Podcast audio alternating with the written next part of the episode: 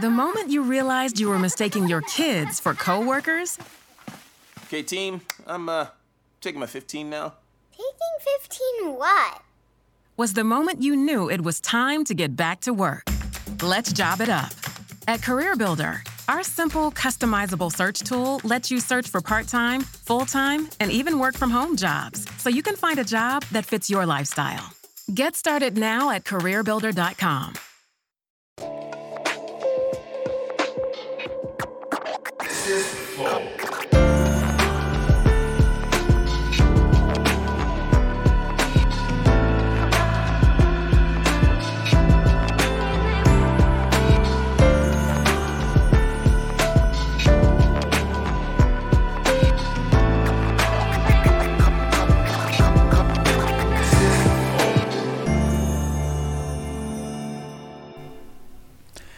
Estamos começando mais um Flow Podcast. Eu sou o Monark e o Igor está do meu lado. Muito bom hoje, Monark. Gostou? Muito bom, muito bom. Obrigado. Muito bom. Salve, salve família. Boa. Bom, a gente ho- hoje vai conversar com um arqueólogo pica, mas também é teólogo e... E pastor. E pastor, né? É, Cara, se- eu tô muito curioso pra entender como é que funciona arqueologia e pastor ao mesmo tempo. Então, é o Rodrigo Silva. Rodrigo e Silva. vencedor de joguinho no Flow. Você tem que contar as pessoas. Ah, é verdade. Ah, o pior que é verdade. Resetaram o, o, o recorde do pinball ali embaixo, o cara foi lá e... E me- pegou o recorde. Parabéns, cara. O Igor exatamente. agora não vai dormir. Pô, pior que é difícil, eu te falei. A gente ficou Foi. tentando um tempão. Não, na verdade, eu não, não peguei o primeiro lugar por questão de humildade. Tá. Mas foi só pra. só só, por, só Não, pra deixar o primeiro ali. Ele ali do lado, tranquilo ali. Porque assim, a gente pra falar, enfrentar vocês aqui, a gente fica nervoso. Aí, como eu não bebo, não fumo, melhor maneira é jogar pinball ali. Aí Tá tava certo. lá de graça, não tinha que pagar nada. Sem ficha é a melhor coisa, Sem né? ficha, a melhor coisa. Aí ele chegou do lado jogando Street Fighter lá, tô, tô, tô, tô me dando as dicas, né? Faz isso, faz aquilo aí. Foi bom. Tu fez bem, fez bem, pô. A parte ruim do, do ser sem ficha é que perde uma mecânica do, do pinball lá, que é ganhar uma ficha. Uhum. Então, por exemplo, às vezes você ganha uma ficha, mas isso não tem efeito nenhum, porque já que é de graça, aí perde um pouco do, do, do, do- do gostinho de esculachar os outros. É. Mas não perde não, na real. Ganhar é sempre bom. Cara, obrigado por ter aceito vir aí conversar com a gente. Poxa, o prazer foi meu. Tô empolgado com a nossa conversa, mas antes eu preciso falar dos nossos patrocinadores, que é o iFood, cara. Sabia? O iFood patrocina iFood? esse programa. Salve iFood. Valeu, iFood. Bom, ou se você quiser comprar no iFood é, e você nunca pediu nada no iFood, você nunca instalou o app, eu não conheço você, eu não sei se você existe. Existe, cara, de novo. O Acriano é um cara desse. Tá bom, mas eu criando estranho. Deve ser um- só uns caras estranhos que não. Não, só cara. Quer dizer, sim, eu sou uns caras estranhos que não baixaram iFood ainda, cara. Ou que não tem na cidade. Aí tem uma desculpa. Mas se tem na sua cidade e você não baixou. Vai que chegou na sua cidade hoje e você tá ouvindo o Flow e tu vai lá conferir e chegou hoje. Bom, aí você tem uma boa oportunidade, que é pedir o seu primeiro pedido por 99 centavos apenas. Tem uma lista ali, se você nunca pediu nada, você vai lá, vai ter uma lista de vários itens por 99 centavos. Você escolhe o que melhor te apetecer e, Vai. e manda ver, né? Come Caralho. pra caramba, por 99 centavos. O Monark é um cara culto, né, moleque? É, tá Várias vendo? palavras esquisitas. Conheço apetecer. Apetecer. Uhum. Não, tu não tá ligado. Daqui a pouco tu vai, tu vai sentir a Quando eu não conheço a palavra, eu invento. Eu vou confessar, eu vim ao caminho aqui ouvindo vocês entrevistando meu ex-professor Pondé, que eu fui Ah, aluno do que da Pondé. hora, Ele nem massa. sabe que eu existo, mas eu fui aluno dele. Da hora. Lá na, na- na Assunção. Agora sabe. Agora sabe. E eu lembro que você falou que o primeiro filósofo que decifrou monarquês Foi, cara. foi monarquiano. Sim, o Pondé é muito legal. Ele consegue conversar sobre qualquer coisa É. interessante. Tô tá lendo o livro dele, inclusive. Ah, é? Qual deles? Cara, eu não sei. Deve estar lendo pra caralho. Tá lendo muito. Eu, eu não lembro Aí título. Não, eu sei sobre o que é o livro, Sobre mas eu o não que sei é o, o livro. Sobre o que é o livro? É é, ele tá falando como, como funciona a filosofia na cabeça dele. Ah, entendi. Tá ligado? legal, vai Ah, lá. é. Mas é que o o título- guia, o guia do, do- do- do politicamente incorreto. Do, tem um, de- um de filósofo, tem um guia politicamente correto e tem um de filosofia dele. Eu sei qual que você tá É, falando. que eu eu- é, pois é, eu tô lendo no Kindle, então não já tem... podia ter trazido o nome, né, Janzão? Cadê o nome do livro? Cara, tava, Tem eu, tava, eu tava rindo aqui do, do Igor fa- Tem que- falando. Você tem que virar o Jamie, cara. O que, que a gente tava falando antes? Ah, a gente tava falando do do iFood, iFood. porra. É, vai lá pedir, pô. 99 centavos tá de graça praticamente. O que, que tu quer comer, Rodrigão? Puxa, Qualquer coisa que tenha no iFood. é lógico. Que é tipo Hambúrguer? qualquer coisa. Tipo Hambúrguer. qualquer coisa. Hambúrguer? Hambúrguer. De- Tá. Tem algum lugar específico que tu gosta? Não, eu sou do interior, né? Então pega da melhor hamburgueria que tiver aí. Cê- Caramba. né, não sei qual que é, mas pede aí, da melhor que tiver. Beleza. Qualquer hambúrguer bom que não tenha bacon. Beleza, Ah, sem o cara bacon. não come bacon. Não, é, não, meu é amigo. É só- da religião É dele. religião, eu sou judeu, não come carne de porco, não come o bacon. é, Tá perdendo, cara. Tá falando Bacon é sério bom. mesmo? Uhum, eu não como carne de porco. É, tem muita coisa que a gente segue, é, mas não é só por, por religião, pelo, pelo prazer da religião. Tem uma coisa que a gente chama de reforma de saúde. É, o ideal é você cuidar do seu corpo para que você tenha a mente sã. Mens sana, corpore sano. Que em monarquia significa mente. Isso é em português, na verdade. Mas então o que, que acontece? Na verdade, aquilo é latim. É latim. não, o que ele ia explicar agora. É. Ele ia traduzir pra português. Exatamente, né? É, por isso que é bom ter duas línguas. Viu? Antes, deixa eu só fazer, explicar para vocês como é que é importante, Monark, ter duas línguas. Diz que um cachorro, uma vez, é, um gato estava correndo atrás de um rato. E o gato corria, o rato corria, o gato corria, o rato corria. Daqui a pouquinho, o rato entrou dentro do buraquinho e só escutou o gato lá fora, né? Daqui a pouquinho, silêncio. Uau! Uau, uau, uau, uau! Latido. O rato colocou a orelha na parede. Ou tem um cachorrão aí fora. Tô livre, né? É. Beleza. Saiu o faceiro. O gato aparece, pega ali pela pata e vem levando até a boca. Ele espera, espera, espera, gato! Cadê o cachorro? Acabei de escutar um cachorro latindo agora. Meu amigo, nesse universo competitivo, quem não fala duas línguas tá ferrado. então aprenda, viu? Tá certo, importante. É, o, o cara é muito desaforado. Vem no flow e ainda conta piada ainda. Pode sem contar graça piada, cara. que- Fica à vontade. Não, se você quiser um show de piada sem graça daquela nerd, eu tenho várias aqui, viu? Pode Tô mandar à começando. Minha vontade. esposa tá ficando vermelha de vergonha ali. A gente já conversou com o Marcos Castro, então É, tá- a gente cara, tá vacinado. É como diz o provérbio, mico aqui se faz, aqui se paga. Mas da piada, por que, que até contei piada? Porque piada também é uma forma de saúde. Sim. Aliás, eu até falo, se o cara não sabe rir de uma boa piada, desconfie da religião dele. Eu já começo por aí.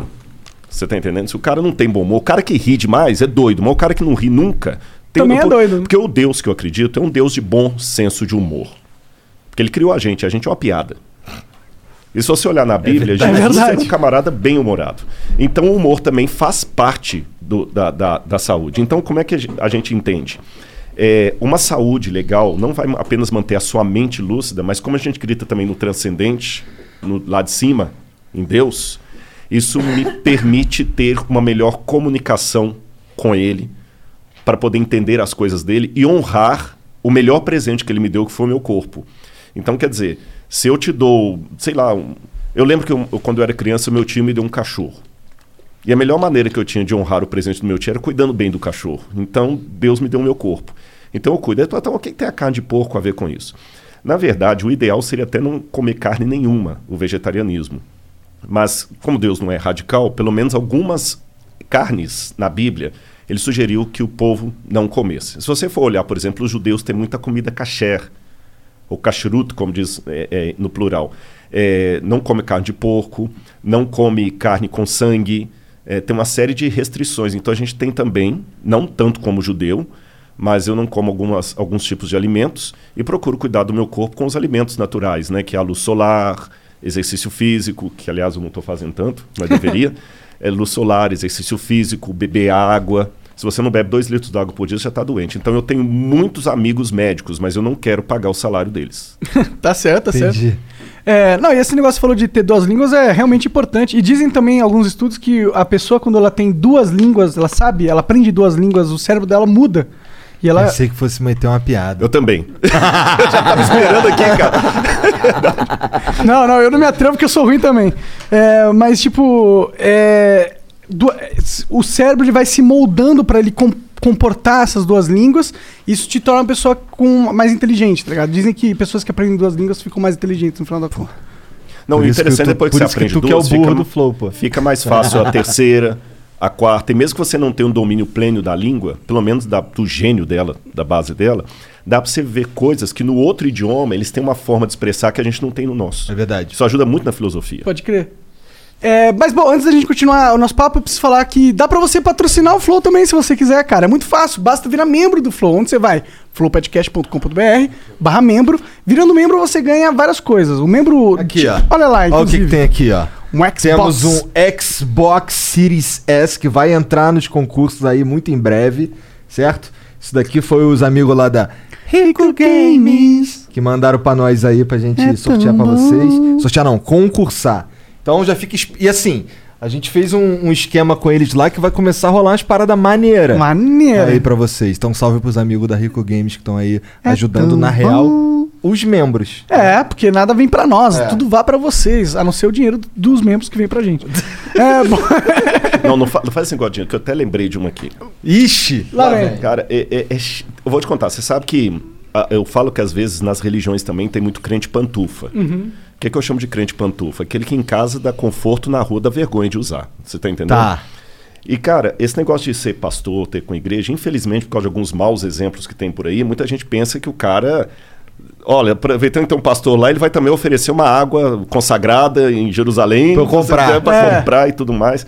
Aí, quando eu tava vindo pra cá, eu tava vindo direitinho e tal, aí ligou pra mim. Eu não vou fazer merchan pro, pro camarada, pro- ah, não, pro, pro ah, sujeito eu não vou, entendi. não merece. Mas o, o pensei que era o Serginho que tava me ligando, Ah, porque o Serginho mandou mensagem e eu tava pegando meu cunhado no, no hotel. Aí um carinha assim, ô Rodrigo Silva, aqui eu sou o editor da revista tal. Quando essa revista sair, o pessoal vai saber que eu vou dar o furo de reportagem entre eles dele. Vou avisar aqui.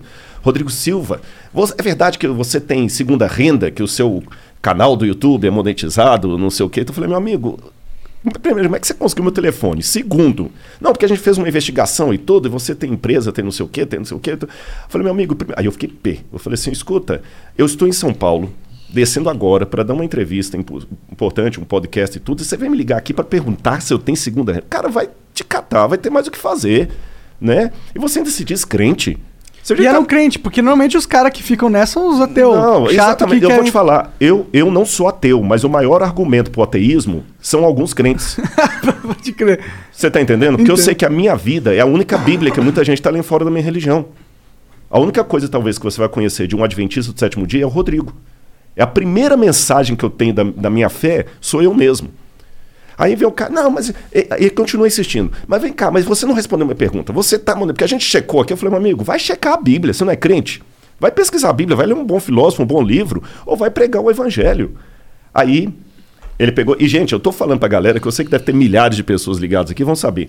Aí eu falei assim: então tá bom. E agora, pela primeira vez, numa audiência, eu vou falar com vocês os meus ganhos. Boa, tá bom? boa. Falei com ele aqui. Falei assim: olha, a TV Record me paga um salário maior do que o que eu ganho no NASP como professor. Você dá aula no NASP. Dou dou aula no NASP, Que Engenheiro que é o- Coelho, o, o Centro Universitário Adventista de São Paulo. Da São três. Eu dou- quatro com o EAD. Eu dou no campus de Engenheiro Coelho. O salário que eu ganho Caralho, da o cara Record... mandou o plural de campus certinho, né? O cara é professor. É,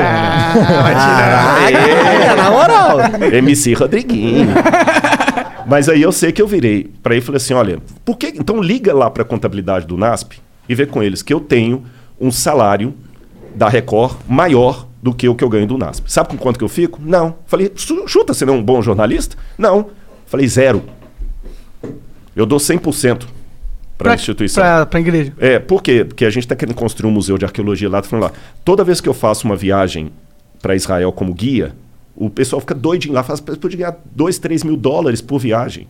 Uma viagem dá 12 a, às vezes, 22 mil reais de, de, De lucro, lucro. porque, né, mesmo dividindo com a, com a, Com a equipe tal. com a equipe e tudo. Sabe quanto que eu fico? Zero. Eu fiz um curso agora de mentoria em arqueologia bíblica, deu 380 mil reais lá para ajudar a construir o museu. Dá para eu pegar e juntar isso. 380 Agora é mil, lógico. uma grana, hein? eu tenho eu tenho direito autoral de livros do YouTube, mas Mas não tem nada errado em Pô, ganhar mas não dinheiro, tem nada né? errado em ganhar, aí não ele falou assim: isso. "Tá, tá, mas você não respondeu minha pergunta". Eu falei assim: "Meu amigo, eu não vou nem responder". Você tá entendendo? Mas eu sei que eles vão usar isso, então Uhum. já tô dando aqui para vocês. 100%. Então, enquanto tem muita igreja que o camarada fica tirando dinheiro dos membros, aqui também num pastor que tá doando. Eu podia pegar tudo isso para mim. Podia. Agora, por que não ia ter nada errado com isso, Não nada. tinha, não tinha. Porque Agora- o dinheiro que tu tá ganhando é o dinheiro do seu trabalho, Claro, não é um dinheiro é, é- é que religioso. na igreja adventista, a gente tem um costume um pouco diferente das outras. Todo mundo que é pastor na igreja, ele tem um documento que ele assina é, de conflito de interesses. Não estou falando que isso aqui tem que ser para todo mundo, não. Tá. Eu estou falando como é lá. Entendi. Você entendeu? Igual o podcast. Eu fui no Vilela, ele tem os esquemas dele, vocês têm os aqui. Não é que ele está certo, vocês estão errados. São outro, é outro formato. esquema, né? sim. Então, na igreja adventista, eles entendem assim. Você tem o seu salário de pastor, que não é alto, que não é alto, e a igreja te dá a ajuda de custo. Por exemplo, se você é um pastor que mora em São Paulo, eles vão te dar um aluguel para você morar em São Paulo. E o salário é o mesmo de todos os pastores adventistas do Brasil. Entendi. O presidente da divisão sul-americana, que é a maior, é como se fosse o nosso bispo, ele tem o mesmo salário do pastor da igreja de jegue de dentro. você está entendendo? O mesmo salário. Então você não vai ver um cara andando de helicóptero e o outro com um fusquinha ou pegando um ônibus. Ah, legal. O que diferencia são duas ou três coisas apenas. Letra A. É, quando você entra, você entra ganhando 70 pontos no teto e vai subindo. Letra B. Os auxílios variam de local. Por exemplo, se o cara é pastor de uma igreja aqui em Moema, o aluguel que a igreja pagar para ele morar em Moema é Mais caro. muito mais caro do que o aluguel que ele Paga em jegue do Ceará, é, você lá. tá entendendo? Eu, como tô no NASP lá, que eu tô a 15, ó, 10 minutos da sala de aula, Aham. eu não tenho a mesma auxílio de quilometragem, de gasolina, de um camarada que tem que cuidar de membros a quase 40, 50 quilômetros de diâmetro. Só isso que muda. E veja bem, vocês viram, eu conversei no início que eu não gosto de título, não gosto dessas coisas. Mas pela titulação que eu tenho, eu tenho dois doutorados, um pós-doutorado. Eu já recebi proposta para ganhar três vezes mais dando aula. Mas eu estou feliz porque não me falta nada. Então, como eu tenho esse contrato com a igreja, não é a igreja que está me explorando. Você está entendendo? Quando a Record veio me pedir para auxiliar lá no, no- é, no- nos programas dela lá, das novelas e tudo, eu falei, poxa, agora vocês me autorizam? 100%, tô lá. Agora, livros, eu sou um acadêmico, eu tenho que produzir. Eu até trouxe uns livros aí para vocês. Legal. Agora, só que o cara vem me encher o saco, então eu já vou furar a notícia dele, Já- dizendo para todo mundo aqui: se vocês virem um jornalzinho falando assim, Rodrigo Silva atendeu, Rodrigo Silva tem é, é, é, é, faturamento de YouTube, Rodrigo Silva tem livro, tem, tenho sim, tenho sim, não tem nada escondido, não estou pegando dinheiro de ninguém e nem estou quebrando o, o, o contrato com a igreja que é ter um segundo emprego. Ah, sim. Você tá empreendendo, isso é ótimo, cara. Eu prefiro você ganhando dinheiro através do seu trabalho, do seu talento, do que você. É. Porra, em sendo uns Cloud is powering tomorrow's transformative missions. Federal agencies are partnering with SAIC to help them meet these critical moments, where bold moves require confident blueprints, where you can accelerate transformation through consistency, where you can innovate forward and never look back. SAIC quickly and securely migrates large scale workloads to the cloud with the confidence you need to assure your mission. Learn more at saic.com/slash cloud. OMG. Your BFF's birthday is here and you don't know what to get her? No worries. 1-800-Flowers.com has you covered. 1-800-Flowers is the ultimate birthday gifting destination. For those who know, it's not about giving a gift. It's about giving the gift. Make every birthday brighter with exclusive offers and great values on gorgeous bouquets and arrangements. To order today, visit 1-800-Flowers.com slash tune in. That's 1-800-Flowers.com slash tune in. pastores clássicos, ou pelo menos aquele. O, o pastor que, que é mal falado aí, né? Que é aquele cara que fica pe- pedindo dinheiro do, Agora, do crente. sabe onde é que vem a minha alegria? Agora Ah. eu vou falar com vocês o 14 salário. E desculpa, eu- como eu sou crente, é, é igual assim, o, o- um de vocês é carioca aí? Eu sou. Fala, fala isqueiro. Ah, tá ligado. Agora fala chiqueiro. Agora fala chiqueiro. Então dizer, não adianta, você vai falar a mesma coisa. Então, como eu sou crente, eu tenho meu sotaque de crente. E no meu sotaque de crente, olha como é que Deus trabalha. Bicho, eu vou ser franco com vocês. Eu perguntei pra Deus assim, Senhor, pô, o Flow tá me chamando. Outros canais estão me chamando. Poxa, o senhor deve ter algum plano pra isso, porque eu, eu não vejo, não é nenhuma falsa modéstia, eu não vejo em mim aquele perfil do cara in- interessante para o pessoal convidar. Tô sendo sincero, não é? Porra, tu é um arqueólogo que é pastor, cara. Tá, é, mas É interessante, assim, sim. É. Senão Aí- não tinha ta- tantas views que estão é, dando, seus papos Exatamente, mas bem. eu falei, se o senhor quer, eu só peço ao senhor uma coisa. O senhor vai comigo para eu não fazer nada que vá trazer. Você entende, chata né? imagem, Uma chata forma. imagem para o senhor e para aquilo que eu represento. Aí, cara, na hora aconteceu isso. Eu falei assim, puxa, mas sacanagem, é para para me desestruturar na hora de conversar com os caras. Mas olha como é que interessante. Eu desci do carro, eu desci nervoso, eu sou humano, pô. Até Jesus, na cruz do Calvário, ele falou: Elar, Elar, Lama Sabactani, Deus Ih, meu, Deus cara. meu, porque me desamparaste. né? Ele E falou agora- Dois lobadinhos aqui no agora- aramaico. Então, aí agora tu me diz o que que significa xerecanta labachúrias. Aí você tem que entrevistar um pentecostal. Então né? vamos de novo, então. Vou ter, é... É... Qual que mandam aí, Serginho? Cara, eu não lembro. É, tem um bom aí, pô. Tudo Mas bem. aí o que que acontece? Quando eu desci, quando eu desci, chateado com isso, eu tava tremendo. Até esqueci a máscara, que o meu cunhado pegou o carro para levar lá para trocar algumas coisas, e eu desci, eu tava muito chateado. Agora, poucos minutos agora. Eu entrei no hotel, aí o, o garçom que tava lá, eu pedi uma água. Eu falou assim, ô, senhor Rodrigo, e tudo. E eu nem percebi que ele estava me chamando pelo nome. Eu falei, meu amigo, queria uma água e tudo, mas desculpa aqui, eu não tô hospedado aqui, é o meu cunhado, eu, eu nem tô com o dinheiro aqui, que a carteira ficou dentro do carro. Não, seu Rodrigo, fica aqui, ó. Eu falei assim, ó, meu amigo, obrigado, desculpa, eu tô tendo... O crente tem provação, mas olha, eu te assisto, você é um homem de Deus, não tem... Deus vai te usar onde você vai. Aí, eu falei. Aí quando eu tô chegando aqui, o rapaz me tratou tão bem lá embaixo, a sua vizinha aqui, tava no frio ali esperando para eu tirar foto com as duas crianças. Uma, um Caraca, filho dela e que um maneiro. é, Josué, Maneiro. viu sobrinho, é vizinho de vocês aqui, chama Josué e a menina acho que é Maria Isabel, se eu não me engano. Os menininhos vieram me deram um abraço. Ô, ô, Igor, eu vou falar para você uma coisa, cara. Esse hoje aqui do seu lado, eu tive uma parcela do meu 14º salário. Entendi, que é o pagamento em amor. Então vem uns caras Eu ia querendo falar te fritar. tesão, mas é errado Você tá entendendo? De- Vem uns caras querendo fritar, aí o paizinho lá do céu fala, calma, meu amigo, olha, esses caras estão querendo te fritar, mas você é bom pra, pra, pro, pro, pro, pro Josué. O menino deve ter uns 4 anos de idade, Ah, 3 sim. anos. Então, assim, cara, eu sou muito feliz. É terapêutica a minha vida. E olha que quem tá falando aqui teve depressão até pouco tempo. É mesmo? Muito tempo de depressão, não? Ou foram. Depois quero, bastante. quero saber mais Falo, sobre isso. Falo sim, Só antes, deixa eu só falar aqui, mostrar os concursos, manda aí na tela. Verdade. É, ô, hoje a gente tem um cooler exclusivão, né? Cooler Flow exclusivão, exclusivão mesmo, que não tem como comprar isso. É, né? não tem, eles só fizeram pra gente doar pra vocês. E, pô, o que, que é isso? Isso aí, sendo membro, você ganha a oportunidade de participar dos nossos concursos. E aí, quando você ganhar, se você ganhar, a gente manda pra tua casa. Já era, eu engasguei, desculpa. É, eu vi. E, e a composteira? Fala da composteira. Tem uma composteira aí, se vocês quiserem. Cara, a gente tem, tá- tem uma composteira. Eu nem sei como é que eu vou mandar isso pros outros, cara. Eu também não sei, um monte de minhoca, né? É um monte de minhoca, tem uma- é, são caixas com um monte de minhoca. Vai entender, né, cara? Que pira. Tá aí, né? Pensou que a gente só ia dar coisas. É, n- Tecnológica? é tem coisas inusitadas. Mas né? é tecnológica. É uma minhoca californiana. É uma tecnologia divina, né? É. Não é? Minhoca gringa. Não, é Gringa. de Belo Horizonte. Mas ele comprou lá de fora. Ah, É, importou. Bom, então vai lá, vira membro e, e é isso. Bom, se quiser mandar uma mensagem. Ah, também tem um emblema de hoje, olha aí. Ah, gostei. Ficou bonitão? Ficou... Só tem um problema. O quê? Isso aqui é paleontólogo. Que verdade, né? é verdade! Errou! Errou! É Indiana Dalton. Jones, não é Jurassic Park. São, é, o filme é outro. Mas valeu, eu vou querer um negócio desse aqui, depois uma Tá, cópia que eu vou botar lá a no gente meu te manda lá. Instagram. Mas será que esse não era o braço de Jesus ali? Tá com... Não, Jesus ressuscitou. Entendi, entendi. É porque tá com uma, um fincado um prego ali. Ah, verdade. Eu acho que tentaram entrar nessa. Não, é, é. Pode ser de um Eu acho, crucificado. eu acho que é. É porque tá com umas garrinhas, né? Que ser humano que tem garra. Os dedos é assim, garrinha? É, não, ali, é, ali, ali, não, ali. Bom, você quase acertou. Eu vou, salvá-lo. Vou salvá-lo. Vai, vai, vai. Vou salvá-lo. Em 1967, depois da Guerra de Seis Dias, Israel estava reconstruindo Jerusalém.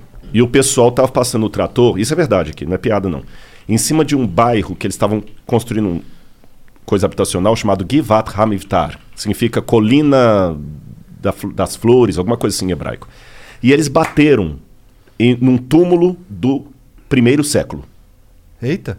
Quando eles abriram o túmulo, lá dentro tinha as caixas de pedra, que eram os caixões com os ossos, a gente chama de ossário, ou ossuário. E dentro de um desses estava um calcanhar com um prego atravessado. Um prego atravessado Aham. no calcanhar mesmo, tá? Não sei se vai ficar chato eu botar aqui. Eu sei que aqui, ó, é mais ou menos o prego colocado aqui, ó Entendi. foi o único exemplar encontrado até hoje de um crucificado. E o nome do sujeito estava escrito na tampa, Yohanan ben Hagakol. Foi o único exemplar de um crucificado encontrado até hoje. Por quê? Se Roma crucificou milhares de pessoas. É que a pessoa que era crucificada não tinha direito a um sepultamento digno.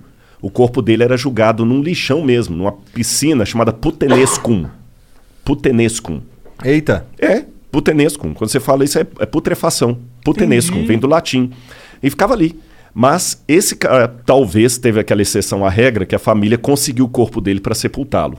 Não era Jesus, o nome dele era Yohanan. E a gente consegue, por, por levantamento legístico, a ter uma ideia de como era a posição de um crucificado a partir da alçada de Yohanan ben Hagakol. Posição.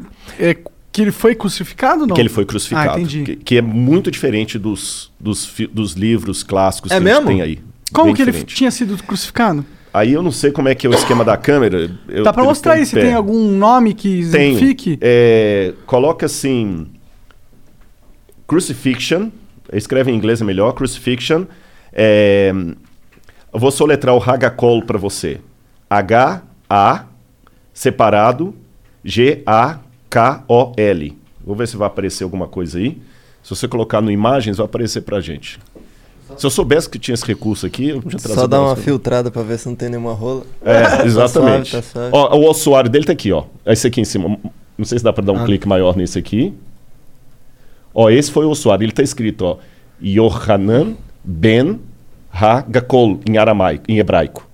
Tá vendo? João filho de- Rabiscado aqui, né? É riscado, exatamente, Entendi. que ele escreveu no lado. Ali tá escrito. Yohanan é o primeiro nome aqui em cima.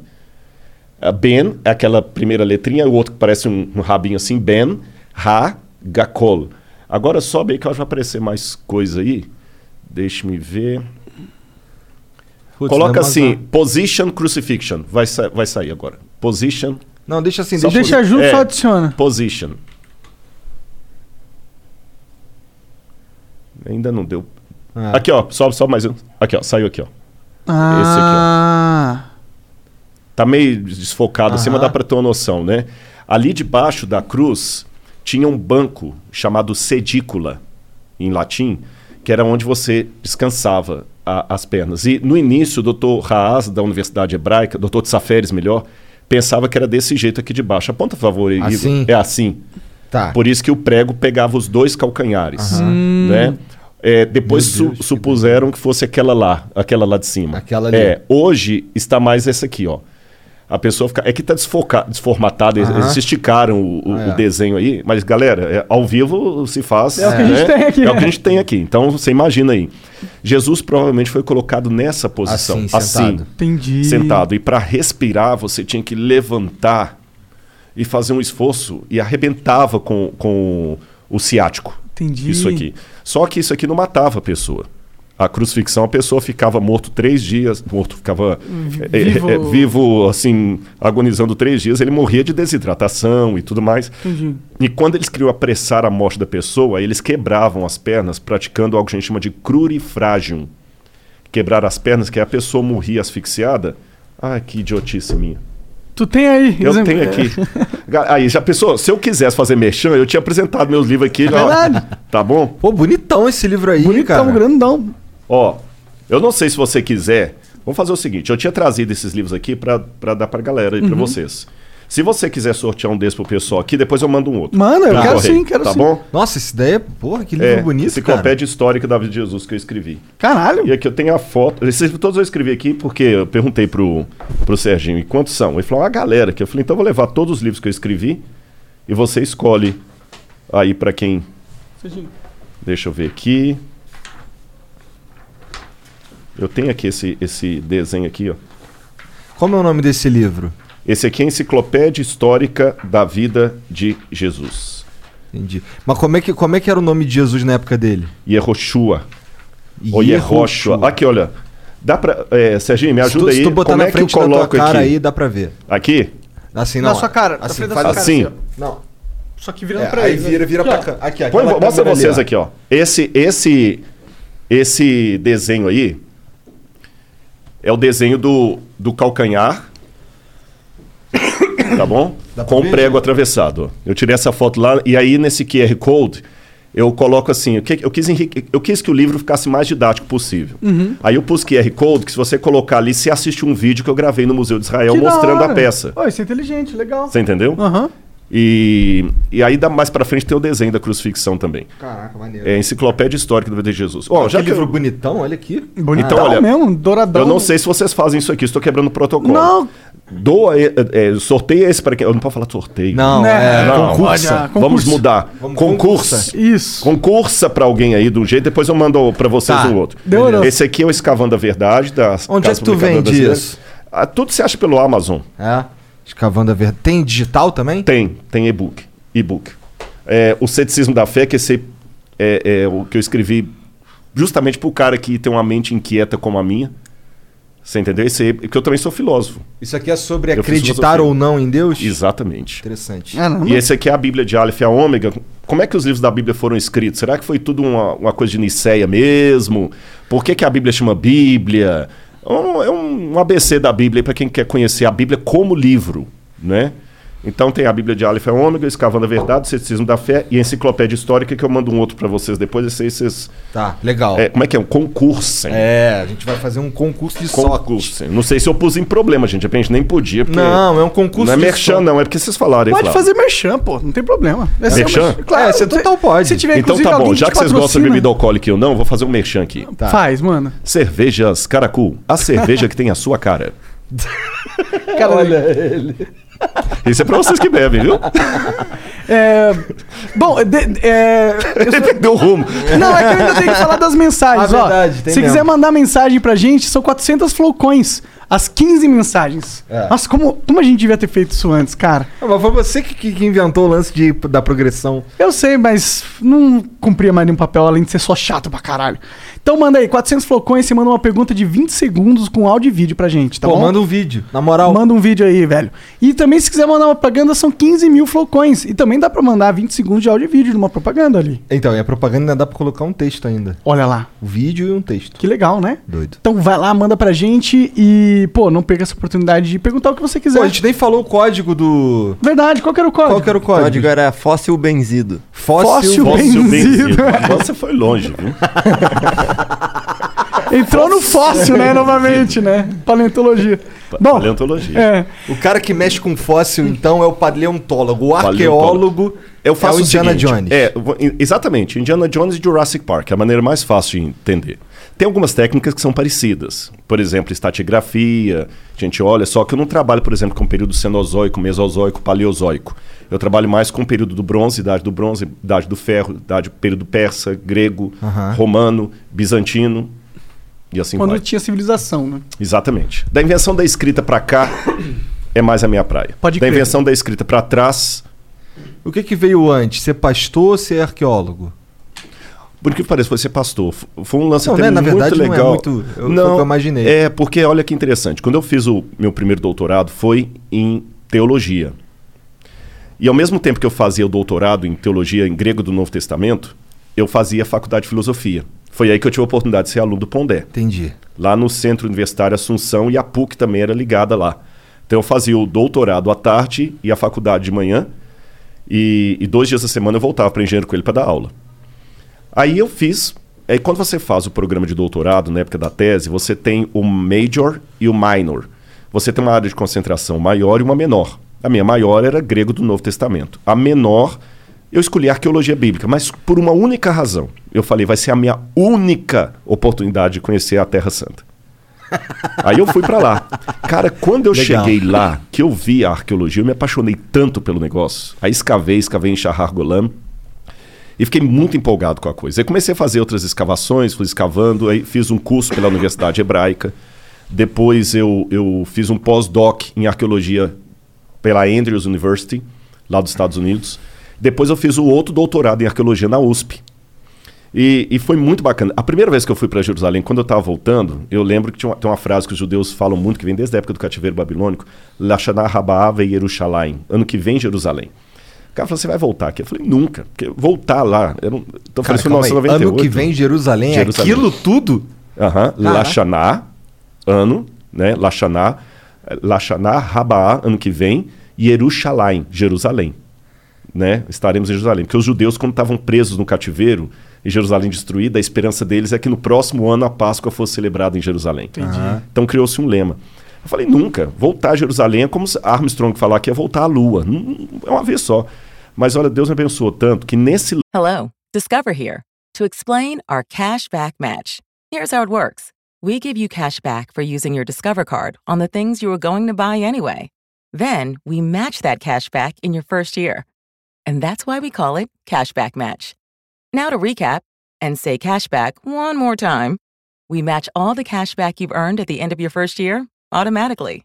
Discover. Exceptionally common sense. Learn more at discover.com slash match. Limitations apply. So we're here at Marshall's with Liz for some holiday shopping. She's really nailing it this year, isn't she? Oh, yep. She got a record player for Amy. A gorgeous cozy sweater for Jason. And some hot pink fluffy slippers for her sister. The perfect gift. Wait a sec. She's getting a pair for herself. Well, with prices this good, it would be rude not to. You know what? She totally deserves it. Oh, totally. Happy holidays, everyone. See you at Marshall's. Fabulous brands. Feel good prices at Marshall's. lance de ser de ir para escavar e ser guia, eu consigo ir porque embora eu não receba salário por isso, eu tenho a minha passagem da minha esposa garantida. Sim, você pode ir lá aproveitar as Você está entendendo? Exatamente. Eu vou para trabalhar. Eu- Porque o dia inteiro mostrando sítios arqueológicos e tudo, quando vai para escavar também, a universidade também ajuda nesse sentido e tal. Cara, eu já fui mais de 30 vezes. Da hora. Como que é uma escavação lá? É, como é que, como é que, é como é que funciona isso? Bom, É, é tipo, é igual um filme, tem umas barraquinhas, Tem e uns caras assim com as vassourinhas. não, aí, aí você não. Eu não sei que filme você está assistindo, porque filme que eu conheço de, de arqueologia é múmia andando, é, é nazista atirando em você, helicóptero, né? Ah, então é assim. É assim, caralho? Cara, Bem mais legal, Bem, né? mas ou não, né? Corre o risco de vida. Literalmente, a arqueologia é uma vida em ruínas. É o seguinte, você primeiro, é, você tem o, o- o sítio arqueológico, depende da grana também, porque Israel tem mais de 30 mil sítios arqueológicos mapeados. Caralho. Mas nem 10% está escavado, porque Israel é um país persona não grata onde ele está ali. Ele- ele- todo mundo é inimigo de Israel, com exceção da Jordânia e do Egito. Agora também tem relações diplomáticas com Bahrein, Arábia Saudita, alguma coisa assim tudo. Mas Israel ali sofre muito, então eles têm que gastar muito dinheiro para segurança nacional do país. Então os arqueólogos dão aula no período letivo e em julho que escavam. Poucos sítios arqueológicos funcionam fora do período do verão, tô falando verão, hemisfério norte. Então você tem as quadrículas. E como é que você descobre que ali é um sítio arqueológico, por exemplo? Tem várias maneiras. Acidentalmente. Por, a Vênus de Milo, por exemplo, foi encontrada porque o cara estava arando a fazenda dele e encontrou a Vênus de Milo. Sério? Jogada? Jogada, porque o Brasil é um Que país de, de história muito nova, 1500 para cá. Então qualquer coisa que tem 200 anos, pô, antigão. Israel, Jerusalém foi construída e reconstruída, passou pelos cruzados, pelos mamelucos, pelos persas. Cidade que tem dois mil anos, tre- não, três mil e tantos anos. Cara, que loucura que a Vênus de Milo tava assim jogada. Na... Era uma floresta, assim? não, tipo- não, não, não era floresta, era uma fazenda mesmo. Isso não é, não é anormal. Mas ela, ela tava só parada no meio da fazenda? Não, não. Tava no, na- no chão. Ah, o cara foi fazer um buraco ali, entendi. soterrado, ele achou. Muitos, muitas. Mas quantos anos ela ficou soterrada lá? Isso é muito loucura, Mas fica, né, né? mano? Isso é normal lá. Se você for. Eu não sei se você já foi alguma vez à Itália, lá no Vaticano. Nunca fui. Não. Tem o Museu do Vaticano. E tem um museu ali cheio de estátuas. Tem a estátua do Laconte. Foi encontrada também numa fazenda, assim. Então o pessoal encontra. Às vezes um, um arquiteto, um engenheiro, está fazendo uma obra, encontrou alguma coisa. No Que Brasil viagem. acontece isso em menor escala. De vez em quando acontece. No Rio de Janeiro, os caras estão fazendo, encontraram uma coisa lá antiga. Então vem o. A gente aqui no Brasil chama IPEM, que é o Instituto de, de, de História daqui do Brasil. Lá é o IAA, Israel Antiquities Authority. Eles vão, então, mapeiam. Aí você pode ter uma arqueologia de resgate, que olha, você tem 20 dias para limpar tudo. Ou você pode entrar com uma ação com o governo, pedir para mudar aquela plana, uma rodovia, por exemplo, que é muito importante que encontrou ali. Aí faz as quadrículas, escava, depois cobre, volta no verão seguinte e escava. É um trabalho Como meticuloso. que escava isso aí? Tem, tem, tem várias maneiras de, de escavar. Mas geralmente você faz as quadrículas, então imagina como se fosse um grande tabuleiro de dama. Uhum. Cada um fica dentro da sua quadrícula e vai escavando, não é fazendo buraco, não. Você vai ter que descer no nível Hum. por igual. E vai percebendo a estratigrafia. Porque o que, que acontece? É, vamos supor que aqui, eu vou bagunçar um pouquinho o seu negócio aqui. Fica à vontade. Vamos supor que onde está o livro aqui fosse uma cidade. Tá. Dessa cidade bonitinha, construída, veio a ação do tempo, terremoto, guerra, destruição, abandono, o pessoal abandonou. O pessoal na época não tinha trator para fazer uma terraplenagem como hoje, ou terraplanagem. Aí você vinha, constrói outra cidade por cima. Repete o mesmo processo. Guerra, ação do tempo, Eles constroem por cima, eles não reformam, eles jogam terra, sobem o nível e É, constroem por exatamente. cima. Joga terra, constrói por cima. Isso eu estou falando há Entendi. 3 mil anos atrás, 3.400 anos atrás. Construiu uma outra cidade. Aconteceu a mesma coisa. Veio ataque, guerra, abandono, botaram fogo e tudo. Veio um outro pessoal, construiu outra cidade. Depois eu arrumo de novo os escudinhos. Não, fica à vontade. O que, que acontece com o passar do tempo? Você vai formando uma colina de camadas arqueológicas. O que está mais embaixo é mais antigo, o que está em cima é mais novo. Aí que vem um lance que pouca gente sabe. O grande dilema do arqueólogo é que para descobrir o passado eu tenho que destruir o passado. Vamos supor que essa segunda camada Faz aqui sentido. seja do período grego e aqui em cima eu tenho do período romano. Para eu escavar o grego aqui eu tenho que destruir o romano. Então por isso que você nunca escava tudo. Você deixa uma parte sem escavar. Aí você vê as camadas e você vai montando a estratigrafia. Isso é estratigrafia. É diferente da estratigrafia do cara que mexe com o dinossauro lá, com o Fred Flintstone lá, né? Porque. Ele tem que cavar muito. Hã? Ele tem que cavar Tem que muito. cavar muito. Ô, Fred, vamos... vamos fazer agora uma escavação, Fred. Calma, Nanico. Sabe quantas coisas que eu gostava também? Era imitar desenho animado, né? Então, o que que acontece? Nesse, nesse processo aí, o camarada vai mexer com paleozoico, cenozoico, é ver o osso do dinossauro ou não. Eu, é construção humana. Então, pela cerâmica local, carbono 14, que você usa no material orgânico, você vai datando os estratos. E fala, isso aqui é um período tal, isso aqui é o período X, o tipo de cerâmica. E vai escavando, escavando, pegando as peças, leva para o museu e vamos recontando a história, uma história em fragmento. Entendeu? O passado da humanidade é um quebra-cabeça de 10 mil peças, 9.500 foram para o Beleléu. Pode crer. E é fácil, tipo, quando você começa uma escavação, é certeza que você vai encontrar algo muito relevante historicamente ou tem muitas escavações onde não se encontra nada? Não, tem, às vezes não encontra nada. Eu vou dar um exemplo. Eu participei de uma escavação na Jordânia chamada Tel Rishban. Tal Rishban, Tel em hebraico, Tal em árabe. E essa escavação, ela até uma universidade adventista é uma das seniors ali, que é a Andrews, lá dos Estados Unidos, que eu tinha que escavar. Eles já estavam escavando lá desde os anos 50. Eles estavam na, por isso chamava Tal Rishban, que eles estavam com a esperança de encontrar ali a cidade de Eshbon mencionada na Bíblia. Entendi. Desde os anos 50 escavando. Caralho. E, e com dinheiro assim, contadinho na mão. A igreja adventista patrocinava através da Andrews University, o governo da Jordânia, algumas pessoas que têm grana às vezes ajudam. Quando chegou no período persa, agora vocês já sabem pelas camadas, Sim. não tinha mais nada para baixo. Então aquela cidade que estavam escavando desde os anos 50, achando que era Tal Rishbon, Não tinha porra nenhuma. não era. Será que escavarem mais, mais, mais pra baixo? Foram, ah, mas aí tem, tem um- uns aparelhos que usa, tipo um GPS, que você Entendi. sabe a profundidade, não tem mais nada construído. Então acontece. Entendi. Aquela cidade não sabemos qual é, mas a Rishban da Bíblia não era. Teve um grupo de pessoas que gastaram a vida inteira pra achar essa porra e não acharam, mano. É. Mas é compensador, que às vezes. Você sabe que a melhor maneira de encontrar uma coisa é procurando outra. Às É vezes. verdade. É, verdade. É verdade, pode olhar. Você Aham. tipo, perdeu aquele negócio em casa. Às vezes a O gente tem cara que inventou a surpresa. penicilina foi assim. Exa- Alexander É. Fleming, É. né? Alexander Fleming. Agora, o, o- o- você às vezes, assim, tem tantas surpresas em, em- em Israel. Vou dar um exemplo de um achado recente. É, eles estavam fazendo uma, uma rodovia no sul, no subúrbio de Jerusalém. Eu vou, eu vou contar dois exemplos rápidos aqui. E encontraram restos de um sítio arqueológico. Chamaram os arqueólogos. Olha, o que, que é isso aí tudo? Por favor, muda essa rodovia que isso aqui é importante. Encontraram um templo pagão em Tel Motsar. Quando eu digo templo pagão, entenda, um templo que tinha um tipo de religião que, para Israel era proscrito. Você sabe, mesmo os caras que não são religiosos sabem que Israel não podia ter imagem de escultura, não podia ter ídolos. é, é, e lá tinha ídolos, tinha um monte de coisa. Entendi. E esse templo pagão funcionava a 6 quilômetros do templo de Jerusalém. Entendi, os caras eram hackers. Hackers.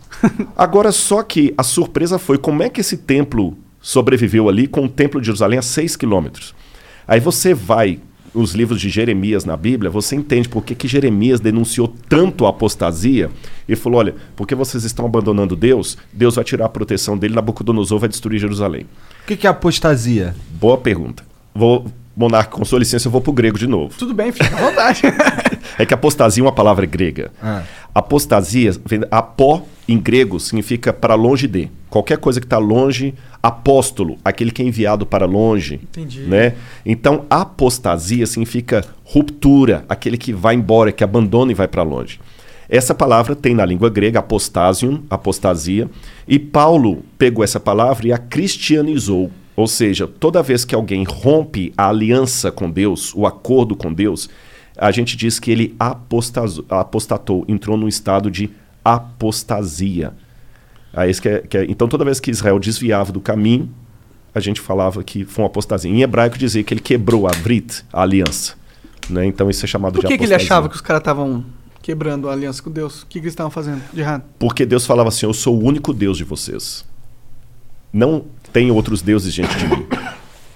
Porque eu sei que é meio petulante falando isso, principalmente numa cultura de tanto pluralismo religioso e ouvir o outro. Mas é porque Deus na Bíblia, o Deus da Bíblia, pelo menos aquele que apresenta, é um sujeito muito assim: olha, é, por mais que a 25 de março tenha liberdade para vender todas as bolsas, o dono da Gucci não vai falar que a falsa feita lá é igual à legítima. Sim, sim. Então Deus falou assim: eu sou o único Deus que há.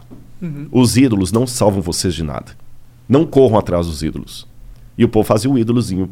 Ele falou: tá bom, então se lasquem. Já que Baal é Deus, então vamos pro procurar ajuda a Baal.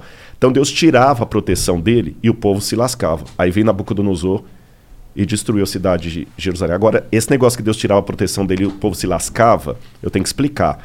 Não é que Deus é uma criança com uma lupa na mão, queimando formiguinha, que ele gosta de ver o sofrimento dela. É uma questão de, de consequência. É, você sabe, assim, eu sei que isso aqui é um pouco clichê que eu vou falar, mas você sabe que o mal como entidade não existe. O tipo, o diabo. É, o que. eu- Daqui a pouco eu posso até entrar no lance do diabo, mas Tá. vou falar do mal como o mal mesmo. Tá, um avatar do mal não existe. O Deus do mal. É o Deus mal, não. Eu acredito assim. Quando a gente vai na Bíblia, aí eu vou ter que dar um pouquinho para trás para entrar nisso aí. Existe um anjo que rebelou contra Deus.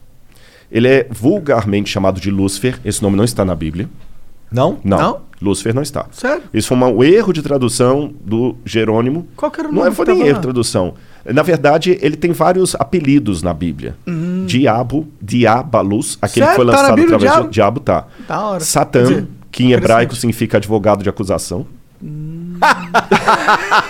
Só que não é verdade. Por que diabo de acusação? Porque na Bíblia ele começou o mal. Mas deixa eu abrir um parênteses aqui para fazer uma pergunta que muita gente faz. Tá, você é crente, né? Beleza. Deus criou tudo? Criou. Tudo que existe. A Bíblia fala isso. Ele criou todas as coisas. O Logos. Nada do que foi feito se fez sem ele. Beleza. Se Deus criou todas as coisas, tudo que existe foi Deus criou. Bom, vamos ver, depende. Não, se existe, tá. O raciocínio. O mal existe? Existe. Então Deus criou o mal. Deus é o responsável pelo mal. Mas por isso que eu falei no início, o mal não existe. Em que sentido? O que eu falo é um pouco clichê, mas você sabe que no mundo da física, o frio não existe. É verdade. Existe É a ausência, de calor. Uhum. O que escuro existe não um existe. limite pro frio. Exatamente. Existe a ausência de luz. É. Então, o mal também, nesse sentido, é como o frio, é como a escuridão. Ele não existe por si mesmo. O que existe é a ausência de Deus que causa a sensação do mal. E Deus, ele é um cavalheiro. Eu sei que nem todos os teólogos concordam comigo. Tem uma teologia de Calvino, por exemplo, que acha que Deus escolheu. Se Deus escolheu você para ser salvo ele para se ferrar, não tem o que fazer. Calvino pensava, grosso modo assim, sem querer ser panfletário, que Calvino era um brilhante teólogo, mas nem por isso eu vou concordar com tudo. Eu não penso como Calvino. Eu penso que Deus deu a liberdade. Você está entendendo? Mas mesmo assim, deixa eu raciocinar como se fosse um, um cara que não aceita a Bíblia. Pô, mas que sacanagem. Então tá bom, Deus deu alternativa. Mas ele fala assim: tá bom, ó, Igor, você vai me aceitar e eu vou te trazer pro céu. Se você não me aceitar, vai se lascar no inferno que eu vou te. Peraí, peraí. Então que Deus é esse? Parece aquele namorado possessivo. Sim. Ou namora comigo, ou então vou, vou, vou te matar. Não é assim. É porque, segundo a Bíblia, como Deus é o criador de tudo que existe e nele há luz e treva alguma, o único que pode conceder a vida é Deus. Então, quando Deus fala desesperadamente, meus filhos, aceitem-me, porque senão vocês vão se lascar. Não é como o namorado possessivo que fala com o menino assim: ou namora comigo, senão eu vou pegar um revólver e vou te matar. Não é isso. Seria mais ou menos como se a água pudesse dizer para o peixe: fique em mim, peixe, senão você vai se lascar. Quando a água fala assim, não é porque a água é possessiva. Eu estou usando uma onomatopeia aqui, né? Aham. É- é- é- não é porque a água é possessiva, não é porque a água é, é, é- é namorado. porque não dá pra viver É fora. porque não dá para viver fora. Então, quando Deus apela, filhos, vivam em mim, porque senão vocês vão se lascar, é porque Ele nos ama. Eu não estou aqui para pregar, não é púlpito, mas é- é- isso faz parte da minha essência. Por isso que, para mim, o menininho me cumprimentando aqui do lado, cara, não é só eu simplesmente falar assim, pô, que legal, eu sou famoso. Não. O assunto que eu falo é arqueologia. É porque se o que eu falo for verdade, eu não posso ficar calado, Igor. Você tá entendendo? E aquele lance que eu falei da cruz de Cristo, os romanos crucificaram milhares de pessoas. Mas aquela crucifixão de Jesus de Nazaré foi diferente. Por quê? Vou te falar por quê. Vou contar uma historinha para você. Um rei, vou responder igual Jesus. Jesus contava uma história quando o pessoal perguntava. Um rei uma vez deu uma, uma regra no reino dele. Ninguém pode roubar. Se alguém roubar, eu vou mandar arrancar os dois olhos. Cara, funcionou, ninguém roubava. Você podia dormir com a porta aberta, ninguém, o cara das trancas nem vendia tranca. Delegacia só quando era uma briga, assim. Até que um dia chegaram pro rei e falaram assim: Majestade, nós pegamos um rapaz roubando aqui e a sua lei fala que tem que ter os dois olhos arrancados. Ele falou: tudo bem, só que tem um problema, é o, é o seu filho. É o príncipe. E aí? Vocês têm filhos? Tenho. Eu não tenho. O que, que você faria, Monark? Você é o rei. Se eu sou o rei, eu mando arrancar os olhos. E você, Igor? Bom, se eu sou o rei, se eu sou o Igor, eu ia apoiar. Não, minha filha não, irmão. Todo respeito aí. Eu perguntei de propósito. Mas se eu sou o rei. Você é o rei, Igor. E pai da sua filha ao mesmo tempo. Então, é que se eu sou o rei, eu preciso mandar arrancar os olhos, né? Você arrancaria mesmo da sua filha? Pensa nela agora. Cara, olha, se, se a gente quiser entrar nessa, eu forjaria a morte, eu ex- executaria de mentira, exilaria a minha filha pra algum lugar, porque aí eu consigo manter o rei que pune quando alguém rouba e consigo salvar a vida da minha filha, só que eu não consigo manter ela perto de mim. Uhum. E teria uma coisa também. Você Hum. nunca poder olhar nos olhos da sua filha e falar: você tem um pai honesto. Verdade. Ah, mas eu, eu, eu- por isso eu falaria. É porque o negócio do rei, de Looking for a way to make some quick cash? Well, making money with DoorDash is super easy, guys. I love riding my bike around the city, and now I get to do that while getting paid. With DoorDash, I get to pick my own hours and be my own boss. I get paid on my deliveries and keep 100% of my tips. Not to mention the sign up process was so quick and easy. Guys, I'm telling you, just download the DoorDash driver app and see how easy it is to start earning cash today.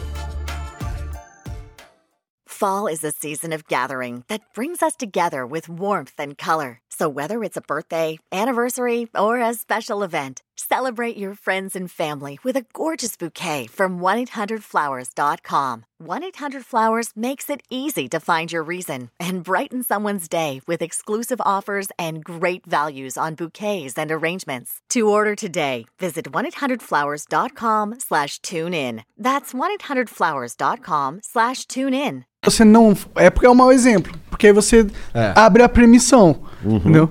E aí você vai ter uma. Manda pra, eu, se eu sou o rei, ô, manda lá pro STF lá no Brasil lá. É. Nem, nem entra nisso porque eu não quero que o Flow tenha problemas. É. Nem eu. Bom, mas eu também não seria um rei que ia colocar roubo com perda de olho, né? Ah, funcionou. Ninguém roubava. Ah, mas funcionou porque é uma pena muito punitiva. Mas poderia ser uma pena não tanto punitiva que também funcionaria, talvez, né? Posso, Bom, posso lá. dar a solução bíblica Diga. para responder a pergunta dele? Por Claro. quê? Esse rei falou o seguinte: palavra de rei não volta atrás.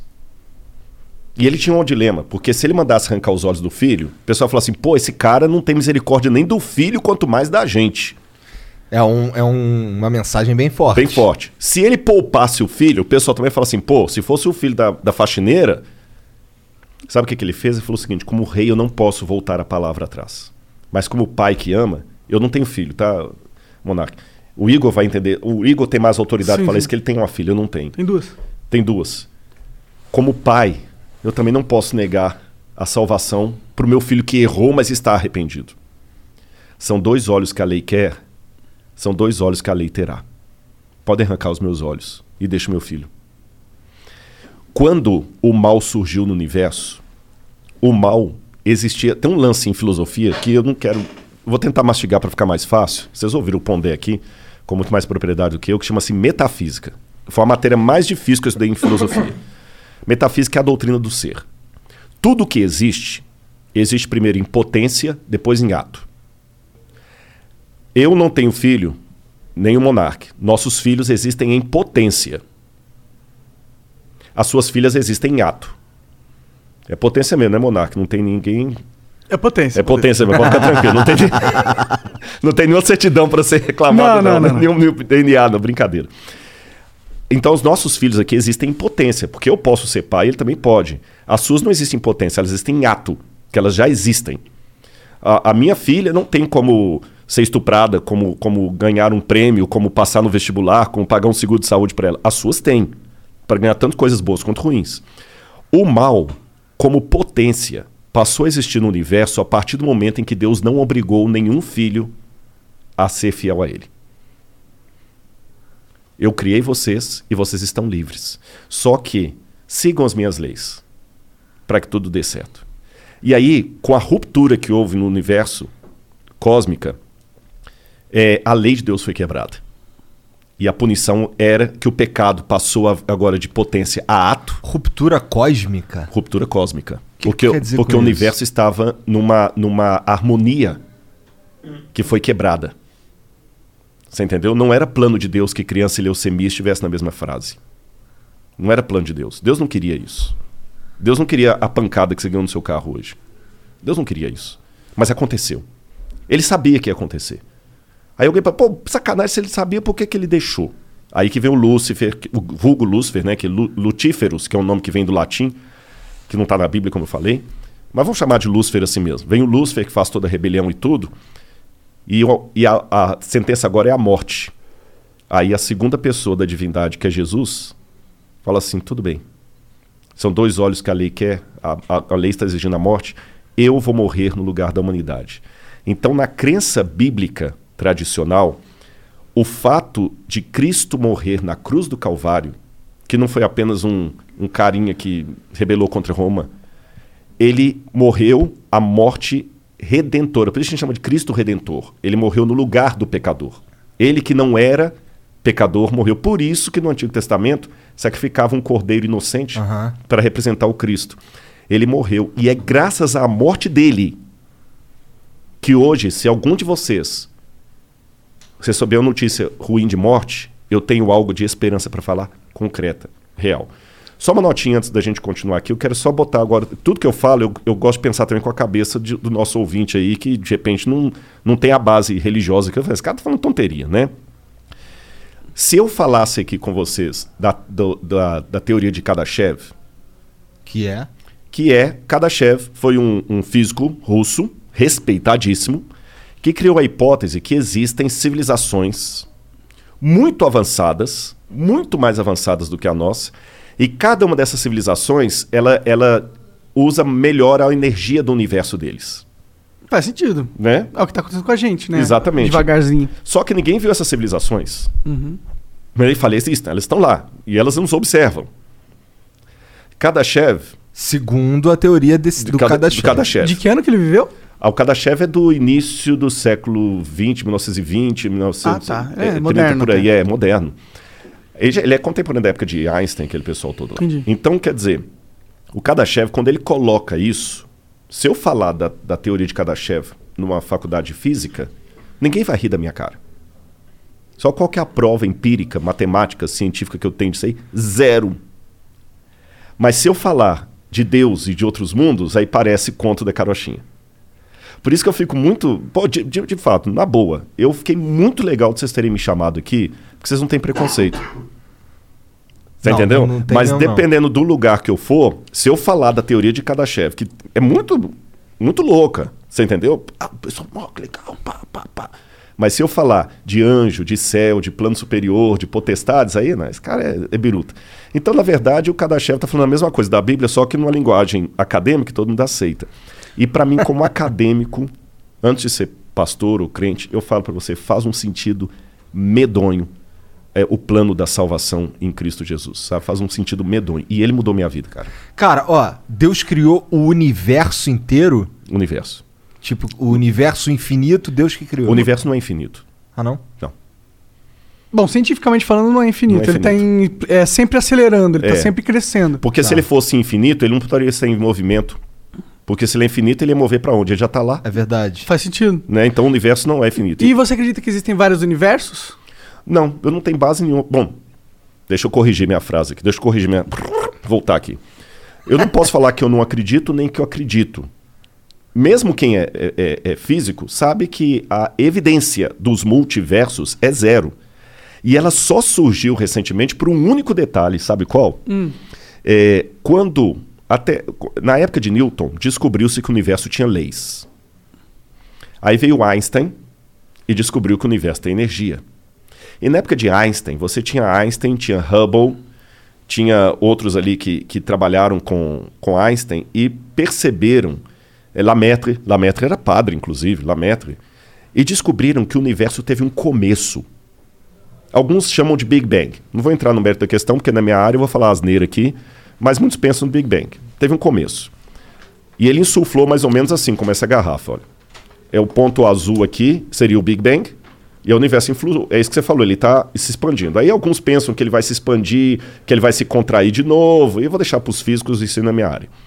Mas aí criou-se um dilema que o próprio Stephen Hawking falou no livro Uma Breve História do Tempo. Quando começou o instante zero, nada existia. Não existia gravidade, não existia energia. Antes do Big Bang. Antes do Big Bang. Não existia tempo, não existia espaço, não existia matéria. Aí no, na fração de segundo cósmico, que até falar segundo cósmico é complicado, que não tinha tempo, houve uma explosão e tudo começou a, a, a, a aparecer: galáxias, quasares, buracos negros, planetas, satélites, sistemas solares, tudo. Aí o próprio Stephen Hawking falou: muita gente resistiu a essa ideia de que o universo e o tempo tiveram um começo, porque ela obrigatoriamente abre espaço para a existência de um Deus. Stephen Hawking, ateu, ateusaço. E hoje realmente o grande dilema é o seguinte: se do nada nada se produz, porque se é nada, não tem nada. Não tem nada. Tinha que ter se um tem ser. algo, já não tenho nada. A gente Exatamente. Já né? Tinha que ter algum ser aqui, antes do origem do universo, para justificar a origem do universo. E esse ser não poderia ser preso à matéria, porque a matéria não existia. Ele não poderia ser preso ao espaço, porque o espaço não existia. Então ele tinha que ser onipresente. Ele tinha que ter vontade. Ele tinha que ter é, é, é, intenção, porque o universo é bem intencionado. Cara, com esse lance de Covid, um médico amigo meu estava me explicando como que as células do seu organismo mapeiam o DNA do vírus do Covid. Já trrr, igual robozinho, cara. Dá para fazer um Star Wars só dentro da gente. Aí você pega agora o, o, DNA, aquilo é mensagem. Tá lá, Deus deixou a digital dele. Você tá entendendo? Aí os caras no desespero, para continuar explicando o óbvio, mas tirando Deus do axioma, porque não querem aceitar que existe Deus, aí começam a propor, não.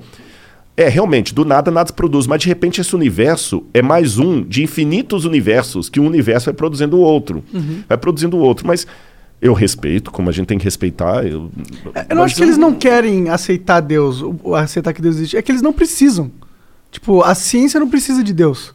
Tá ligado? Ela só precisa de evidências físicas. A, a questão de Deus é mais, mais, filosófica, né? Não é uma questão de ciência, né? Porque a gente não consegue provar Deus, né? Não, com certeza. Deus não se prova. Sim. É, mas interessante que os, primeiros, os pioneiros da ciência eram todos caras religiosos, né? Newton. Mas, é mas isso que eu tô falando, é a mesma coisa que você falar, pô, por que, que os mecânicos não discutem Deus? Porque faz sentido não, é. discutir Deus. O negócio deles é arrumar carro, tá ligado? Mas aí eu concordo com você, desde que eles não discutissem Deus, mas também não afirmassem que ele não existe com base na ciência. Aí eu concordo também. Eu acho que é impossível que é você afirmar que Deus é. não existe. Não, Deus, nesse livro. Ou afirmar que ele existe, de certa forma. É, nesse livro eu falo assim, a improbabilidade de Deus. Porque uhum. Deus. Deus não é. Deus é, é, é, Deus não é teorema, Deus é axioma. Qual uhum. que é a diferença? Teorema se prova. Teorema de Pitágoras né? Vamos supor, é, aprovar que gasolina de automóvel funciona. Isso é falseável, como dizia Popper, né? Gasolina de automóvel funciona para avião ou não? É fácil, eu vou lá e eu consigo provar se funciona ou não. Só que existem realidades que estão acima da verificabilidade. Por exemplo, as retas paralelas de Euclides, que alguns falam que encontram, não se cruzam, não se cruzam e tudo mais. Você não tem uma régua do tamanho do infinito para verificar as retas paralelas infinitas. Sim. Então isso não é uma coisa que você prova, é uma coisa que você deduz, mas é tão lógico, o axioma é tão lógico, que você não pode prová-lo, mas você também não tem como dizer que ele é ilógico. Entendeu? O exemplo de Euclides que eu dei. Não tem como provar a, questão das retas paralelas ali, não tem como. Mas é, faz tanto sentido a teoria da relatividade em Einstein. Que se você teve evidências, ele até pegaram aqui em Sobral, no Brasil, né, lá também na Alemanha, do Sol e tudo, da velocidade da luz e tal. Mas aquele lance que se o corpo ficar dentro de uma espaçonave, ele vai ter uma vida diferente da outra, ninguém tem uma espaçonave para andar a velocidade da luz e ver. Sim. Mas faz tanto sentido que ninguém refuta. Isso, isso é um axioma. Deus também é um axioma. Ele é auto é, lógico. Sim. Foge do, do, do- campo da experimentação. Não, eu concordo com você, até porque eu era ateu, tá ligado? E eu deixei de ser ateu. Essa história que eu já falei várias vezes aqui pra eu, galera. eu ouvi vindo no caminho. Ah. eu vim por coincidência. É, com não sei Pondé, se, né? Com Pondé, né? Com Pondé, você falou. É verdade. Então, eu entendo essa parada do axioma, porque pra mim, a Deus é uma conclusão lógica também, entendeu? Pra mim é uma conclusão lógica no sentido que eu não consigo provar, mas eu consigo saber que pra eu ter uma vida que pra mim faz sentido, eu preciso ter esse axioma, ou seja, eu preciso ter no- dentro da minha mentalidade que interpreta a realidade a existência de Deus como algo que eu levo como verdadeiro. Não sei, eu não tenho certeza se é verdadeiro, mas eu ajo na minha vida como se fosse. Entendi, entendi. Quer fazer o merchan aí antes ou isso é o, o hambúrguer que chegou? Não, isso aqui chegou o nosso O- rango aqui. Nosso rangão, pô. Só que aí, ó, tem um, tem um aqui que é sem bacon. Calma aí que o Sérgio. Ó. É, tá, tem um, né? um sem pepino, um sem bacon, Por que, que tem um sem pepino? um de salmão. É. Caralho, o cara Esse é da elite, né? salmão, Salmão. é, Eu vou é. ter que abrir aqui pra Eu tava feliz né? aqui com o dogão do Beto ali e tal. Bom, ó, valeu o iFood, ó. Quiser comprar Cara, o primeiro pedido é 99 centavos. Talvez esse aqui seja teu, Monarcão. Beleza, obrigado. Isso aí você é cheirosinho. Esse é cheirosinho. Pô, bonitão o negócio aqui, hein? É. Então joga esse álcool pra. Esse aí eu uso. É. Qual? Aquele ali Não, cheiroso. eu quero Ah, cheiroso. Cheirosinho. Minha mulher tá aqui, não posso vacilar. Tá não. certo. Esse é todo. Todo Pô, cara, bonitinho. pior né? que. Gente, vocês estão em casa, o negócio é bom mesmo, viu? Esse aqui tem pepino. Ah, não, ó, não, ó, sa- a- E sacanagem, gente, o pessoal do Flow usa Giovanna Baby. Não, esse aqui é sem bacon. Giovanna Baby. É o melhor tratamento Tá pra bom, saúde. gostei. Olha, gostei de Pô, é um bom merchan, né? Eles Ô, podiam patrocinar não, tem bacon aqui, tem? Cara, não vejo bacon não. Tá, então esse daqui Tem deve não. ser o teu. Então esse é o meu. Valeu. Tá. É... Não, essa parada de Deus ser... Ó, falando de Deus, eu vou pedir licença, que eu Tá. sempre oro antes de comer. Tá, vai. Então- Pera aí, deixa eu pegar o meu também, que aí Então a gente vai, ora junto. aham. Pera aí. Ah, deixa eu achar aqui. Claro. Tem certeza se é o seu primeiro, né? É. Esse aqui tem bacon, então esse aqui é o Então meu. o seu. Pode ir? Tá, peraí, peraí. Tem mais coisa ah, aí? Tá bom, então toma aqui o de vocês aí, ó. Descobre aí. Então pera aí que eu vou fazer uma. Ô Serginho, toma aqui. Pega os sanduíches. Vai lá. aí. Salve iFood, baixa aí o iFood, Vamos lá, então. 99 centavos. Vamos lá, vai. Eita! Tem que strike. fechar o olho e tal. Pode fechar o olho. Tá. Vamos fechar o olho. Senhor meu Deus, eu te agradeço muito por estar aqui nessa entrevista com o Flow, te agradeço por esse alimento. E, Pai, que nós possamos sempre comer, não só com ação de graças ao Teu nome, mas também com o desejo de repartir o nosso pão com o nosso semelhante. Por amor do Teu Filho. Amém. Amém. Bon appétit. Você sabe que esse lance de Deus, você falou de, de acreditar, tem um, tem um limite da explicação também. Tu toma refrigerante? Tomo. Quer? Quero. O que, que você tem aí de bom? Menos coca. Tá. Eu sei que o refrigerante já vem tudo com a, igual a garrafa aqui, tudo Enrotulado? enrotulado, né? Pra não fazer emoção. Então eu vou pegar esse aqui que é, é o Lapirina. Ninguém sabe qual é. É, não dá Tirou- pra saber que é um Guaraná essa Não porra. dá pra ver. qual é. Tirou aqui, não vai ninguém saber quem. é. Mas assim, às vezes a experiência que a gente tem com Deus, Monark, é igual comer um, um sanduíche gostoso. Eu posso ser o mais didático professor. Eu não consigo explicar o sabor, a sensação. Se eu falar, cara, esse, sandu esse, esse sanduíche tá gostoso demais da conta. Aí o pessoal começa a mandar, cara, mas como é que é? This year, make your holiday dreams come true at TJ Maxx, Marshalls, and HomeGoods. The shelves are super stocked and the prices totally rock. Cashmere sweater for mom? Check. A remote control car? Check. The perfect handmade chessboard for your genius BFF? Check and mate. And that's just the beginning. Stores near you are packed with amazing gifts, so you'll spend less and gift better. Endless selection, great prices all season long at your TJ Maxx, Marshalls, and HomeGoods. OMG. Your BFF's birthday is here and you don't know what to get her? No worries. 1-800-Flowers.com has you covered. 1-800-Flowers is the ultimate birthday gifting destination for those who know it's not about giving a gift. It's about giving the gift. Make every birthday brighter with exclusive offers and great values on gorgeous bouquets and arrangements. To order today, visit 1-800-Flowers.com slash tune in. That's 1-800-Flowers.com slash tune in. Como é que é? Não é assim, assado. Você não consegue, só com a explicação teórica, passar para quem está do lado de lá o sabor que eu vou sentir agora. Só tem Cara, um jeito de falar assim, cara, experimenta. Eu não sei, viu, se eu concordo. Porque eu passei a acreditar, cara, por assistindo palestras. Não, não. Você tá certo, eu falei a experiência. Mas, tipo, foi, eu, eu, eu passei a acreditar porque o cara me conduziu logicamente a isso, entendeu? Uhum. Eh, Você conhece o Jordan Peterson? Então, é, foi esse cara, ele tem uma palestra, tem uma série de palestras no YouTube chamando. que é uma meta-análise da, da Bíblia. É Pega histórias os, da os, Bíblia. Os lances ali, mas só que tem um detalhe. O Peterson, ele te mostrou a lógica de Deus. Isso. Até ele foi com você. Eu também posso fazer isso com o meu livro. Mas aquele lance de sentir esse Deus falando no seu coração que você é precioso para ele e que sua vida vale a pena, isso Peterson não tem como te ensinar. Entendi. Mas será que Essa experiência mundo, é sua. Todo mundo não sente isso sempre? Eu não sei. É, é, tão, é subjetivo. O ser humano é muito plural. É difícil. O ser humano não foi feito em série igual o carro. Se o carro dá um, um- um pau ali, você leva no mecânico, ele pelo barulho fala assim, cara, isso aqui é, o- é o motor da ventoinha que pifou. Porque foi feito em série, o barulho é o mesmo. Agora, a sensação que eu tô tendo, às vezes é diferente da minha esposa, às vezes é diferente do- do- do, É, um exemplo é o Igor, que não, é meio daltônico, então ele não enxerga certas cores. Tipo, ele, eu- ele tá vendo a mesma coisa que eu, mas a experiência dele é totalmente Uhum. diferente. Ok. Ok, revelou. Hum. Mas com Deus é a mesma coisa. Por isso que o meu papel não é julgar as pessoas. A gente prega, eu falo de Jesus, conto da minha experiência. Mas cada um tem o seu tempo, tem o seu meio. E eu admito aqui, sem medo de ser feliz. Tem muito ateu que ele é ateu. Não é porque ele rejeita a Deus frontalmente. É porque os discursos de Deus que apresentaram para ele são tão patéticos, sabe? Por isso que eu tenho muito receio, assim, eu não sou perfeito. Mas hipocrisia, incoerência, é, achar que pelo fato de eu ser crente eu sou melhor do que você. Você tá entendendo?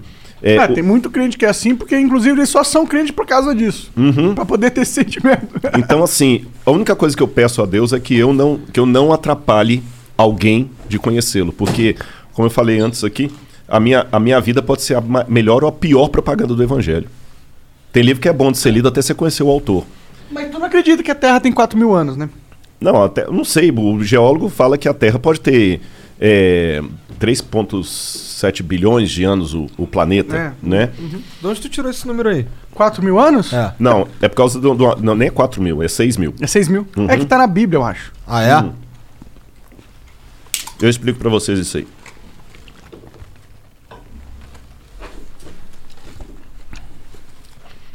No Gênesis tem a idade dos patriarcas. Tanto fulano, fulano viveu tantos anos, tirou fulano, viveu tantos anos. Quando você faz aquela conta da idade dos patriarcas, mas há divergências, porque tem, tem o Gênesis escrito em hebraico, tem uma versão dele para o grego que dá uma diferença nos números ali. Pequena, mas dá. Mas dá em torno de seis, mais, um pouco mais de 6 mil anos, desde aquele período ali até hoje. Números apro- aproximados, tá bom? Aí o que, que acontece? Então a Terra tem 6 mil anos. Quando você cruza isso com o, o paleontólogo que fala assim, não, tem milhões de anos, isso que parece uma estupidez, uma, uma tonteria, mas vamos com calma. Em primeiro lugar, a invenção da escrita. Se você pegar os primeiros livros que estudaram a invenção da escrita no século XIX, eles falavam que a escrita foi inventada em 5000 a.C. Depois 4000, 3800, 6500. Hoje, na melhor das hipóteses, a invenção da escrita é de 3100 para cá. Você entendeu? Então, de história escrita mesmo, eu tenho em torno disso aí. De história registrada. Escrita registrada. E esquece Bíblia por enquanto, daqui a pouco eu vou, vou na Bíblia. E as manchas na parede. Exatamente. Da caverna. Exatamente. Aí, o que vai daí pra trás tem um pouco de especulação. Mas vamos devagar. Deixa eu falar do- da questão do crente. Teve um bispo chamado Asher que ele fez as contas dele lá e ele colocou até a data e a hora da criação de Adão. Adão foi criado, acho que no dia 21 de outubro de 4004 a.C., 3 horas da tarde, de uma sexta-feira. Porra, o cara é foda. Aí muita gente pegou isso e popularizou e tudo mais, mas se você perguntar para o Rodrigo, é impossível saber um negócio desse. É impossível saber. Qualquer datação histórica que passa de 1400 a.C. para trás, isso eu posso responder como crente ou como descrente. Ela começa a ficar especulativa. Porque quando eu falo para você que a 18ª dinastia foi mais ou menos no século XV a.C., com base em que eu estou falando, você pega as dinastias egípcias, que estão ali, te- tem a Pedra de Palermo, você tem Heródoto, você tem... E vai cruzando pelos faraós e tem uma ideia mais ou menos. Só que tem muitos buracos. Agora encontraram, a- a- em 2016, a tumba de Senebecai, que era uma dinastia inteira que estava perdida. Tem dinastias que foram paralelas. Então a gente, de 1400 a.C. para trás, começa a ficar especulativo para o historiador. Quando eu pego a Suméria, na Mesopotâmia, os caras falavam assim: olha, isso aqui aconteceu no terceiro ano do reinado do rei Ibi, Ibibissim, rei de Ur. Tá, mas o terceiro ano do reinado de Ibibissim significa o quê? Eles não tinham um calendário padrão. Então, você fala assim, pô, o, o- o Igor já está trabalhando aqui, já tem dois anos. Então, no segundo ano de trabalho do Igor aqui, tá, mas o segundo ano de trabalho do Igor significa o quê? Quando a gente encontra um tablete cuneiforme com uma, uma informação astronômica, cara, isso é muito bom. Se eu encontro lá assim, no segundo ano do reinado do rei Bibissim, teve um eclipse solar. Aí eu vou no meu amigo astrônomo, ele faz aqueles esquemas lá de voltar à Terra é, no computador, Voltar né? ao ciclo Voltar ao ciclo. estelar, né? E ele consegue me falar, no calendário atual que a gente usa, qual foi a hora precisa de um eclipse solar visível na Mesopotâmia, naquela região. Se tinha, até dá pra ver se tinha nuvem, se não tinha nuvem. Ah, Caramba, é muito bom isso. Eu usei isso para falar de datação da morte de Cristo e tudo mais. Não como um astrônomo, que eu não sou astrônomo. Isso aí você põe na mão do cara e ele te devolve. Opa, então no dia 23 de abril de 2005 é isso aqui. Aí eu vou descobrir se o cara usava um calendário lunar, solar, lunisolar. É bem. Aí depois que você vai cruzando todos esses dados, lembra quando tinha o CSI que o cara punha na parede aquele, a fotografia e ia puxando com os barbantes? Sim. Já fazendo aquele cômputo ali. Então a gente trabalha com algumas evidências, mas certeza histórica absoluta a gente não tem das datações. Sim. Hoje, por essas coisas, a gente chega mais ou menos a 3.100 de Cristo. O que vai daí para trás é especulativo. Aí o cara olha a, a parede lá, o desenho rupestre, e já teve o desenho rupestre, só para você ter noção que as datas são altamente especulativas. Lá- sabe a, a Luzia? A Luzia, eu já encontrei umas quatro ou cinco diferentes datações para Luzia. Tem gente que coloca a presença do homem aqui no Brasil em 25 mi- mil anos atrás. Tem gente que coloca há 45 mil anos atrás. Pô, 25 mil para 45 mil é muita diferença. Entendeu? Quando o homem chegou na América, 250 mil anos atrás, 100 mil anos atrás, um disparate tão grande que você vê que os caras também estão Estimando. Estimando. Agora, se eu trabalhar co- a, a- com a ideia de que Deus pode ter criado e que Adão é uma figura histórica, eu posso ter colocado Adão um pouco antes ali do período do bronze. 4 mil antes de Cristo aproximadamente. E a história que a Bíblia conta vai ser dali para diante. E de Adão para trás? Aí que vem a questão. Daí você tem duas opções. Ou você pode trabalhar como o Teilhard de Chardin, que falava que Adão foi o primeiro exemplar do Homo sapiens sapiens. Ou eu posso trabalhar com a hipótese, e eu posso argumentar se vocês quiserem, que a história do Gênesis não é uma lorota, que Deus veio, que se Deus existe, basta para que o milagre aconteça, basta Deus existir e ser todo poderoso. Ponto. Basta isso. Se ele resolveu criar o homem como a Terra falou, como a Bíblia falou, é, e eu posso entrar no mérito, mas não parece muito conto da Carochinha, um casal de nudistas lá que a cobra falou, blá, blá, eu posso entrar nesse mérito se vocês quiserem. Se Deus criou aquilo ali, a história da Terra pode ter realmente 6 mil anos. Porque não existiu o Pithecanthropus erectus, o Homo, o, o Homo ergaster, o, o, o Cro-Magnon. Aliás, muitos desses já até saíram da linhagem humana, porque não tem nada de humano. Mas a gente tem ossos, né, de, desses, dessas evoluções, né? É aí que está o problema. Vou dar um exemplo para você. Eu acho que foi Então, peraí, você tá Nossas- falando que você realmente acredita, então, que a Terra tem 6 mil anos? Hum. Eu não respondi essa pergunta, desculpa. Biblicamente, fala assim: No princípio criou Deus os céus e a terra. A terra, porém, era sem forma e vazia. Havia trevas sobre a face do abismo e o Espírito de Deus pairava sobre as águas. Então, ali em Gênesis capítulo 1, versículo 1, não fala quando Deus criou a terra. A terra já existia. Num estado sem forma e vazia, inclusive com água.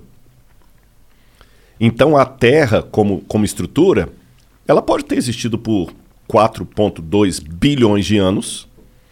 E Gênesis está contando quando Deus pegou essa Terra sem forma e vazia e meteu nela a, lu- a, a, a luz, Fiat Lux, haja luz, e, o, e, o, e o, a vida. Mas a luz em que sentido? Porque o primeiro verso, Deus, e, de- e Deus disse: haja luz e houve luz. Mas a luz física? A luz Fótons? física. Que haja fótons? É, aí é um pouco especulativo, né? Entendi. Porque no, no, no hebraico diz or. Or. Or é luz. Uhum. Agora, o, o que escreveu o Gênesis ali, na minha, na minha opinião, Moisés, ele não tinha essa visão científica que a gente tem hoje do é, luz, né? Houve luz. E a luz veio e rompeu. Como é que foi aquele esquema ali? Né? A gente não sabe. Mas ali pode estar descrevendo apenas um processo sobre um planeta que já existia há 4 ponto alguma coisa bilhões de anos. Uhum. Eu nem sei se a data é 4,7 bilhões. Também né? não sei. É. Eu sei que é muito tempo. Muito eu tempo. sei que é bilhões. Você está entendendo? Então não é incompatível com o texto bíblico a ideia de uma terra antiga. Por isso que quando você perguntou se a Terra tem 6 mil anos, eu falei, não, deixa eu explicar. A Terra pode ter bilhões de anos. A vida na Terra, que veio. Pode ter bilhões de anos Pode ter também. bilhões. Agora, também estou colocando como hipótese, porque eu não estava lá. Ninguém estava lá. Mas né? a gente tem evidências, né? Tem, um, tem uma maneira um pouco diferente de ver. Embora eu acredite na possibilidade que ela tem 4 bilhões de anos, coloquei aqui, mas eu vou trabalhar também com o que pode estar me ouvindo e falar, não, Rodrigo, eu discordo de você. Tá bom. Biblicamente, vamos trabalhar com hipótese. É, você sabe que existem processos de envelhecimento não naturais que podem trazer, numa situação muito rápida, o que num processo natural demoraria tempo. Por exemplo, uma pessoa que está com um câncer terminal, o cara está mal. Eu, nem vou- eu lembro um cara que eu visitei no hospital que estava com AIDS. Coitado, ele já faleceu há muitos anos lá em Uberlândia. Nossa, foi muito dolorido aqueles últimos dias dele lá. E ele era novo, mas a AIDS envelheceu o cara de tal maneira que ele parecia um, um velho de muito mais anos do que ele tinha. Uma doença envelhece. Guarda isso aí. Vou dar uma informação geológica. Enquanto a gente está conversando aqui, esse prédio que tem os estúdios aqui de vocês, ele está entrando em de, de, deterioro, de, Deteriorização? é, deteriorização. Ele está deteriorando. Só que isso é um processo tão lento, tão lento, que vocês não vão ver. É a fissura, é a trinca, é a erosão, é o decaimento do prédio, a gente não vai ver. Agora, se ninguém der manutenção arquitetônica nesse prédio, quanto tempo ele vai durar? 50 anos? 50 anos, vamos botar 50 anos. Aí se eu passar aqui amanhã na rua e o prédio caiu, e eu vi caído, eu vou falar assim, puxa vida, esse prédio já tem 50 anos que foi construído, por isso que ele caiu.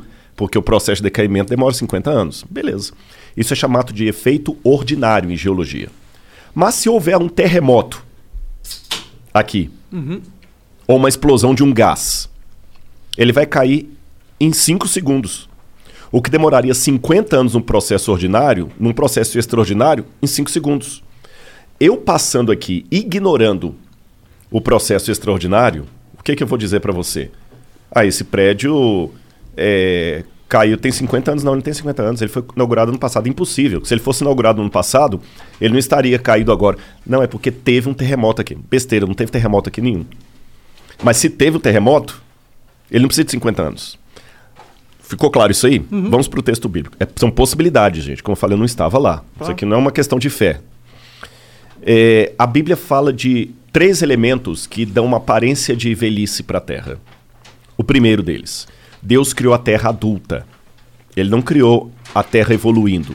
Então, por exemplo, na criação de Adão, formou Deus Adão e Eva. Pelo relato bíblico, ele criou Adão adulto. Um antropólogo olharia para Adão no dia que ele foi criado e falou: Esse cara tem uns 30 anos. Não, ele tinha um dia de vida, porque Deus já criou adulto. O cara calcularia a infância e juventude, que não houve. Segundo, o pecado, o lance do pecado. uma das palavras para pecado em hebraico, ratá, que é errar o, o alvo, também pode significar envelhecimento, velhice, é, doença.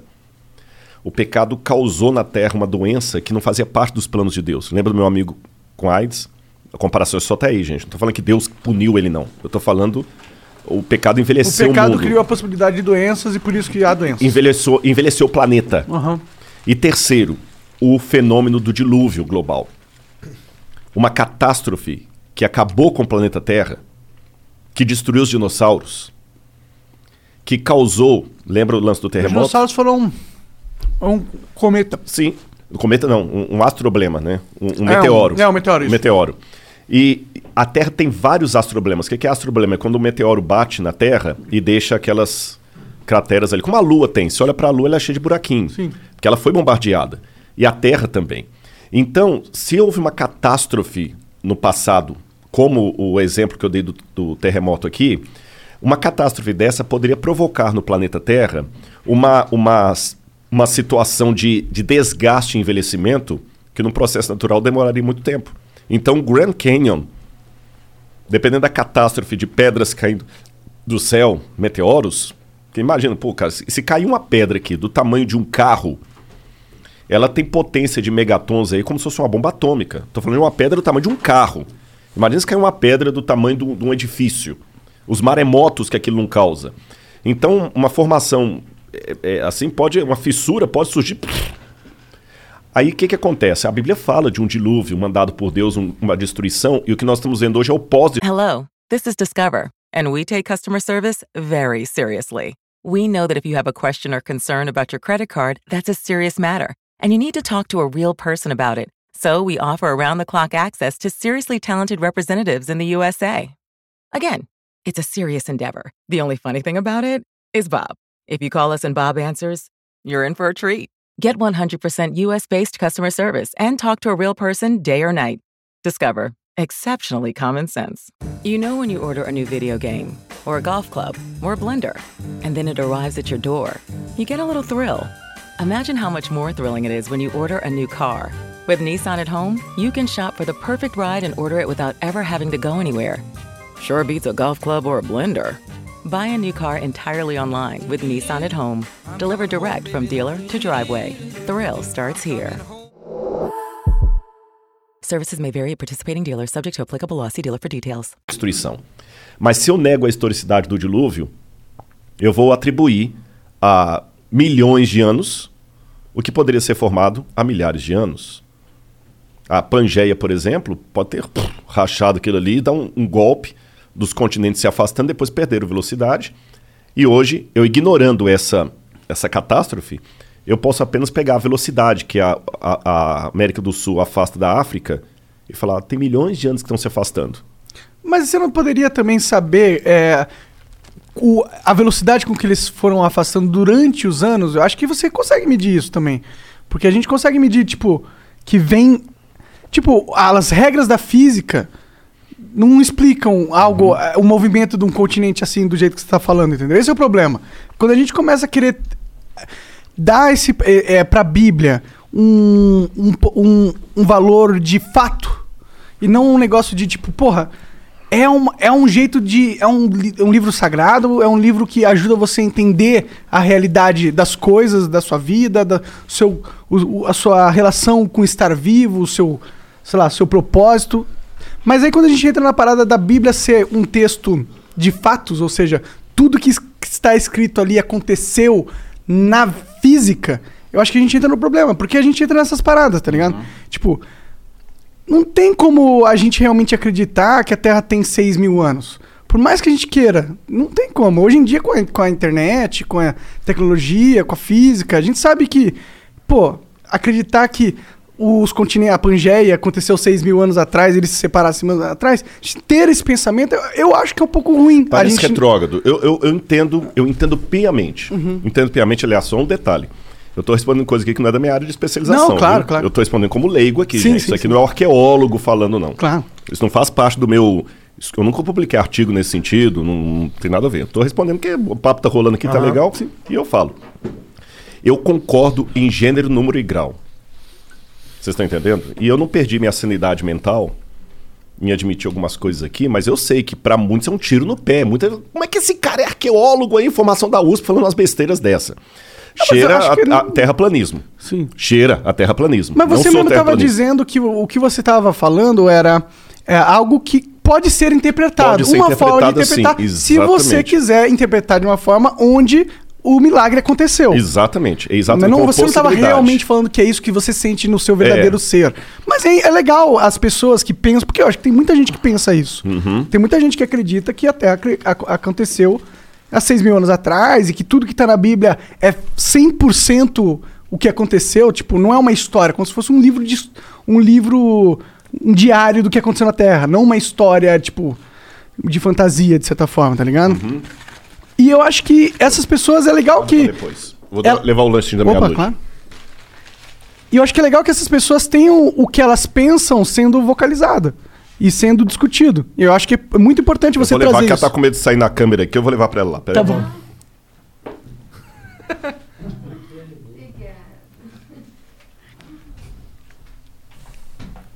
Não quer aparecer. Não, meu amigo, é assim, ó.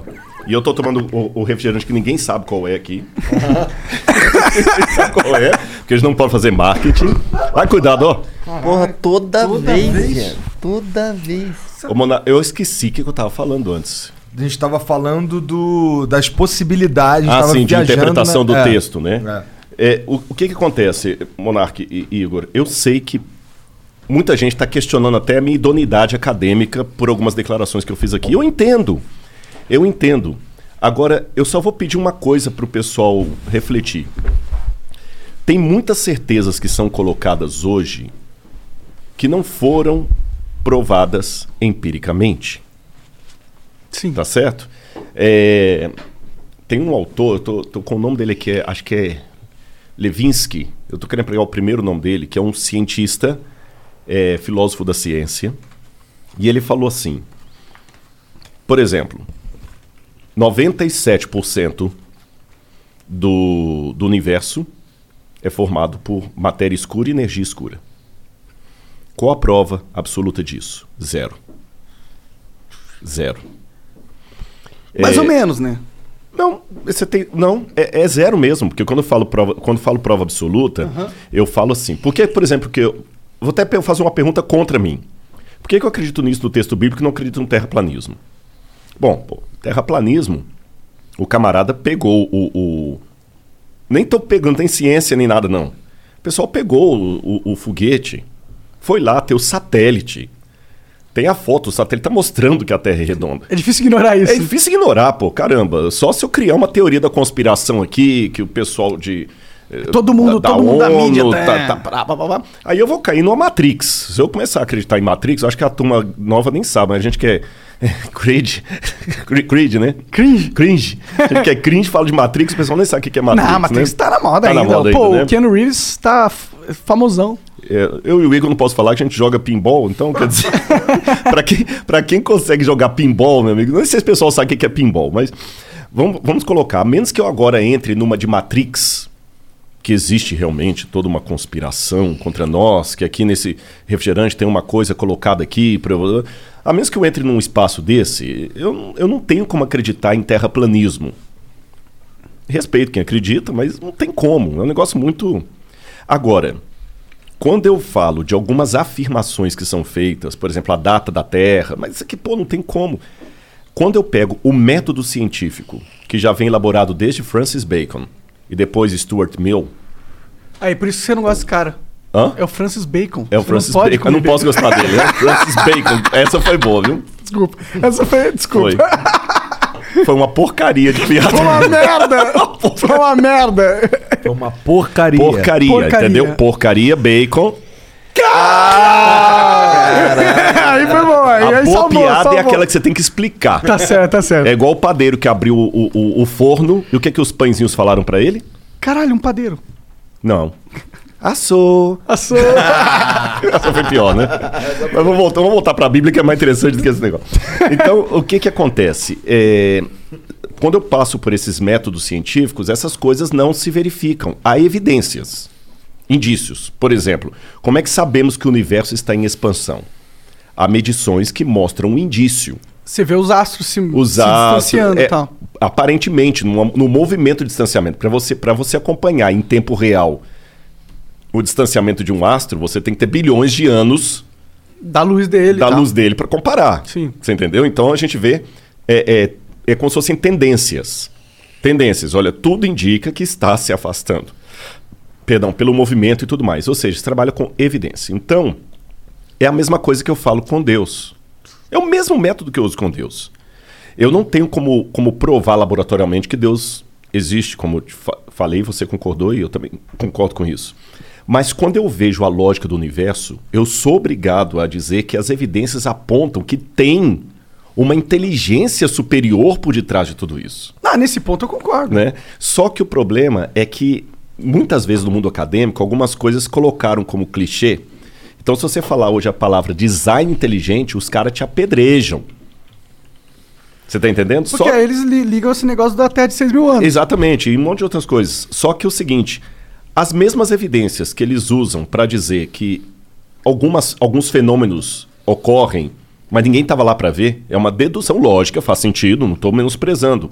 Você está entendendo? Faz sentido. É, é, mas eu não estava lá.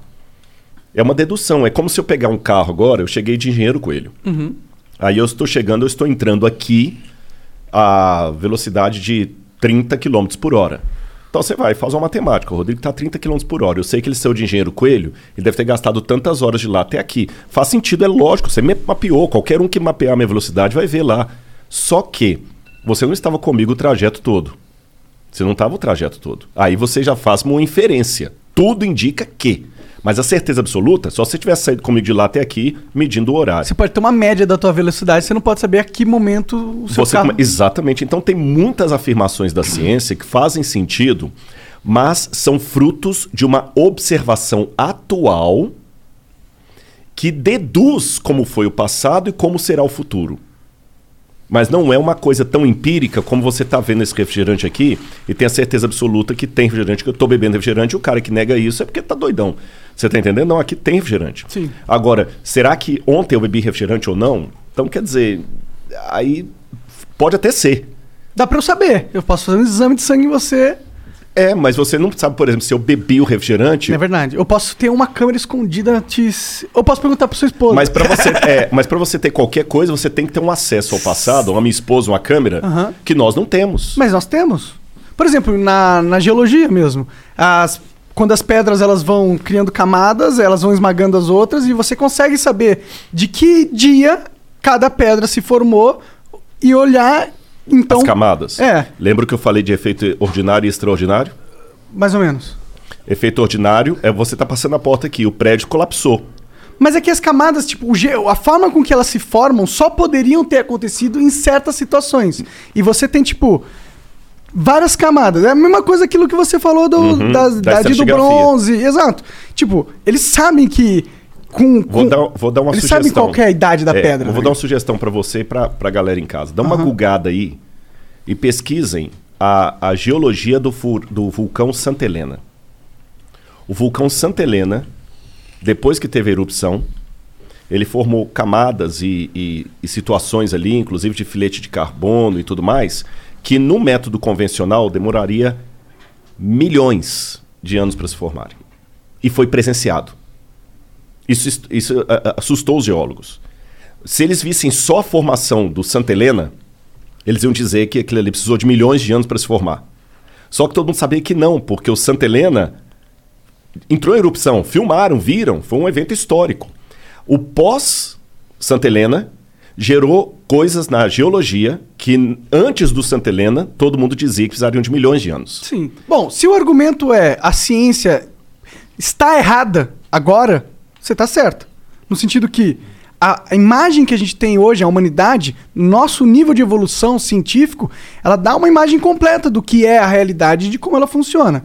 Então, claro, a gente tem muitas suposições na ciência que vão se provar falsas no futuro. Exatamente. Isso aí é incontestável.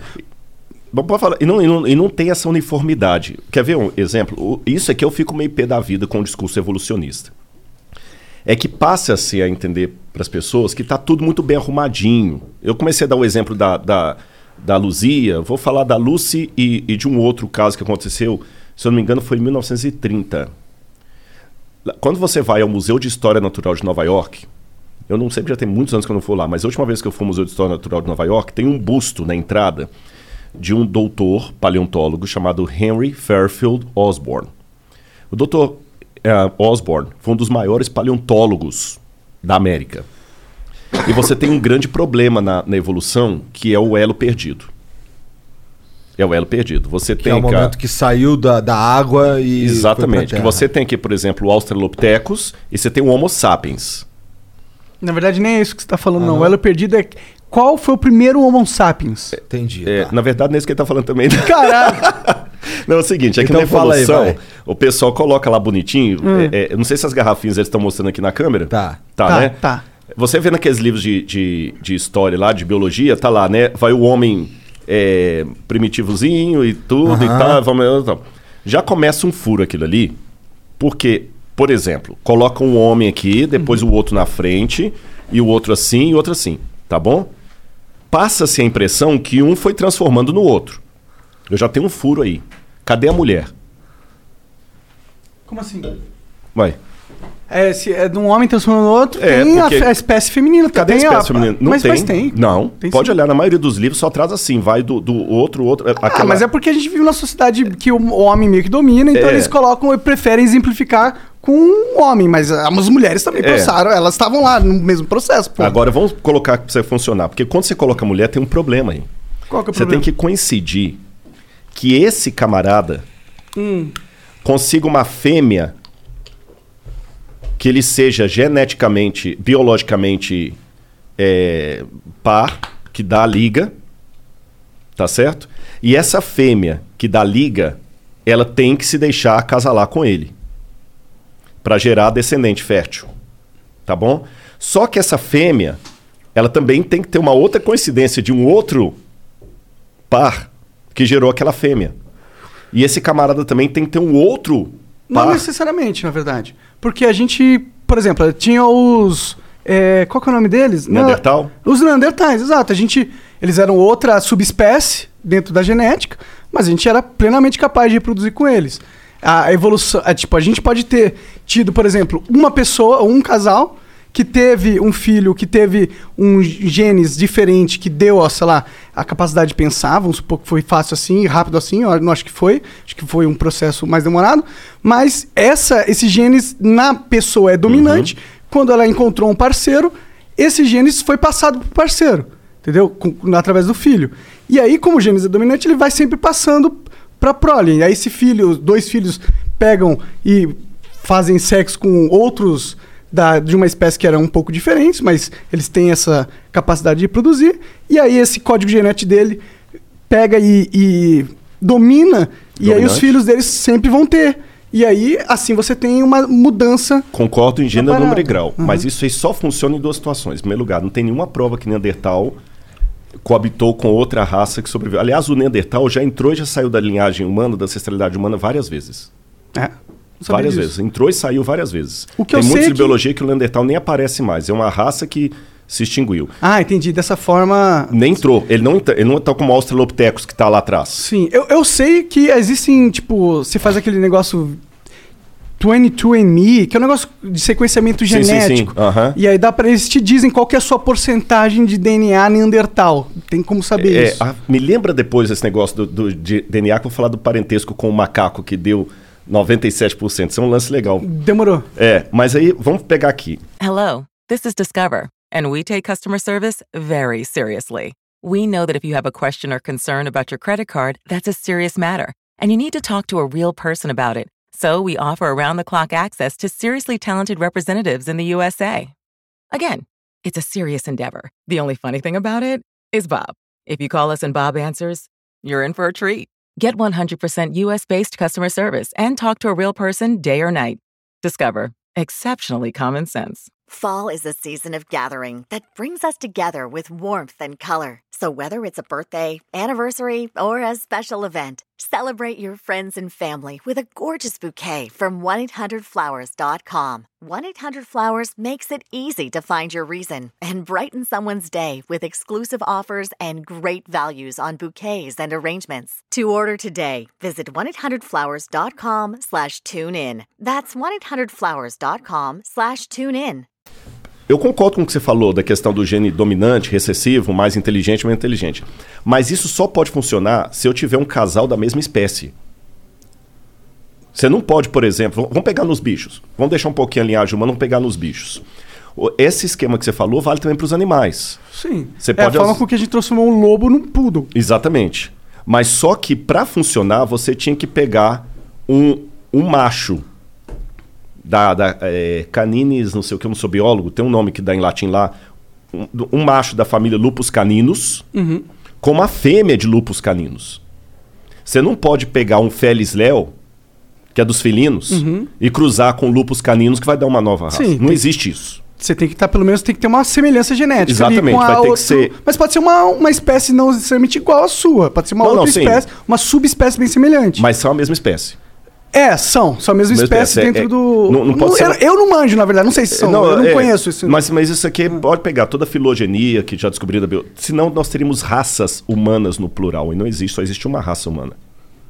Sim, sim, mas a gente poderia ter várias espécies. é, humanoides, entendeu? Já existiam várias espécies humanoides, tá ligado? É, mas você também você percebeu que a gente não tem empiricamente a prova disso. O que você tem na biologia. O, se- o DNA, se a gente poder verificar o DNA numa, meio que uma prova Não. empírica. Sabe por quê? A gente não tem ossadura dos neandertais? Não. Não? Não, não, tanto é que eles saíram da linha.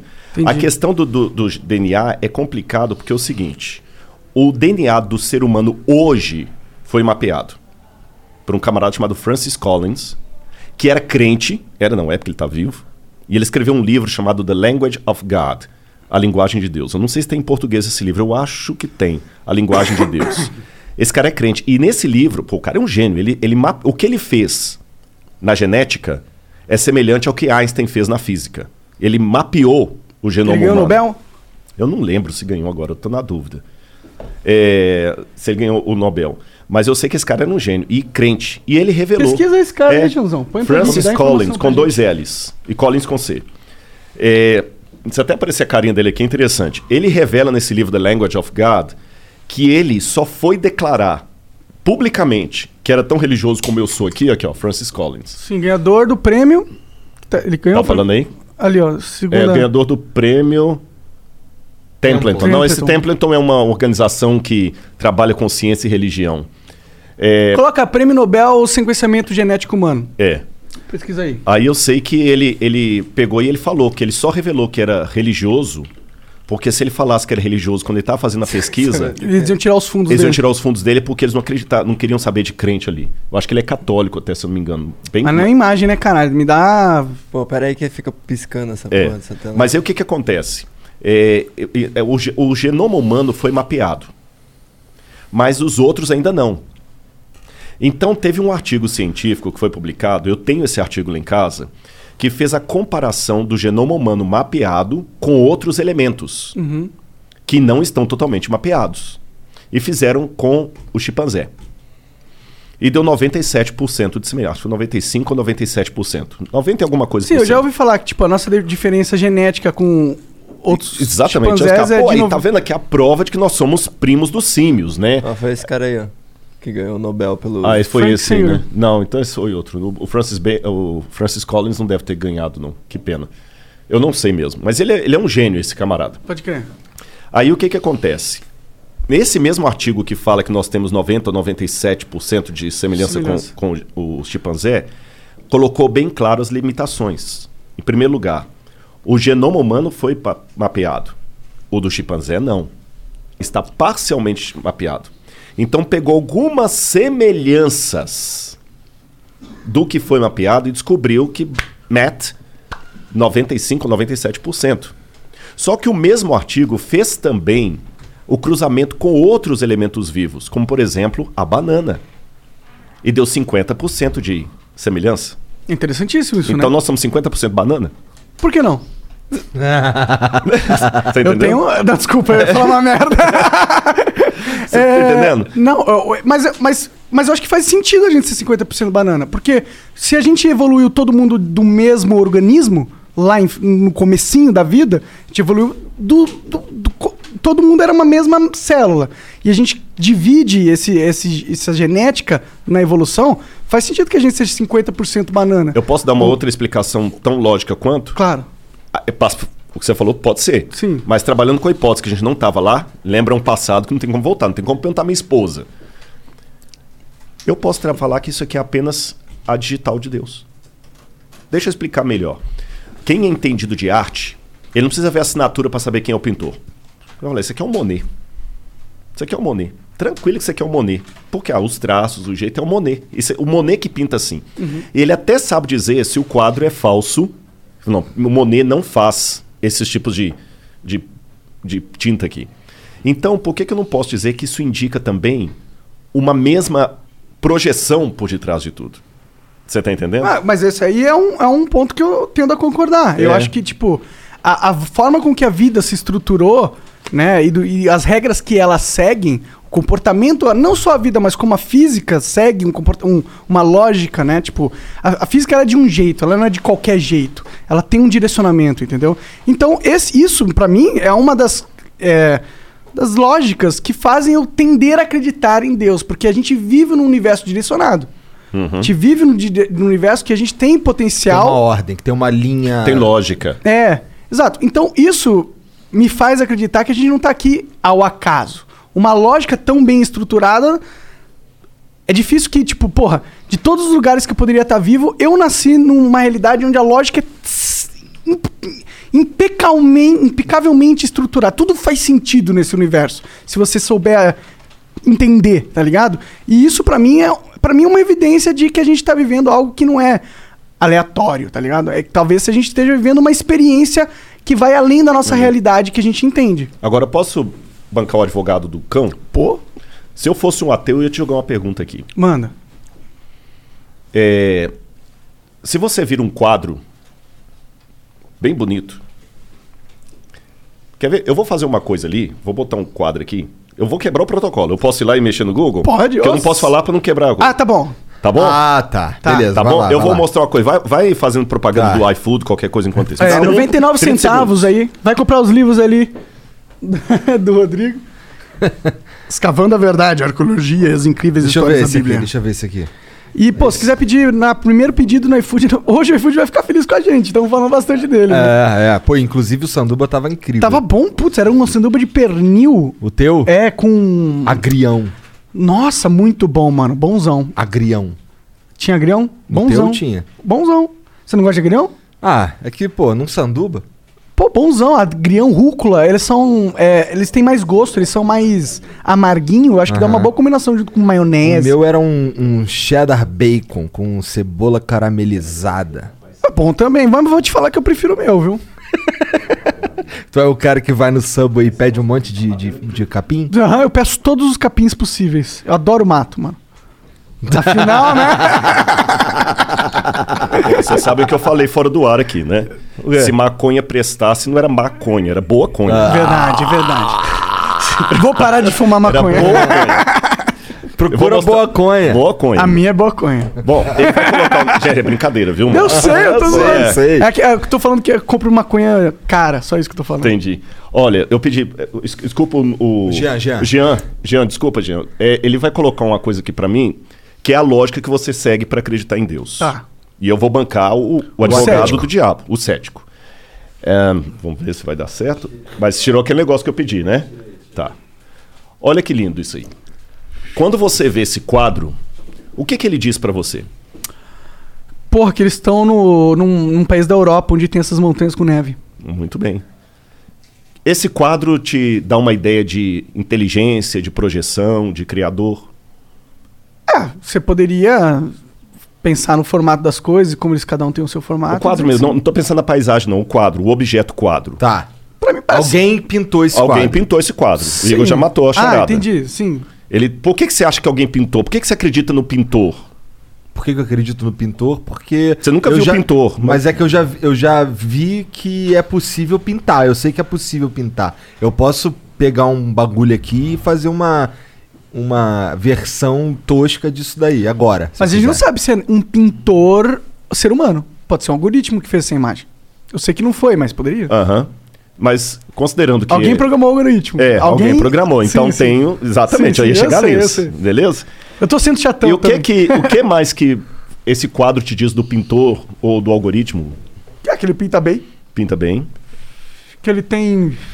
Que. Tem bom gosto com cores. É, eu gosto da paisagem, parece tranquilo. Uma pessoa sensível.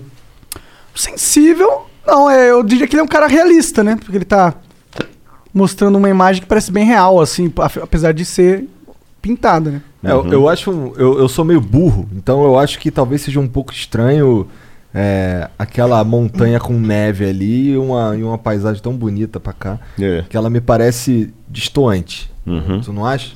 Eu acho, mas é que eu sei que existem lugares assim, né? Que, É? tipo, a- é? porque a neve forma lá em cima porque é não, muito não, mais mas alto. não é lá em cima, olha aqui. Lá embaixo? É. O que que, que, que tem? Tá um cor de neve. É, mas o Mont Blanc da Suíça é assim. É? Não sei, não manjo. É. Homem ou mulher que pintou? Ah, não dá pra saber, eu acho. É, acho que não dá pra saber. Faço ideia. Sabe quem pintou esse quadro? Hum. Adolf Hitler. Caralho, olha lá. Por que, que eu trouxe isso aqui pra vocês? Hum. Eu acho, nossa, eu vibro demais. Eu- quando eu, eu- eu- na verdade, até quem mandou o, o- o- Quem é fã de vocês, gente, eu vou falar aqui, é o Hugo Salles, meu cunhado, tá lá, viu? Tá Nice. comendo ali atrás, tá com a boca cheia de, de, de coisa também que trouxeram pra ele aqui, junto com a minha esposa o ali. cara tá com a camisa do Boca Juniors. Ah, desculpa aí, né? E o que é pior, gente, a tu família tem da minha vergonha, esposa não, toda cara? é cruzeirense e eu sou atleticano. Ih. que, que é? Vem do River também. Tem do River Plate, tudo. Não, ele não pediu foto com vocês ainda porque tá com vergonha, mas depois vocês vão ter Vamos que tirar, tirar, vamos tirar, senão agora pronto, perdi o cunhado. Ou Mas- ganhou, né? Ganhei. Ganhou pra sempre. Mas vamos ao, ao- ao ponto.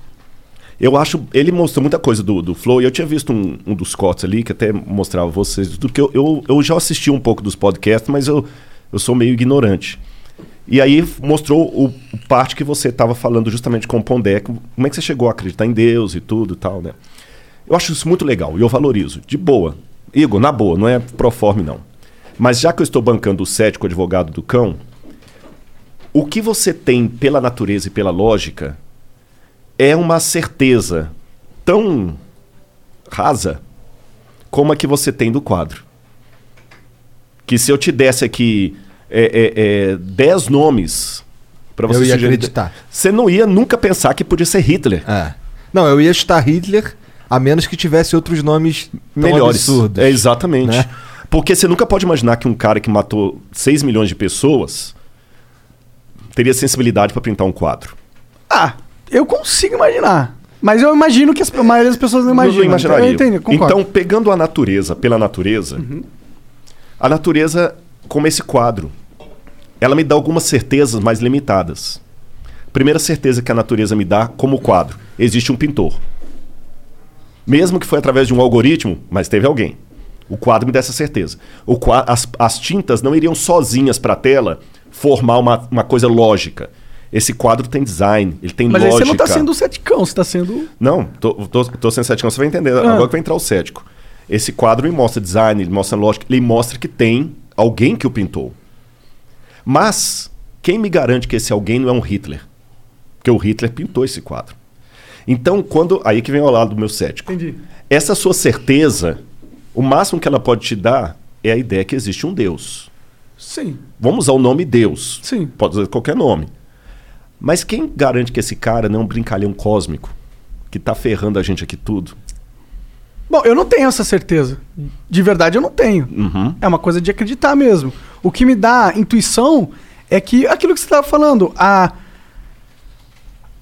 A realidade parece ser boa no sentido de tem muita merda, mas as coisas vão caminhando, vão melhorando. Tipo, parece que tem algo dentro dessa realidade que quer progredir, tá ligado? E é isso é a evidência que eu uso para que eu não tenho uma imagem desse Deus que eu acho que exista, mas eu não tenho nenhuma certeza das características dele. Aí que tá o ponto. Agora você chegou no ponto. Sim. E aí que vem o meu, meu, meu testemunho agora de fé. Uhum. Eu, quando eu olho a, a natureza, Ela me dá essa certeza. Não, tem que ter um design. Pá, o cara deve, ser, deve ter intenção, tudo. Tá, tá. Só que ela não me responde se ele me ama ou se ele é um Hitler. Então a primeira coisa que eu tenho que trabalhar é a possibilidade de Deus existir. Depois que eu trabalhar essa possibilidade de Deus existir, eu vou trabalhar uma segunda possibilidade. Será que ele se revela? Será que ele consegue ficar pequeno bastante para me entender? Aí que eu começo a buscar na história das religiões por que, que aquele livro chamado Bíblia Sagrada é realmente a palavra dele ou não. É lógico que em 30 segundos não dá para eu resumir para vocês por que eu cheguei à conclusão que a Bíblia é a palavra de Deus e o Bhagavad Gita não. Eu precisaria de mais tempo, mas vamos partir, vamos deixar o beneplácito que eu fiz pesquisas para isso.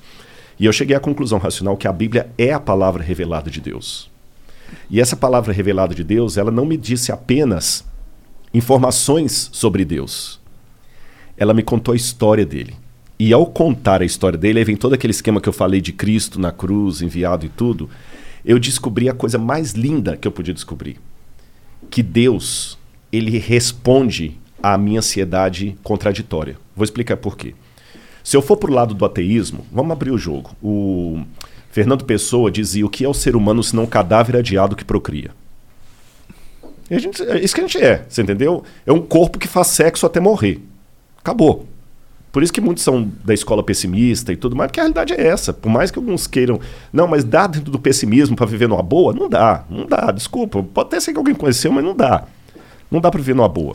A sobriedade, ela te incomoda.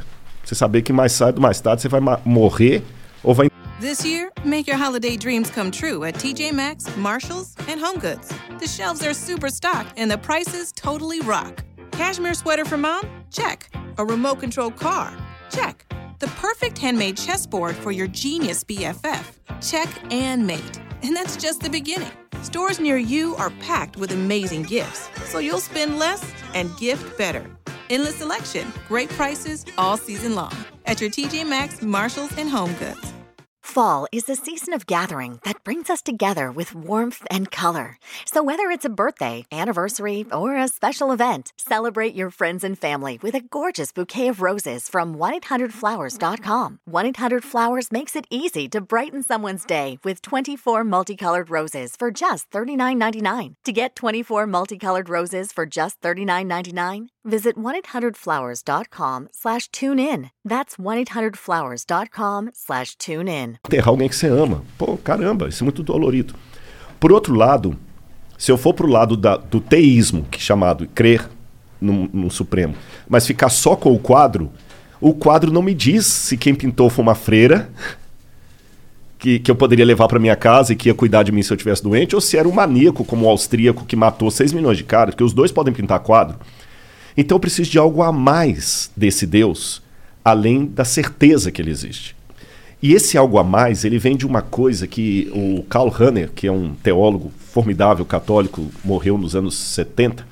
Karl Rahner chamava de transcendental, é, existencial transcendental. O que, que, é isso? Santo Agostinho dizia: é, existe um vazio com forma de Deus no coração humano. E nós nascemos com essa projeção para o transcendente. Se tem uma oração que até um ateu sinceramente pode fazer, é a seguinte: Senhor, que tu existas.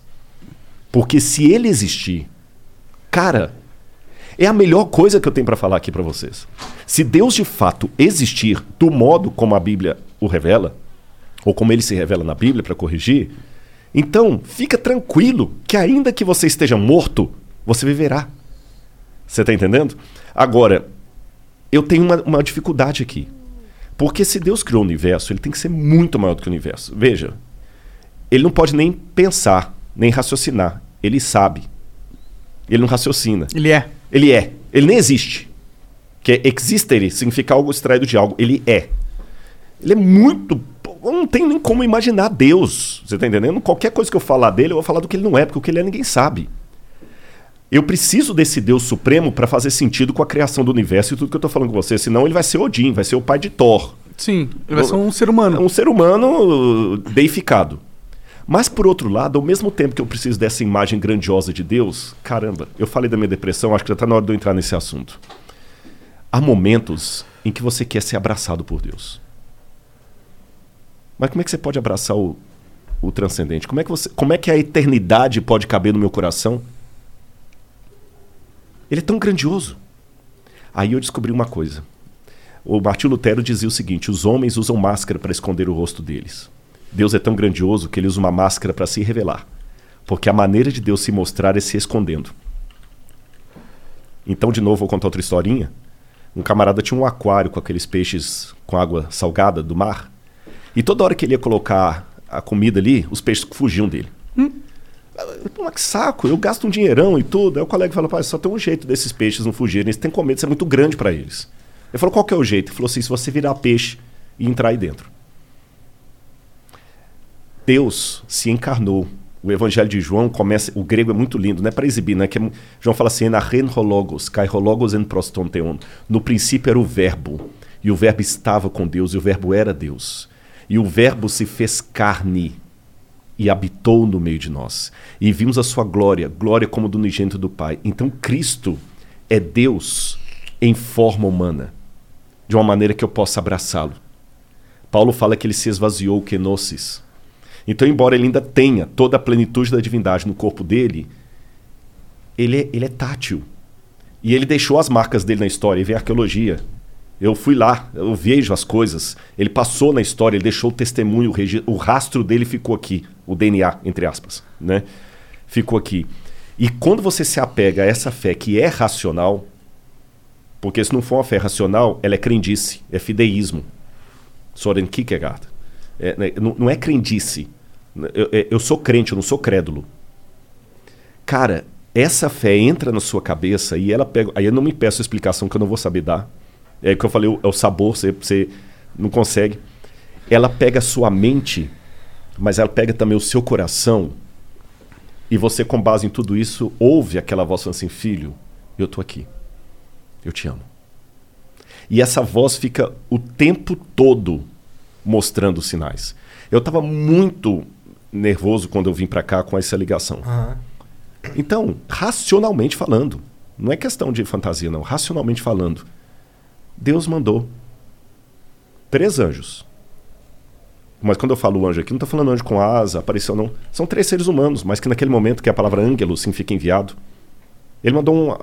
Eu estava muito chateado com a ligação do carinha lá, que queria saber quanto que eu ganhava, como se eu estivesse me enriquecendo nas coisas da igreja. Eu fiquei muito chateado. Eu falei, puxa vida, agora que eu, eu queria entrar aqui num espírito light para conversar com vocês e tudo e tal. Aí veio o cara lá do hotel. Eu fui pegar agora. Ele nem, deixou, nem deixou eu pagar. Não, Rodrigo Silva. Meu irmão, você vai e Deus está te abençoando. Eu nunca vi o cara na minha vida. É lógico que ele me conhece do YouTube e Sim, tal, né? sim, você entende o porquê, É, eu entendo lá, o porquê, tal. não foi nada sobrenatural, mas Sim. A mente da gente, Igor e Monark, ela busca parâmetros. Quando você compra um carro, você começa a ver aquele carro toda hora na rua. Parece que a humanidade toda comprou aquele carro. Não é? Não, sempre teve aquele carro ali, mas que agora que você comprou, sua mente procura regularidade. Quando você está em comunhão com Deus, você começa a ver ele agindo. Ele agindo. Aí veio na forma desses menininhos aqui, que veio abraçar. O menino veio, o Josué, me deu um abraço tão gostoso que eu senti Deus falando assim: tá vendo? Você vai lá, eu vou estar com você. Então, por isso, assim, por nenhum fanatismo, eu acho que você já deve pegar que eu não sou fanático. Um fanático não chegaria ali brincando de paintball com você. Você Não, o fanático não deixaria eu fumar tabaco orgânico de É. boa aqui. Você tá entendendo? Sim, sim. Desde que você não faça xixi na minha cabeça. Não tem essas Tô pira. brincando, é. Mas o que que acontece? Porque Jesus conversava com todo mundo. Jesus conversava com o intelectual como Nicodemos, mas ele pegou aquela mulher também que o pessoal queria apedrejar e falou: "Vem cá, eu não, eu não te condeno não. Vai, não, não peca mais. Não peca mais." Você entendeu? Ele, ele pegou os, os improváveis. E eu sou fã de Jesus, gente. Eu, eu amo Jesus e eu procuro, do meu jeito humano, copiar Jesus em tudo. Consigo? Não. Mas eu tento. E é tão gostoso. Sabe aquela música do Padre Zezinho antiga? Amar como Jesus amou. Quem é católico lembra. Eu procurei. E, gente, eu falo com vocês, Deus é tão real que quase dá para tocá-lo. Isso te ajudou quando você estava na depressão? Com certeza. Eu vou contar uma coisa para vocês aqui. Olha, é a primeira vez que eu conto isso em, em rede, hein? Da hora. Mas eu tive que fazer terapia para contar isso aqui. Poucas pessoas sabem disso. Eu estava numa clínica tratando da minha depressão. Eu estava numa depressão tão severa que que eu estava com o risco de suicídio. A pior humilhação que você pode imaginar eu tive. Eu tive um ex-aluno, porque eu dava aula na faculdade de teologia. E dar aula de teologia é mais complicado do que dar aula de outras matérias, porque é teólogo, pastor.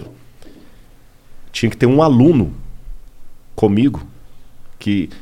é- Aí nesse ponto eu, eu agradeço muito à Igreja Adventista. Nenhum pastor adventista ganha salário para ficar milionário, ter ilha, apartamentos, não tem. Mas a igreja também não me deixa passar vergonha.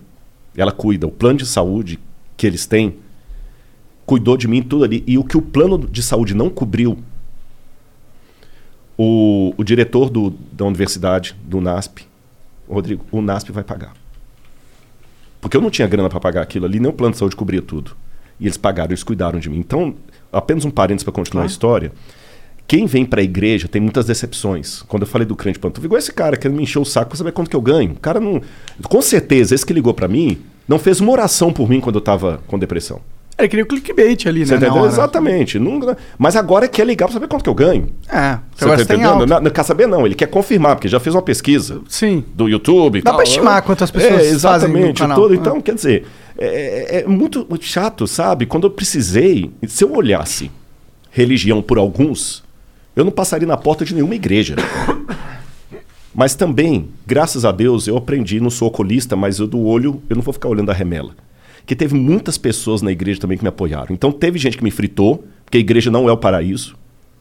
Às vezes é para-raio de doido, religião às vezes é para-raio de doido. Uhum. Mas por que, que religião tem que ser o para-raio de doido? Justamente porque a igreja é um hospital. É, porque o doido precisa de guia. Exatamente. Se a igreja agora começar a ser elitista, só vamos aceitar os bem ajustados, ela deixou de ser igreja. Sim, tá certo. Só que o problema é que enquanto o cara é um débil mental, antes de entrar pra religião, ele é um débil mental. Depois que ele entra, pô, mas você não é crente? É complicado isso. E eu só peço a Deus assim que tenha misericórdia de mim. Mas eu tive muita gente na igreja que me ajudou. Eu tive fogo amigo, fogo amigo, cara que vem pra te fritar. O cara que era antes brother. Antes brother. Que queria sua posição, provavelmente. Exatamente. Mas depois me fritou. Uhum. E por que, que eu não saí da igreja? Porque ao mesmo tempo, se eu falar que a igreja não presta por causa daqueles que me ferraram, o que, que eu faço com aquela multidão que me ajudou? Eu não tô falando de gente que é fã do Rodrigo Silva, influencer. Não, não. Já eu tava na pior. E aí o, o diretor chegou, todo sábado ele ia me visitar na clínica de tratamento que eu tava. E dois detalhes aconteceram aí. Por isso que o meu livro chama O Ceticismo da Fé.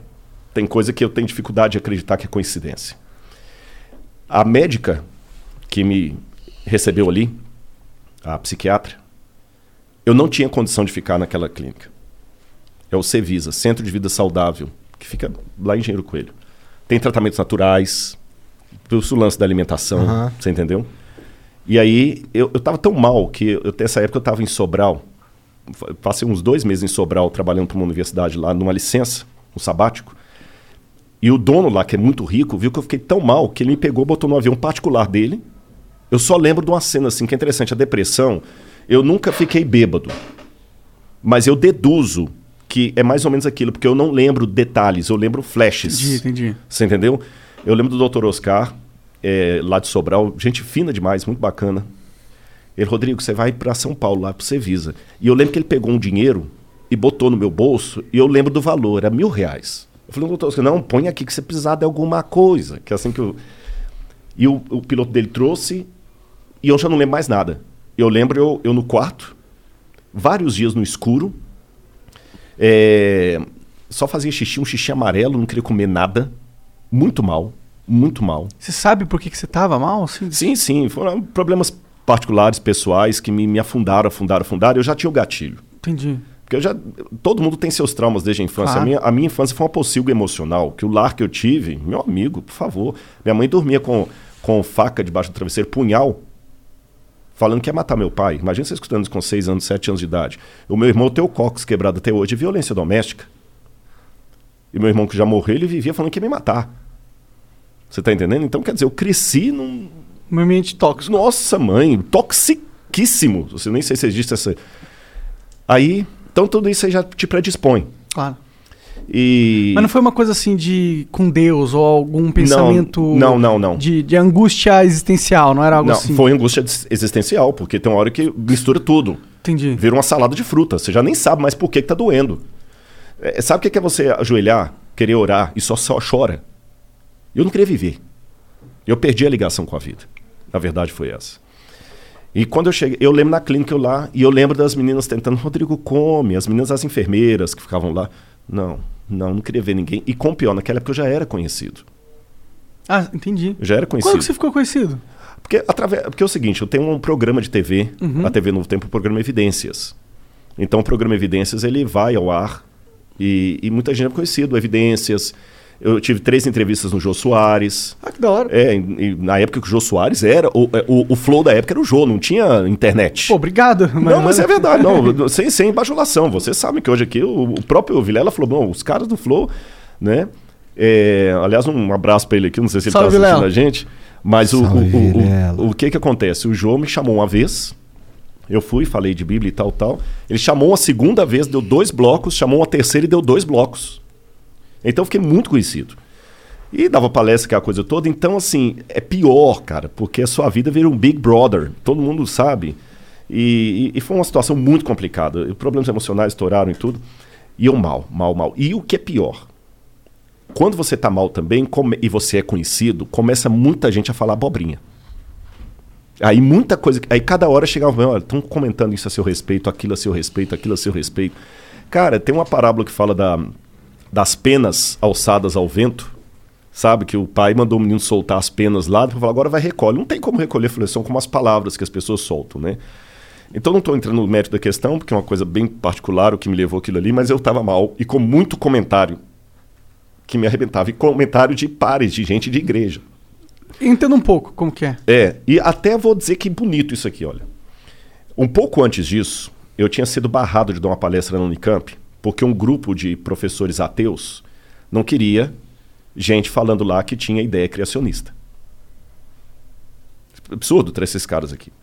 O que, que eu fiz? Eu não fiquei batendo boca com eles. Eu marquei um almoço e fui conversar com dois lá. Com dois lá. Que eram dois dos cabeças. Um deles até era ex-crente. O outro, que era ateu, que estudou em Tel Aviv, quando falou Tel Aviv, eu fiz arqueologia em Israel, a gente começou a conversar, ficou meu amigo. Continua ateu. Mas depois que ele viu o meu espírito, a minha seriedade acadêmica, mesmo achando um absurdo eu acreditar em Bíblia e tudo mais, teve um outro evento na Unicamp, nessa época que eu estava doente, e veio um ex-professor meu, Joseph Gaffin, que é para falar lá de arqueologia bíblica. Eu lembro que eu mandei para ele, eu falei assim, olha, vocês não vão barrar, não, não, não, Rodrigo, beleza, a gente já sabe agora que a coisa é séria. E ele mandou para mim um e-mail, na época era e-mail. Rodrigo, eu tô sabendo que você tá mal, por isso que você não veio aqui no Unicamp e tudo e tal. Cara, é, eu não acredito em Deus, não. Mas você acredita. Ele vai te ajudar. Ah, legal. Cara, isso vindo de um ateu. E eu recebi, até mostrei pra minha esposa esses dias, tá no meu coisa aí também, um camarada falou assim, cara, eu sou ateu, mas se Deus existe, ele vai te abençoar. Pô, cara, eu vou te falar, nesse livro meu eu falo o seguinte, o Betinho, lembra o Betinho? O Betinho pôde não acreditar em Deus, mas Deus acreditava no Betinho. E eu vou falar uma coisa aqui que vai deixar muita gente oriçada. Eu estou preparado para encontrar vários ateus nos céus e muitos santos, no- talvez não verei lá. Eu sei que muita gente, como ateu, mas ele não acredita." Eu estou preparado. O, o céu que eu acredito tem espaço para o ateu, porque, na verdade, só Deus conhece os corações. Eu tô vendo o Igor aqui, tô te vendo. Eu posso fazer um monte de pré-julgamento pela sua roupa, pelo seu cabelo, pelo seu jeito de me olhar e tudo mais e tudo. E tá mais errado, mais por fora do que bumbum de índio. Você pode falar bunda, eu não posso, que fica chato. Aquela história do quadro, né? Aquela história do quadro. Deus conhece os corações. Deus estava comigo ali, mas eu estava anestesiado pela dor. Aí, quando eu cheguei, eu fui saber disso depois. A médica que tinha que assinar para eu ficar lá chamaram a psiquiatra. Welcome back to Holiday Hits Radio. This next song goes out to a special trio TJ Maxx, Marshalls, and Home Goods. Kate from Utah didn't know holiday magic was real until she met you. From your always stocked gifts to your countless locations and great prices, you're making our holiday dreams come true. Let's hear that song. Visit TJ Maxx, Marshalls, and Home Goods for endless selection and great prices all season long. The lines are lighting up. Mail's here. It's two minutes later than yesterday. And because you know it's six minutes earlier than the day before, you decided it was time to get back to work. Let's job it up. At CareerBuilder, we're ready to help at every stage of your search. Build a resume, get industry tips and advice, and apply to multiple jobs in just one click. Get started now at careerbuilder.com. É, ela foi lá, doutora Natália. Inclusive, acabou de ser mãe há pouco tempo agora, mora lá em Limeira. Queria, depois a gente fez, fez amizade. Aí a gente não pode mais ser minha médica, porque fez amizade, Aham. né? Ela nem me conhecia. Ela não me conhecia. E ela sabia que, não podia, que eu não podia estar lá. O outro médico que estava falou assim: ele não pode ficar aqui, aqui não tem condição técnica de recebê-lo, porque se eu me matasse ali dentro, imagina. E ela sentiu uma voz que falou com ela assim: cuida dele. Médica, não estou falando de ninguém provinciano, não. Inteligentíssima. Fez mestrado na Unicamp, muito. é, Nossa, a Natália tem uma cabeça extraordinária. Eu fui saber disso tudo posterior. Ela mesma, como médica, ela falou assim: "Ah, mas você vai arriscar o seu CRM se ele ficar aqui, acontecer alguma coisa? Vou. Mas eu senti que é para deixar ele aqui cuidar dele. Ela, nem ela sabe o que, que ela fez. Sabe? Ela assinou e eu fiquei lá. Ela responsabilizou. Eu estava lá em tratamento. Mal, mal, mal, mal. Um belo dia eu ia fazer uma besteira. Tu planejou? Planejei. Tô contando isso pela primeira vez aqui. Eu peguei uma corda, botei na mochila, saí do quarto. Lá tem um lago muito bonito. Eu ia fazer uma bobagem. E eu aí? não estava ateu, Não, não. Mas tem um sentimento pior do que o do ateísmo: o nada, o abandono. o abandono. Sentia que Deus tinha te abandonado? É. Você tá entendendo? Porque você descobrir que você é órfão porque sua mãe morreu na gravidez é diferente de descobrir que ela tá viva, mas te jogou no lixo e alguém te achou. Sim. Aí é melhor ser ateu. E, aliás, eu dei um estudo bíblico para um ateu que depois deixou de ser ateu e, e- e entregou a vida a Cristo, Peter Gasten, que faleceu. Ele que iluminou o Cristo Redentor, as obras do Niemeyer, ele trabalhava com o Niemeyer. Entendi. E um dia eu falei com alemão, leitor de Schopenhauer. O Peter falava comigo assim. Eu falei, Peter, eu sei porque que você não quer acreditar que Deus existe. Porque se ele existe e você não consegue explicar a dor, você tem alguém para odiar. Então é melhor acreditar que não tem ninguém lá em cima. Só que para mim tinha. E por alguma maneira ele tinha me abandonado. Nesse dia eu ia acabar com tudo. Quando eu desci lá no lago, eu resolvi despedir da vida. E eu falei com ele muito bravo. Falei, olha, eu sei que eu errei na minha vida, o senhor não é culpado de tudo, mas eu fracassei. O senhor tinha talvez muita coisa para para mim, mas desculpa. Eu pisei na bola. Fiz porcaria. Na hora que eu estava assim, chegou uma das enfermeiras, sentou do meu lado. Lembro como se fosse hoje. Oi, amiguinho.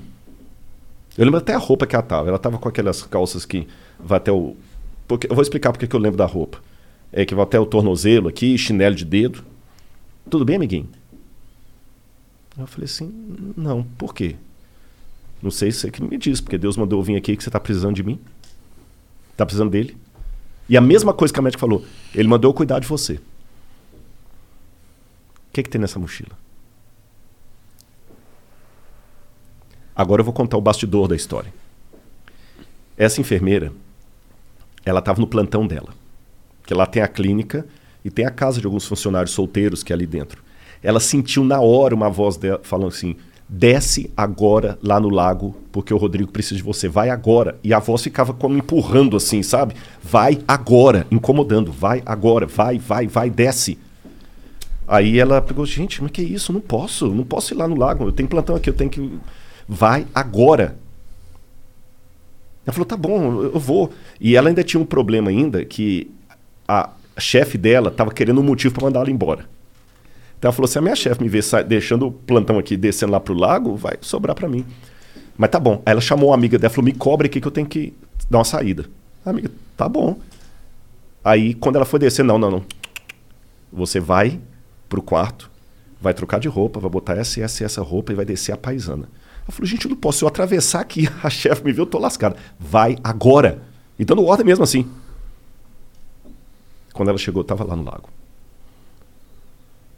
Eu sou cético demais para acreditar que isso é coincidência. Então, é, é, Igor e Monark, todo mundo que está ouvindo a gente, é, eu posso ficar aqui quatro horas e, e posso, não tem perigo. Falando com vocês de arqueologia, é, filosofia, teologia e assuntos afins, e assuntos triviais, e contando piada, e, e rindo e tudo mais. Mas a minha vinda fica incompleta se eu não der esse testemunho. Eu conheci o pintor do quadro. E ele não é um Adolf Hitler. Faz sentido crer. Eu me senti amado. E eu posso dizer para vocês, aquilo me ajudou tanto na terapia, junto com outras coisas, é claro. Eu, eu estudei bastante Victor Frankl, a logoterapia e, e tudo mais. E eu descobri uma força que ela não vem de mim. Eu nunca podia imaginar que eu ia me reerguer. Ele me reergueu, saí. Por alguém que teve depressão severa como eu, tá aqui conversando, contando piada e, e tudo mais. Venci tudo? Não, mas até é bom, porque senão você começa a se sentir. Você não acabou, né? Nunca, exatamente, é muito bom. E eu me tornei mais sensível. E Deus está me usando tanto, tanto, que hoje eu sou um adventista do sétimo dia, falo com muito prazer, né? Mas eu já não limito mais o meu, o meu leque de, de conversas e diálogos dentro do meu. Todo mundo sabe o que eu acredito. Mas ao mesmo tempo, eu estou aqui. Então, eu estar aqui, mediante o que aconteceu lá, é um milagre. Porque aquele Rodrigo nunca podia imaginar que pouco tempo depois eu estaria num programa como esse, falando para não sei quantas mil pessoas estão tá assistindo a gente agora, não tenho nem ideia. É, mas eu falo com vocês, Deus é tão real que dá para tocá-lo. Então, se de repente aqui não é nenhum programa da, da Igreja Deus é Amor, não estou falando nada no rádio, mas permita-me uma coisa que, com muito carinho, eu vou pedir uma licença a vocês. De repente, tem uma galera que pegou a gente agora, está assistindo, são 15 para as 11. De repente, a gente está falando agora para um outro Rodrigo, que está com a vida desgraçada. Você está entendendo? Eu não sei. Pode ser. E de repente ele, ele tava com o copo de veneno para tomar e falou assim: deixa eu ouvir isso aqui, para pelo menos trabalhar um pouquinho, desviar um pouquinho. Só minha... esperar um tempo passar aqui E eu quero dizer para você que está ouvindo aqui agora: tenha esperança. Deus existe. E aqui eu falo como, como crente, mas falo como acadêmico. E ele não só existe, ele existe e me ama. E é bom. E é bom.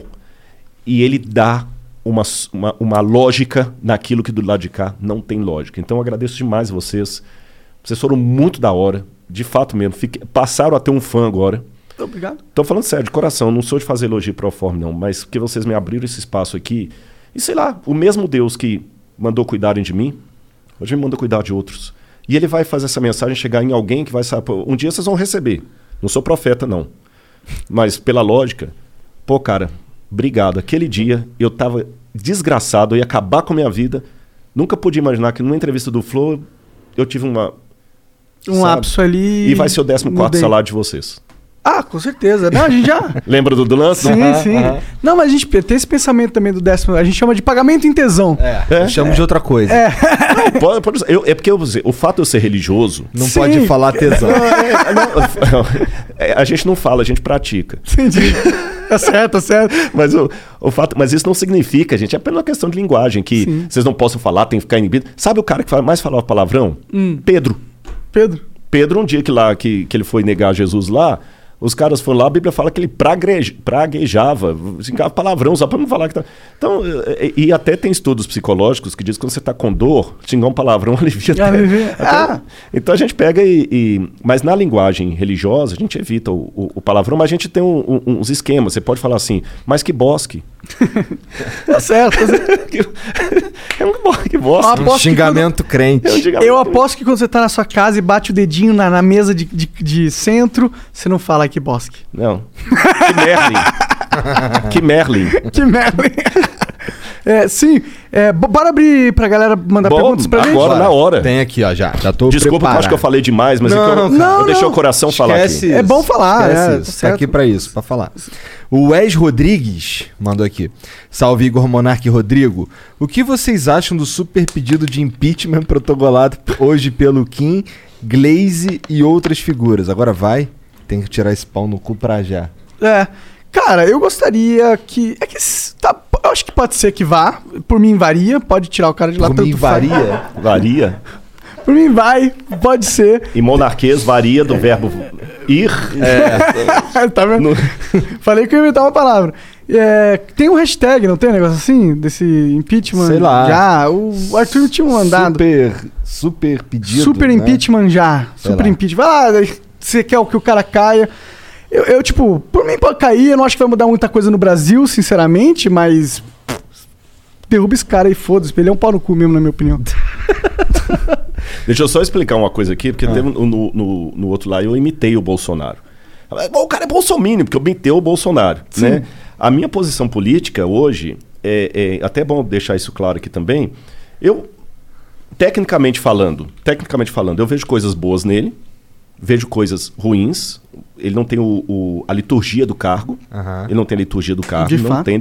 Mas tem coisas boas também. Agora, só que assim, é, o que eu não aceito, e por isso que muita gente não entende, quer que a gente male, que eu, como líder religioso, eu não posso ficar expondo minhas preferências políticas a ponto pode de influenciar. influenciar a pessoa.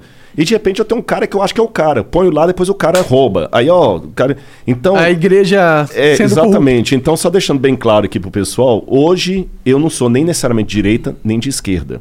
Eu voto por candidatos. Tenho minhas questões políticas também, mas eu até aproveito aqui para esclarecer que eu não coloco isso em público, porque eu acho que cada um é livre. Se o cara gosta do que é o PT de volta, se quer manter o Bolsonaro, se quer uma terceira via. Você tá entendendo? Eu acho que isso eu posso dar orientações de diretrizes para o camarada é, votar com consciência.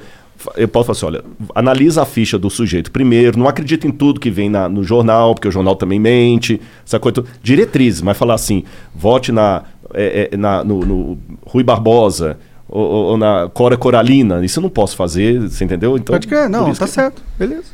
O Teolocast mandou aqui, salve, salve família. Rodrigo Silva, acompanho seu trabalho há quase 20 anos. Se não me engano. Então não era eu entre- não, que sou mais novo. É, se não me engano, em uma entrevista que você deu falando sobre arqueologia bíblica, ele fala que provavelmente foi aí. Mas quais evidências arqueológicas de que o povo de Israel foi liberto do Egito? Realmente encontraram um- o lugar no meio do mar? Ah, foi bom ele ter, ter perguntado isso aí. Tem um falso arqueólogo. Eu vou até gravar um vídeo, porque agora de novo os vídeos desse cara aparecerão. Um tal de Ron Wyatt. Que ele fala que encontrou roda do carro de Faraó debaixo do Mar Vermelho, encontrou a Arca da Aliança lá em Jerusalém. É tudo mentira. Sabe? E, e- e- toda vez que eu dou palestra, o pessoal pergunta sobre isso, encontrou a Arca da- de Noé também lá no, na Turquia, e tudo falso. Tudo falso, falso, falso, falso, falso. E o cara tinha umas, umas paranoias doidas, que Deus falou com ele quando ia revelar a arca e tudo e tal. E agora alguém me mandou que ele fez de novo um vídeo. Ele não, ele já morreu. Ele, ele era um anestesista de Nashville, Tennessee. E fizeram um vídeo agora bem feitinho e tudo e tal. E já tá com mais de um milhão de visualizações. Então, Sobre o que esse vídeo é? Esse é sobre a achado da arca do- de Moisés, a arca da aliança. Mas é tudo falso. Entendi. Você entendeu? Não tem nenhum arqueólogo é, é, com diploma mesmo que endosse o cara. Entendi. Não tem um. Bom, então, isso aí tudo é falso. Esquece esse negócio de roda de carro. Eu tive no Eiba, no lugar lá. Eu sei que é tudo falso, os lugares que ele fala. Ele, lá em Nueiba tem uma coluna levantada lá que ele fala que foi Salomão que ergueu para marcar o lugar da travessia. Aquela coluna é romana, gente. Não tem nada a ver. Então o cara é todo furado. Todo furado. Mas quais são os indícios de que Israel saiu do Egito? Em primeiro lugar, lembra aquilo que eu falei. A história passada é uma história fragmentária. É um- eu até dei o exemplo aqui. Um, um- como se fosse um. Um, um quebra-cabeças de 10 mil peças. Faltando um monte, faltando a maioria. Então, assim, não é só história, arqueologia bíblica, não. Isso vale para a arqueologia da Grécia, arqueologia de Roma. As a biblioteca de Roma se incendiou nos anos 60, não 1960, na época de Nero. Depois você teve também a, a queda da Biblioteca de Alexandria, em 691. Depois você teve em 1453 o incêndio da Biblioteca de Constantinopla. Muita coisa se perdeu. Então a gente tem um monte de fragmento que a gente completa com coisas que fazem sentido. Fazem sentido. E bingo, é isso aí, Igor. Então vou algumas coisas que fazem sentido. Em primeiro lugar, eu desloco o êxodo da época de Ramsés e coloco na época de é, Tutmosis, na 18ª dinastia. Eu sei que o desenho da Disney, aliás, foi até uma crítica que eu fiz na Record lá, e eles aceitaram que no- na, na novela Os Dez Mandamentos o, o- faraó era o Ramsés. Eu falei, tá errado. Cronologicamente falando, o, o faraó tem que ser alguém da 18ª dinastia. Então é lá que eu tenho que buscar as evidências do êxodo. E quando eu vou na 18ª dinastia, eu encontro um monte de coisa. Em primeiro lugar, você tem uma rainha, filha é, é, do, do, do faraó chamada Hatshepsut. E nessa época que ela estava ali, o pai dela era Tutmosis II. Tá bom? Tutmosis II. Eles tinham muitos escravos asiáticos, porque os egípcios tinham expulsado do país os Ixos, que eram semitas, e os outros semitas ficaram, eles escravizaram. Então nós temos muitas coisas da parede lá, de, deles punindo os egípcios, os egípcios não, os asiáticos, que podem ser os hebreus. E a Hatshepsut, ela, quando ela queria ter um filho dela no poder, no trono, mas ela nunca teve. Então tudo indica que ela adotou uma criança. E a Hatshepsut ela até se proclamou faraó para não deixar que o filho do marido com a, amante assumisse o poder. Quando esse filho do marido assumiu o poder, que para mim é o Tutmosis III e é o faraó do Êxodo, ele assume a primeira coisa que ele faz é escravizar os asiáticos. Você tem paredes lá mostrando assim, ele eh, façam mais tijolos igual a Bíblia apresenta e tudo mais. Aí curioso que quando você vai na tumba dele, você descobre algumas coisas curiosas. É, daqui a pouco eu vou lembrar o, o ano que a tumba foi, foi, foi descoberta. Ela tem na parede o Amduat, que é a oração que o egípcio faz para as passagens da Ka, da alma, no mundo dos mortos, no barco solar, até Osíris e voltar. Na 12 oração da Amduat, tem uma oração de Tutmoses assim, que aqueles que morreram com ele na grande University of Maryland Global Campus was established to bring a respected state university education to working adults at home and abroad. 70 years ago, we sent professors overseas to educate service members and their families on military installations and on the front lines. Today, we're online because that's where working adults need us, that's where you need us. We'll support your commitment to being a successful student with services that fit your lifestyle, and we offer more than 90 programs and specializations for where you are and where you want to be. University of Maryland University College is now University of Maryland Global Campus. We go the distance because times have changed, but what we're made for hasn't. UMGC offers online support for veterans, including resources at the Veterans Resource Center, no cost digital materials replacing most textbooks, virtual advising, transfer credits, and lifetime career services. Speak to our dedicated military and veterans advisors who can help you find the right degree for your career path. Visit umgc.edu. Certified to operate in Virginia by Chev. Fall is a season of gathering that brings us together with warmth and color. So, whether it's a birthday, anniversary, or a special event, celebrate your friends and family with a gorgeous bouquet from 1-800-Flowers.com. 1-800-Flowers makes it easy to find your reason and brighten someone's day with exclusive offers and great values on bouquets and arrangements. To order today, visit 1-800-Flowers.com slash tune in. That's 1-800-Flowers.com slash tune in. Inundação e não tiveram oportunidade de ser mumificados, que tenham o seu corpo preservado. Porque eles morreram na grande inundação por seguirem a sua carne. Estranho, né? Não tem inundação no Egito, não chove. Não chove, só chove lá em Alex- Alexandria, mas aqui embaixo não chove. Que inundação é essa? Uma inundação que matou o exército de Faraó e está registrado isso lá. Outra coisa curiosa é que quando descobriram é, Loré, que descobriu a tumba dele, quando abriram, o sujeito que está mumificado ali não pode ser o Tutmoses, porque ele morreu com 60 e poucos anos, e o sujeito que está ali tem 20 e poucos anos. Alguém foi colocado no sarcófago no lugar dele. Dá a entender que a múmia dele morreu, talvez, naquela, naquela afogamento que tem ali. Uau! Não pode ser o Êxodo? Aí você tem o papiro de Pulver. O papiro de Pulver, esse livrinho meu Escavão da Verdade, Aham. Eu vou mostrar para vocês. Eu fiz, uma, tradução do papiro de Pulver. O papiro de Pulver, que hoje está na biblioteca de Leiden, na Holanda, ele traz uma coisa muito interessante que parecem ser as pragas do Egito. O papiro de Pulver, ele conta aqui. Ó, inclusive isso aqui é a parte do Tutmosis, do cara batendo nos escravos que eu Aham. falei. E o papiro de Pulver, é, eu vou ler para vocês aqui, olha um pedacinho das, das pragas. Ah, deixa eu ver aqui. Bom, eu vou mostrar a foto aqui e vou citar o papiro de pulver para vocês. Tá. Ele fala assim: ó Deus Horus, por que, que a- as tragédias se abateram sobre o Egito? Por que o Nilo virou sangue? Por que o Nilo virou sangue? Por que as trevas estão em todas as partes? Por que os animais estão morrendo no campo sem que ninguém os recolha? Isso está no papiro. Está no papiro. Por que os, os filhos dos nobres estão morrendo de causa inesperada? E por que os escravos saíram do país para o festival do Deus deles e levaram o nosso ouro no seu pescoço?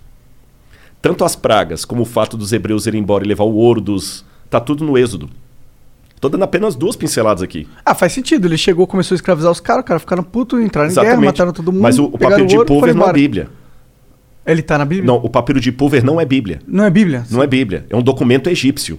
Pode crer. E Você tá entendendo? Então eu tô pegando uma, a história da Bíblia contada por um documento fora da Bíblia. Os painéis ali, de Tutmosis III. Até o nome de Moisés faz sentido nisso, porque na 18ª dinastia, eles tinham muito costume de pegar a palavra mes, mes ou Mose, em egípcio, significa nascido de. E eles acoplavam o nome nascido de ao nome de uma divindade. Então você tinha, por exemplo, A-Mose, nascido do deus A, o deus da lua. Tutmoses, nascido do deus Tot, o deus escriba. E o nome do hebreu, Moses, Moshe em hebraico, nascido de. De quem? Parece que quando ele entregou para o deus hebreu, ele tirou a divindade egípcia. Hum. Então até o nome dele é um nome egípcio. Hum. O livro do Êxodo tem várias palavras que vêm do egípcio. Não são palavras hebraicas. A palavra para papiro é egípcia, a palavra para Nilo é egípcia. Tem um monte de palavra egípcia. Então, eu só estou dando umas três ou quatro gotas aqui para ver que nós temos evidências acadêmicas que apontam para o Êxodo. Aí, O que, que é o êxito exatamente? É a forma é quando os hebreus saíram. saíram do Egito, exatamente. Entendi. É, que na verdade é, o nome, a palavra êxodo vem do grego, porque a Bíblia foi traduzida para o grego no, no quarto século antes de Cristo. Então, exodos, rodós é caminho, rodoviária, roda, rodovia. Uhum. Ex, saído de. Ex rodós, exodus, caminho afora. Aí acabaram dando nomes gregos para os livros da Bíblia, por isso que veio o nome Êxodo. Agora aqui eu quero apresentar para quem está nos ouvindo uma diferença. Pode ser que alguém tenha um professor de história e fale assim, esse Rodrigo tá louco. Ele tá louco. Mas só que tem uma diferença. Eu tenho muitos nomes da academia que concordam com o que eu estou falando. Da Por historicidade. que, que ele achar que você tá Eles louco? são necessariamente crente? São, são, muitos, muitos. Por que, que eu tô colocando isso? Que é, por que, que o Ron Wyatt não merece o mesmo. Porque você não tem nenhum acadêmico com doutorado, que dá aula, que faz pesquisa, que fala o Ron Wyatt está correto. Uhum. Mas você tem muitos acadêmicos que falam que o que eu estou falando está correto, está cheio de nota de E tem- rodapé. eles no- produziram coisas que são. que a ciência É. acredita e que é, comprovam certas teses. Ou Ex- comprovam, ou que baseiam, ou que ajudam, evidenciam. Exatamente. Então, assim, eu tenho muitas notas de rodapé nos livros que eu uso. Sim. Você está entendendo? Na Universidade Hebraica, professores, trabalho sério. A Universidade Hebraica, onde eu fiz o curso lá, eu- desse tamanhozinho, saíram vários prêmios Nobel dali. Uhum. Agora, o que eu estou colocando aqui para vocês é o seguinte. Muita gente talvez está surpreso com as minhas declarações, não é porque elas são anticientíficas. É porque, infelizmente, a academia é tão dominada pelo.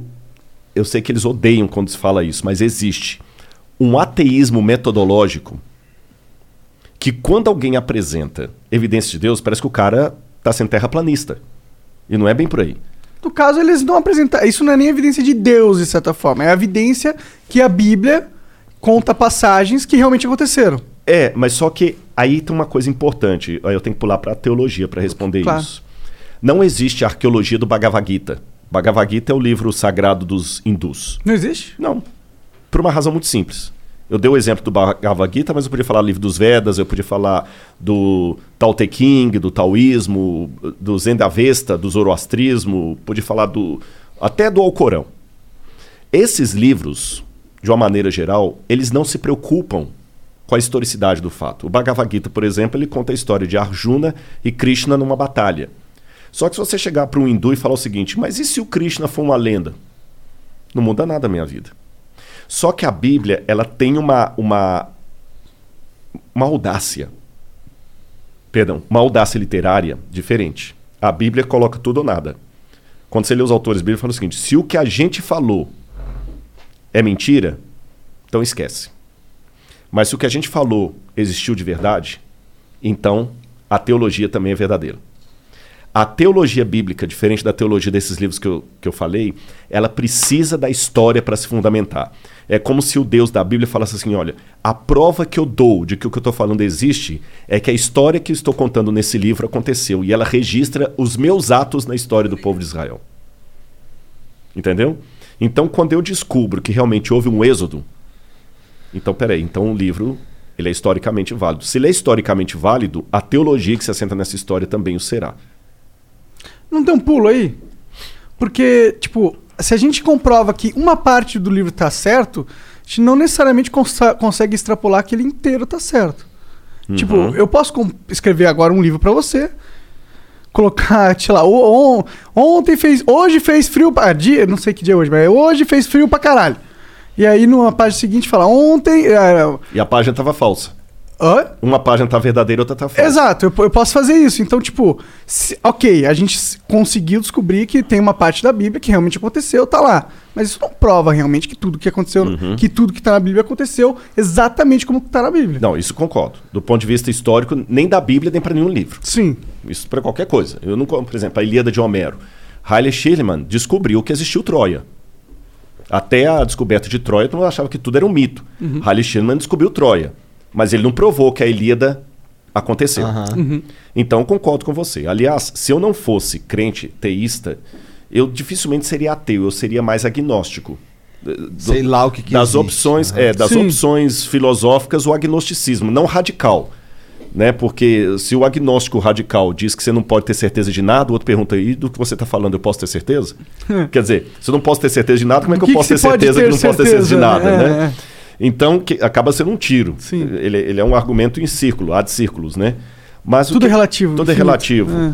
Mas o que que, eu, o que que eu digo? Eu, quando eu vejo alguns parâmetros de metodologia científica, eu vejo que eu posso sim pegar a parte pelo todo, não para ter uma certeza absoluta, porque como eu falei, mesmo a ciência, a Terra tem 4.2 bilhões de anos. Pô, eu não estava lá.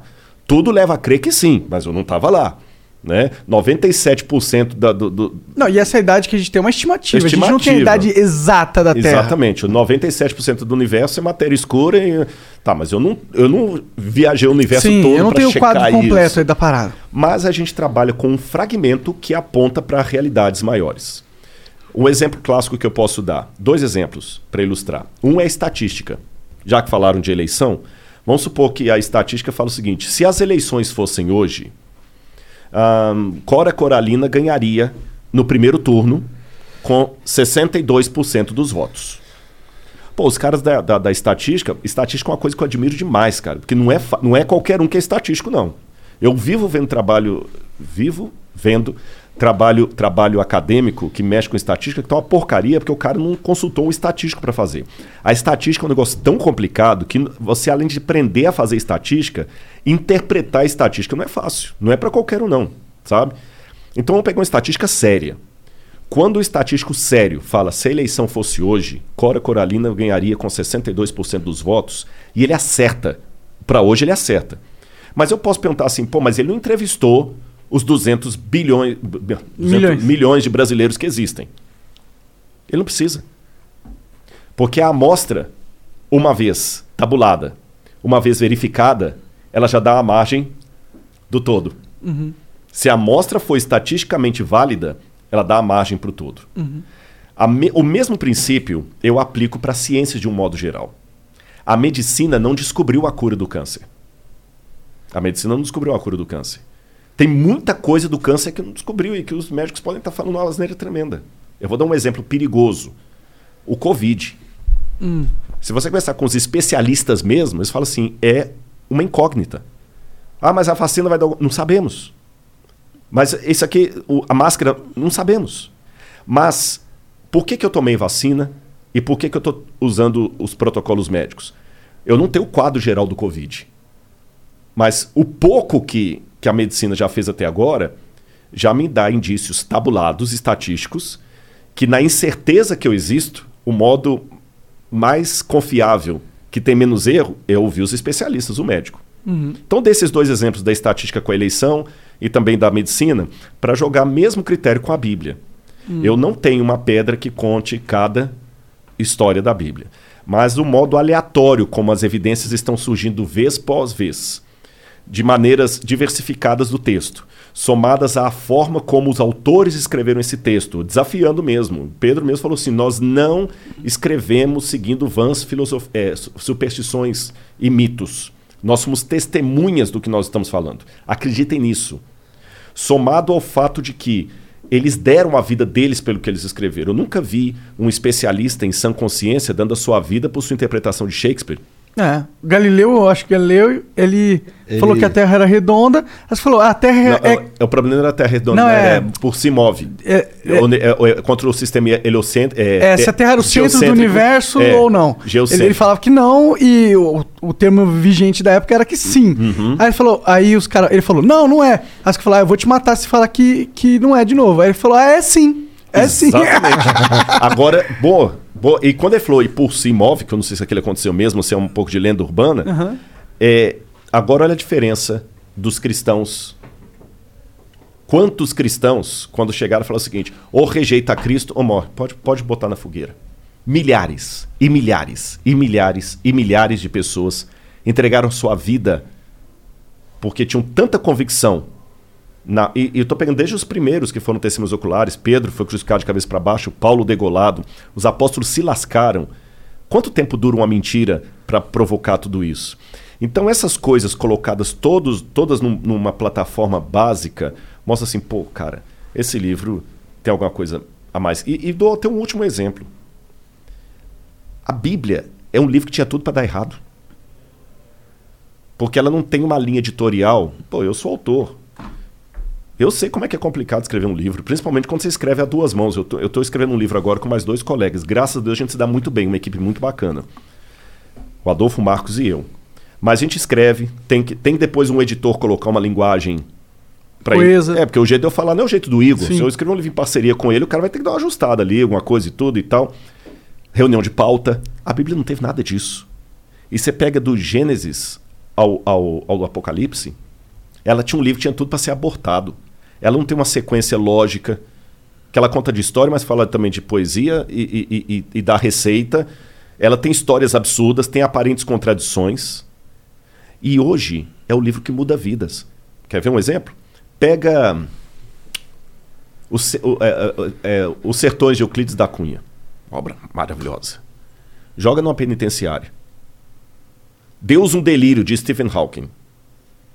Pega o livro Deus um Delírio e leve na, em Bangu 1. E deixa os presos lerem Deus um, Delírio, Deus um Delírio. Depois de um ano, quantos presos você vai ter recuperados porque leram Deus um Delírio? Sei lá, acho que nenhum. Agora joga uma Bíblia. É bom, a Bíblia tem um histórico de ajudar as pessoas. Dentro de um ano você tem uma, igre tem uma igreja funcionando lá dentro. Uhum. Então tem nesse livro alguma coisa que ultrapassa a capa preta que o envolve, sabe? Uhum. Tem um poder ali que nem eu consigo explicar, eu só aceito. Então, respondendo ao, ao que perguntou aí, nós temos indícios, não é o quadro completo, eu concordo com você em gênero e grau. Certeza absoluta com esses olhos, eu não vou ter nem se eu estou vivo amanhã. Uhum. Certeza absoluta. Até com relação Até ao- se você estiver vivo pra sempre, talvez. Exatamente, eu não tenho certeza absoluta de nada. Sim. Nesse ponto eu sou um pouco agnóstico. Tá bom? Pode ser que hoje estão falando que. Um, tempo atrás falavam que o átomo era a menor partícula da matéria. Sim. Até viu o pessoal quebrar o átomo e falar que não, tem a, a partícula quarks. o quartzo, as partículas subatômicas. Ah. Né? Então, quer dizer, até a própria ciência faz declarações que amanhã podem ser refutadas. Sim. A, a- a luz propaga de maneira curvilínea ou reta. Então, muita coisa vai mudando. Então, até na ciência, eu nunca tenho certeza absoluta de nada. Sim. Então, eu trabalho com verdades provisórias e evidências. E dentro dessas verdades provisórias e evidências, eu vejo lógica para a historicidade bíblica, que, por sua vez, sustenta a mensagem que ela apresenta. Caralho. É. O F9751 mandou: Olá, boa noite a todos. Sou Felipe Ferreira e esperei ansioso pro Rodrigo Silva vir, vir ao Flow para ver o papo com vocês, para ver o que sairia dessa mistura. Queria que o pastor apresentasse a vocês as profecias de Daniel para ver o que o monarca vai achar. Jesus está voltando. Valeus. Valeu. Como é o nome dele? Felipe Ferreira. Felipe. Felipe significa domador de cavalos. Já que o Felipe falou, Felipe era o nome do pai de Alexandre. So we're here at Marshall's with Liz for some holiday shopping. She's really nailing it this year, isn't she? Oh, yep. She got a record player for Amy. A gorgeous cozy sweater for Jason. And some hot pink fluffy slippers for her sister. The perfect gift. Wait a sec.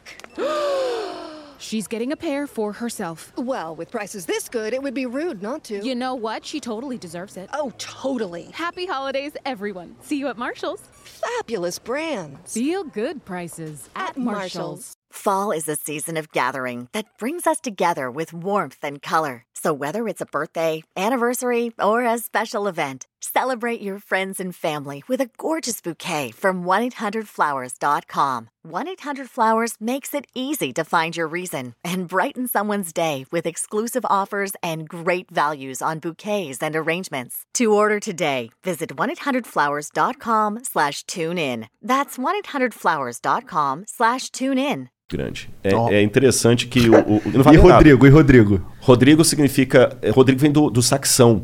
É. Rodericum. Significa aquele que é rico em glória. Eita! Tanto é que o- as línguas saxônicas, como o alemão, como o inglês, o nome Ricardo vem da mesma raiz. Fala rich, rico, Richard, Hum, pode crer. né? Bom, vamos lá. O, o, o que o Felipe deve estar falando é o seguinte, que o Daniel tem um, um lance muito interessante com o Daniel. Nabucodonosor veio em 605 a.C., cercou Jerusalém, depois em 587 ele destruiu o templo, e nessas vindas ele levou muito judeu cativo para a Babilônia. Né? Levou muito judeu cativo para a Babilônia. E levou um jovem chamado Daniel. E ali a Bíblia fala que o rei teve um sonho. E ele ficou confuso com o sonho. Daniel foi lá, interpretou o sonho do rei e falou: Olha, rei, Deus deu esse sonho para você para mostrar o que vai acontecer no futuro da humanidade. E o sonho do rei foi um sonho onde ele viu uma estátua com vários elementos: ouro, prata, bronze, ferro e, e ferro misturado com, com, Terra. com terra, com barro. Barro. Se eu tivesse uma Bíblia aqui, eu, eu, eu, eu teria. Ficou no carro. Mas tudo bem, eu vou citando aqui. Aí, é, Daniel capítulo 2, depois o pessoal pode ler em casa. E ele falou assim: o rei falou, foi isso que eu sonhei. Ele falou, pois é, rei, agora eu vou te revelar o sonho. A cabeça de ouro é o teu reino. E o seu reino vai passar. Vai vir um outro reino que Daniel vai revelar no capítulo 7, chamado Medo-Pérsia, que vai dominar depois o seu. Depois havia um outro reino chamado Grécia. Isso está no capítulo 7. Depois da Grécia havia um outro reino. Mas ele mas não tá na Bíblia assim nominalmente, tá? A Grécia, a, a, Meso, a Medo-Pérsia e a Babilônia estão. É. Só dali para diante que não está. Tá. Estão as características. Aí vira uma. É porque o livro da Mas já tem- existia naquela época esses países? Não, 606 a.C. é só a Babilônia. Tinha a Pérsia, mas a Pérsia era um, um trocinho desse tamanho. Entendi. Você tá entendendo? E a Grécia, a Grécia tinha lá no Peloponeso, aquele monte de ilhas lá, nada, né? E o detalhe, um parênteses aqui, que isso aconteceu no capítulo 2 de Daniel. Mas depois no capítulo 7, Deus dá uma visão ao profeta Daniel com essa mesma história, mas com mais detalhes. Hum. E depois no capítulo 8, com mais detalhes, Daniel vê monstros, bichos, e Deus vai explicando. Por que Deus fez aquilo? É a maneira de entender, parábola, né? E Deus vai dando detalhes. Aí Deus fala o seguinte: olha, como são as características? Eu estou pegando Daniel 2 e 7. A Babilônia vai passar, o reino que virá da Medopérsia, ele será forte por um lado e fraco por outro. Ele terá duas forças. E realmente foi a junção da Média e da Pérsia, Dario e Ciro, que destruíram a Babilônia. Quando fala da, da Grécia, fala da Grécia de um único rei que ia dominar o mundo, mas ele mesmo se autodestruiria. E quando ele se autodestruísse, na sua força quebrou-se-lhe o poder, quatro reis iam surgir dele. Aí quando você chega no período da... Aí você tem então 500, e- é, 606 a.C. a Babilônia. Em 538 a.C. veio a Medopérsia e destrói a Babilônia, igual Daniel falou. Em 331 a.C., Daniel já tinha virado farinha. Vem o filho de Filipe, Alexandre o Grande, da Macedônia, e começa a fazer a- as conquistas gregas. Igual a profecia falou. Entendi. E Alexandre o Grande, ele só ia conquistando e não voltava, conquistando e não voltava. E como é que Alexandre morreu? Ele se autodestruiu praticamente, porque ele morreu em 323 a.C., com 33 anos de idade. Aí tem algumas versões, alguns acham que ele, que ele contraiu febre tifoide na Índia, outros acham que ele resolveu beber uma taça de vinho para cada ano da vida dele. Eu sei que na sua força ele se quebrou. O reino de Alexandre não foi dominado externamente por ninguém, ele mesmo morreu. E ele não deixou descendente, porque ele tinha um filho com Roxane que foi morto. E aí, o que, que aconteceu depois da morte de Alexandre? Lembra a profecia? Depois que esse rei se quebrar, vão vir quatro no lugar dele repartindo o reino. O reino de Alexandre é repartido entre seus quatro generais: Cassandro, Seleuco, eh, Lisímaco e Ptolomeu. Igualzinho a profecia falou, e Daniel já tinha virado farinha aí. Daniel é 606. Estou falando em 331 a.C. Uhum. Traz para frente. Aí falou que depois que esses quatro é, vão se sugerir, aí viria um reino que dominaria todo mundo com mão de ferro. E ele duraria muito tempo. E vai falando das perversidades. Aí quando você pega quem substituiu ali depois da- dos quatro eh, Diódoros do de Alexandre, Roma. E fala detalhe por detalhe de Roma. Aí quando fala dos pés em ferro com barro, fala o seguinte: esse último reino será o último reino da terra. Ele não será um reino mundial como os anteriores. Assim como ele tinha uma parte em ferro e uma parte em barro, esse reino será um reino dividido entre nações, onde ele terá, por um lado, a força do ferro, por outro lado, a fraqueza do barro. Durante muito tempo, eles, essas nações tentarão se unir por acordos, contratos e casamentos. Mas assim como o ferro não se mistura com o barro, eles não se unirão. Aí quando você continua estudando a história geral, o que, que acontece em 476 depois de Cristo? Cai o Império Ocidental Romano e ele é dividido entre as, as tribos bárbaras que atacaram Roma e que viraram os países da Europa Ocidental hoje. Que durante toda a história da Europa ficou fazendo o quê? Tentando se unir através de casamento, por exemplo. Dom Pedro eh, I era filho de Carlota Joaquina, a esposa dele era princesa da Áustria, tá certo? É, a, a, rainha Vitória chegou a ser chamada de vovó da Europa, porque ela tinha parente em todo lado. Lembra que o, o que casou com a Elizabeth agora, ele era de sangue alemão e estava na, na Grécia. A Europa toda tem parentes e eles não conseguiram unir a Europa. O que que Napoleão tentou, o que que Carlos Magno tentou fazer? Unir a Europa, não conseguiu. O que que Napoleão tentou fazer? Unir a Europa, não conseguiu. O que que Adolf Hitler tentou fazer? Unir a Europa, não conseguiu. Mercado como europeu, unir a Europa, não conseguiu. O, o agora o, o, a o Brexit. O Brexit. Não, a Europa pensou Rachou unir, novo. rachou de novo. E a profecia falou que esse reino seria um reino dividido até o fim, quando então virá uma pedra do céu que é a volta de Jesus. Eu dei um panorama assim rápido, sabe? Então acaba com o cometa. É, não, um não, meteoro. aí é um símbolo Um da asteroide. volta. De, não, não é um asteroide. Fala que é uma pedra como se fosse tirada uma montanha. É um símbolo da, da intervenção divina na história. Entendi. Nos dias desses reis. Então, cara, é muita coisa coincidindo assim que você vai assim, pô, mas aconteceu ao pé da letra. Esse é só um exemplo. A Bíblia está lotada de profecias.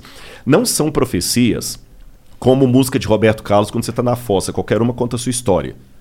Você entendeu? Não tem música assim. Qualquer uma conta a sua história. Você tá lá, tomou um pontapé no traseiro da menina, parece que a música foi feita para você. Sim, histórias que são arque- arquétipas. É, né? não, tipo não é o história do caso. herói. É, isso aqui é. Histórias que se é- repetem é- na humanidade. É muito legal. E eu vou dizer mais duas coisas para fechar essa resposta aqui, que foi só uma pincelada que eu dei, né?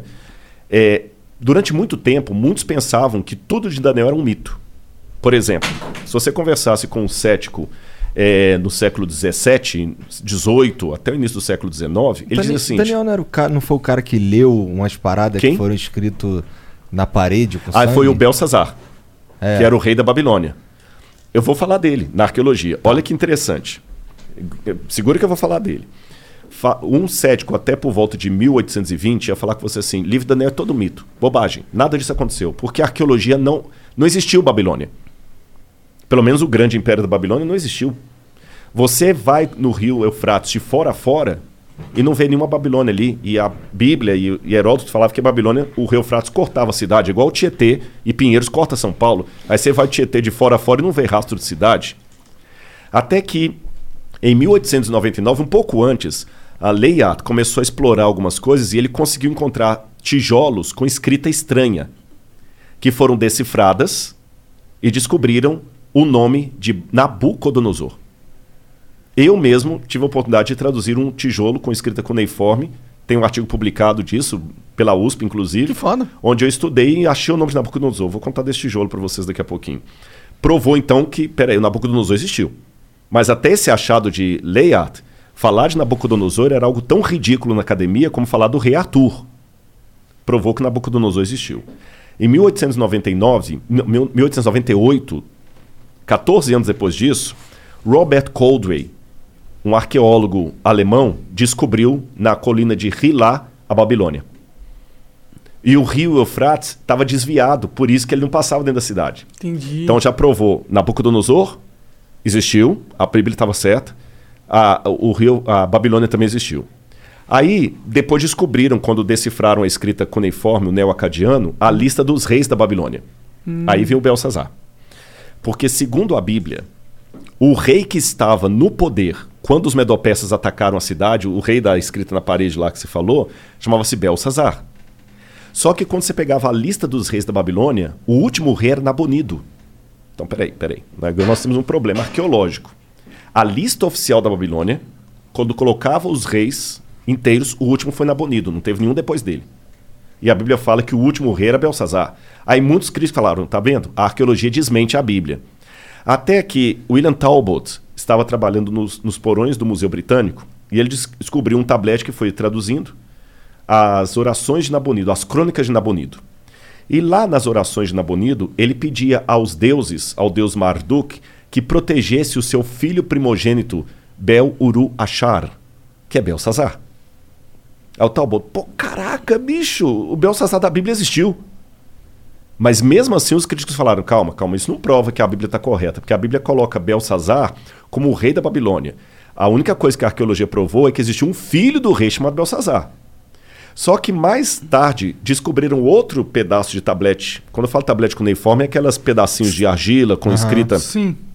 Aí trazia o que aconteceu. O Nabonido não ficava em Babilônia a maior parte do tempo, ele ficava no oásis de Teimá. E quando os medopersas atacaram a cidade, ele estava em Teimá, ele voltou desesperado com o exército dele, mas foi interceptado. E quem estava na cidade? Ali diz que estava o filho dele, Bel Uru Achar, que assumia o trono na ausência do pai. Entendi. E que naquela noite o filho foi morto, como a Bíblia fala. Agora olha que detalhe. Quando você vai no livro de Daniel, no capítulo 5, que conta essa história, o rei no desespero, quando ele vê a escrita na parede lá, que é a sentença de morte dele, ele chama os sábios da Babilônia para decifrarem, inclusive o Daniel, o profeta. Uhum. E ele fala com Daniel assim: Daniel, se você eh, decifrar a parede, eu farei de você o terceiro no meu reino. Está assim na Bíblia. Farei de você o terceiro no meu reino. Agora faz sentido por que que a Bíblia diz que ele prometeu o terceiro lugar. É porque ele mesmo É o segundo. é o segundo. Cara, então você vai pegando esses detalhes. É, é- é- é incrível, incrível. E, e quando eu traduzi, por exemplo, esse tijolo, que hoje está no Museu do NASP, eu sou o curador de um museu de arqueologia lá, Da hora. e, e eu fiz a datação com a USP, a gente datou o tijolo por termoluminescência. Porque eu, eu fiz primeiro a tradução do acadiano, e eu achei o nome de Nabucodonosor e do pai dele, Nabopolazar. Eu traduzi a publicação, publiquei a tradução, e depois eu, no IPEM, a gente foi fazer a datação ali com o Casimiro Munito. É aquele negócio, a gente cruza dados contra... as- Eu não sou da área da química, não- mas aí a gente faz pares e publica artigo científico junto. Ah. Aí, quando fizemos a datação, a data da USP de termoluminescência deu 300 anos antes de Cristo para o tijolo, que eu traduzi. Da hora. Mas, mas não, não foi da hora, sabe por Não, quê? porque Daniel era de 600 e pouco. 600. Ah. Eu tô com um hiato de 300 anos aí. Entendi. Aí eu quebrando a cabeça, o Casimiro falou: Não, Rodrigo, calma, não fica desesperado. Não. Aí é a hora do cara explicar a área dele, que você não conhece. Aí o Casimiro me explicou assim: Doutor Casimiro Munita, do IPEM. Ele falou assim: Rodrigo, a gente consegue, pela termoluminescência, datar a última queima da cerâmica. Então essa cerâmica pode ter dois mil anos. Mas se ela sofreu um incêndio 300 anos atrás, ela vai dar que tem 300 anos. Entendi. Porque eu tô, eu tô datando a queima dela e não a primeira queima. Uhum. Se você coincidir de ela não ter passado por nenhum incêndio, você vai estar datando a- o dia que ela foi levada ao forno. Uhum. Mas se ela teve um incêndio depois disso, zera. Eu falei, então bingo. Ele falou, não tem nada na história que mostre. Eu falei, bingo. Aí eu lembro que por estudar as profecias de Daniel, eu fui estudar bastante as conquistas de Alexandre. E Alexandre colocou fogo no templo de Exáguila, na Babilônia, e depois manda reconstruir. A gente deduz que foi Alexandre. Alguns têm a dúvida se foi o Alexandre ou se foi o Ptolomeu, Uhum. Que botou fogo, ah, não Lisímaco, corrigindo, que botou fogo no, no, no Entemenac. Isso foi 300 anos de Cristo. 300 anos de Cristo. Então eu falei, bingo. E o único prédio da Babilônia que foi incendiado e por isso reconstruído foi o templo do Entemenac. Você está entendendo? O único. Aí eu falei, então agora eu sei, a data que eu tenho é a data do incêndio da época de Alexandre. E agora eu sei, dentro da Babilônia, de onde veio esse tijolo. Uhum. Dentro do templo. Aí eu fiquei emocionado, gente. Vou falar com vocês por quê. Porque aquela inscrição que eu traduzi era uma inscrição pública. É igual você tem na Flow que estava na parede ali embaixo e tudo, é uma inscrição pública, né? É, e aquela inscrição pública estava no templo do tesouro do Nabucodonosor. E a Bíblia fala que quando ele levou os utensílios de Jerusalém para lá, para humilhar os judeus, e para lembrar o início da nossa conversa lá do, do podcast lá atrás, que eu falei que Jeremias falou: Deus vai trazer o- os babilônios, porque vocês não estão obedecendo a aliança, Deus vai tirar a proteção dele, já que vocês estão procurando outros deuses. Uhum. O Daniel viu os utensílios sagrados do templo sendo levado pelos babilônios lá para a Babilônia. E segundo a Bíblia, guardados na casa do tesouro do Deus. É provável que esses tesouros ficassem dentro do templo do Entemenac. Uhum. Porque o Nabucodonosor dos Babilônios, eles tinham o costume de fazer uma espécie de museu antes dos museus, de guardar artefatos de espólio de guerra dentro do templo. Pode crer. Então Daniel leu com, esses, com os olhos dele aquela inscrição que eu traduzi. Ah, pode crer. Agora ele leu com que espírito? Humilhado. Imagina, cê- tudo que você tem de mais especial. Se você for religioso, aquele crucifixo que a sua avó te deu, que fez o catecismo e tudo, sendo colocado lá de qualquer maneira lá. me- um espólio de guerra. Espólio de guerra. Então vamos supor que aqui no, no, no, no- no programa vocês têm algumas coisas legais que falam assim, pô, isso aqui a gente guarda com carinho, porque isso aqui foi o primeiro prêmio que a gente ganhou e tudo. Aí você vê um negócio colocado lá, banalizado, te dói o coração. Daniel estava humilhado. Ele passou na porta do Entemenac e ele viu isso. E ele leu aquela inscrição. Eu sou Nabucodonosor, que foi o que eu traduzi. Rei da Babilônia, provedor dos templos de Exagla e Êxoda. Daniel deve ter feito perguntas similares às que eu fiz quando eu estava com a depressão. Onde está Deus? Tem o Salmo 139 que diz: Às margens do rio da Babilônia, nós nos assentávamos e chorávamos lembrando de Sião. Aqueles que são mais antigos que eu devem, devem eh, lembrar de uma música antiga, né? On the, ri- the Rivers of Babylon. É uma música dos anos 70, 80, The, the Rivers of Babylon. Eu não manjo. É, é, é, é, mas é uma música legal. Depois o pessoal dá uma gulgada, eles vão achar. E essa música fala desse salmo que os judeus compuseram. Mas foi uma música pop, foi uma música de rock. É, o- o- a dor deles por estarem na Babilônia. No salmo fala assim, nessa, é, os que nos levaram presos pediram que nós cantássemos alguma música da nossa cidade, da nossa pátria. Mas como nós podemos cantar a música da terra com o nosso templo destruído? Então Daniel estava arrasado, igual eu estava lá no Serviço. Uhum. Daniel leu aquela inscrição como um símbolo de humilhação. 2.600 anos se passaram. Aquela inscrição, por um golpe de sorte, não sei, entre aspas, foi encontrada por um brasileiro lá no Iraque, quando trabalhava na Mendes Júnior em construção civil. Olha lá. Esse, esse americano, esse brasileiro ia passear nas ruínas lá e via aquele monte de pedra, fez amizade com um soldado lá, futebol, Pelé. Cara, deixa eu levar um souvenir pro Brasil. ah, pega o que você quiser. E ele escolheu, no meio do monte de monturo lá, esse tijolo, porque tinha uns desenhos legais. Chegou no Brasil e falou: o que, que eu vou fazer com isso? Vou jogar isso fora. Aí a mulher dele falou o seguinte: não, não joga fora, não. Doa isso pro professor Paulo Barbosa. Ele é professor da escola adventista lá de história, ele pode usar, que doou. Esse professor Paulo ficou com essa pedra uns 30 e tantos anos. Ele até morreu, esse professor. Quando foi um dia, ele foi visitar o museu do NASP. E ele viu alguns tabletes com inscrição cuneiforme. E eu estava no museu nesse dia. E eu falei: ah, eu tenho lá em casa um tijolo com esses desenhos. Eu vou doar para vocês. Ah, que legal. Cara, eu fiquei. Sabe? Como é que é? Quando eu fui à casa dele, eu peguei o tijolo na mão, assim, com os, os desenhos. Se você colocar aí, é, é, é, se não for abusado sob vontade, se você colocar assim.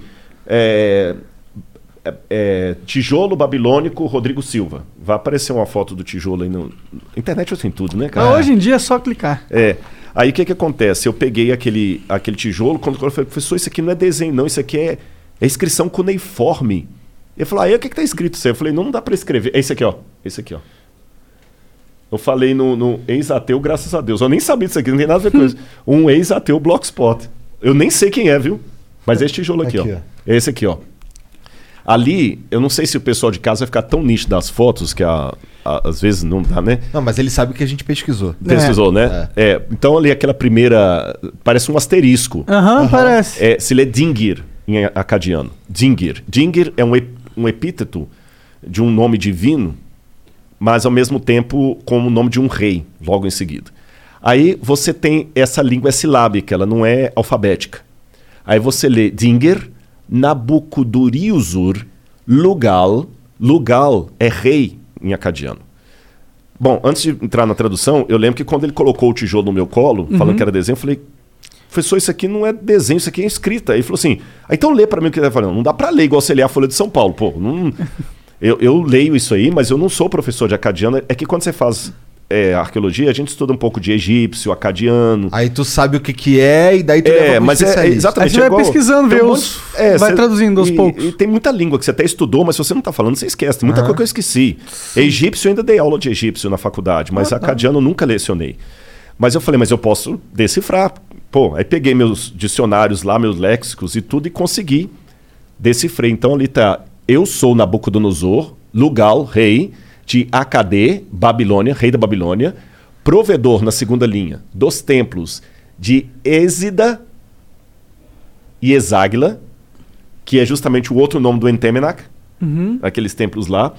E embaixo fala filho, aí tá borrado, porque quando eu fiz a tradução, eu mandei para professores de Harvard, da Andrews, ah, de Budapeste, que são realmente, os caras são os bocas em acadiano, para ver se eu não fiz bobagem, né? E eles confirmaram. E um professor de Budapeste acredita que onde está borrado aqui, que eu não consegui traduzir, seria filho primogênito de Nabopolazar Lugal Acadê, rei da Babilônia. E... Esse símbolo aqui é igual aquele lá, não? É, só que aqui você lê AKD. Lá é Dinger, aqui é AKD. Você entendeu que é o nome da cidade. É porque o sumeriano ele traz os símbolos e dependendo de onde está ali na frase, a sílaba é outra. Que viagem. É, aí Nossa, eu- deve ser um inferno ler isso. Não é, mas é legal. Aí eu sei que eu peguei o tijolo, traduzi, ah, publiquei, porque a gente tem um negócio chamado currículo Lattes, que você precisa de vez em quando botar um. É igual o Instagram, tem, tem que botar uma fotozinha lá, senão o É pessoal o, não pode é o. Instagram dos, dos, É. dos inteligentão. Aliás, eu vou aproveitar aqui, vou pedir o pessoal do Instagram, eu deve ter com uns quase com 300 e tantos mil seguidores. Ah, podia verificar a gente E também. não verificar, você também não? Vou, já vou verificar o Rodrigo e o Flow. É, Eu- eu não a Laura tenho- falou que como assim, um milhão e não são verificados? eu não sou verificado no Twitter, o Flow também não é, por aí vai. Isso deve ser algum complô da NASA. Eu vou Pra não explicar- permitir que as É. verdades do Flow cheguem... Eu vou explicar bem o que, que é. Existe um esquema onde agências vendem verificado. Dinheiro. Eu também tô achando que é isso. porque- Não, não, é isso. É isso. É né? isso. É isso. Puxa vida. É porque já chegou pra mim várias vezes. E como que você valoriza um item? Você diminui a oferta. Hum. Então dá pra você comprar uns É. verificados. Ah, mas o que importa é que o pessoal tem indo lá. Mas Qual que é teu Instagram? é Rodrigo Silva Arqueologia. Tudo junto. Tudo junto. Rodrigo Silva Tudo eu Arqueologia. botei, Rodrigo Silva Arqueologia. O, o- YouTube também, Rodrigo Silva. Na verdade, gente, quer outro milagre? O meu YouTube tá com um milhão e cento e poucos mil. Eu não sei como. Porque eu não sou youtuber, não tem nada. Quem me ajuda é minha Ah, que o esposa. conteúdo deve Mas ser eu- interessante. mas eu- ele tem alguma coisa. Mas voltando a falar da pedra aqui, eu sei que eu peguei, consegui, eu dou a pedra, coloquei lá no, no museu. E Que quando- tamanho é essa pedra, mais ou menos? Mais ou menos assim, ó. Entendi. É o tijolo. Eu tô É. falando pedra, mas corrigir, é um tijolo. Tô, tô ligado. Parece uma pedaço de uma parede. É, porque era um pedaço realmente, só Aham. que ele tá quebrado ali, vocês viram, Sim. né?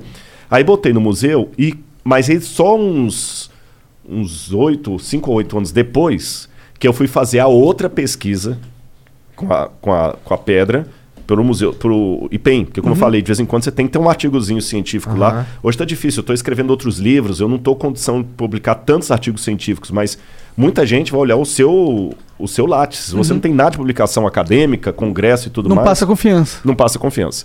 Mas então, de vez em quando eu tenho que botar alguma coisinha lá. Então eu peguei e publiquei com a USP a datação. Uhum. Foi aí na datação que completou o, o quebra-cabeça.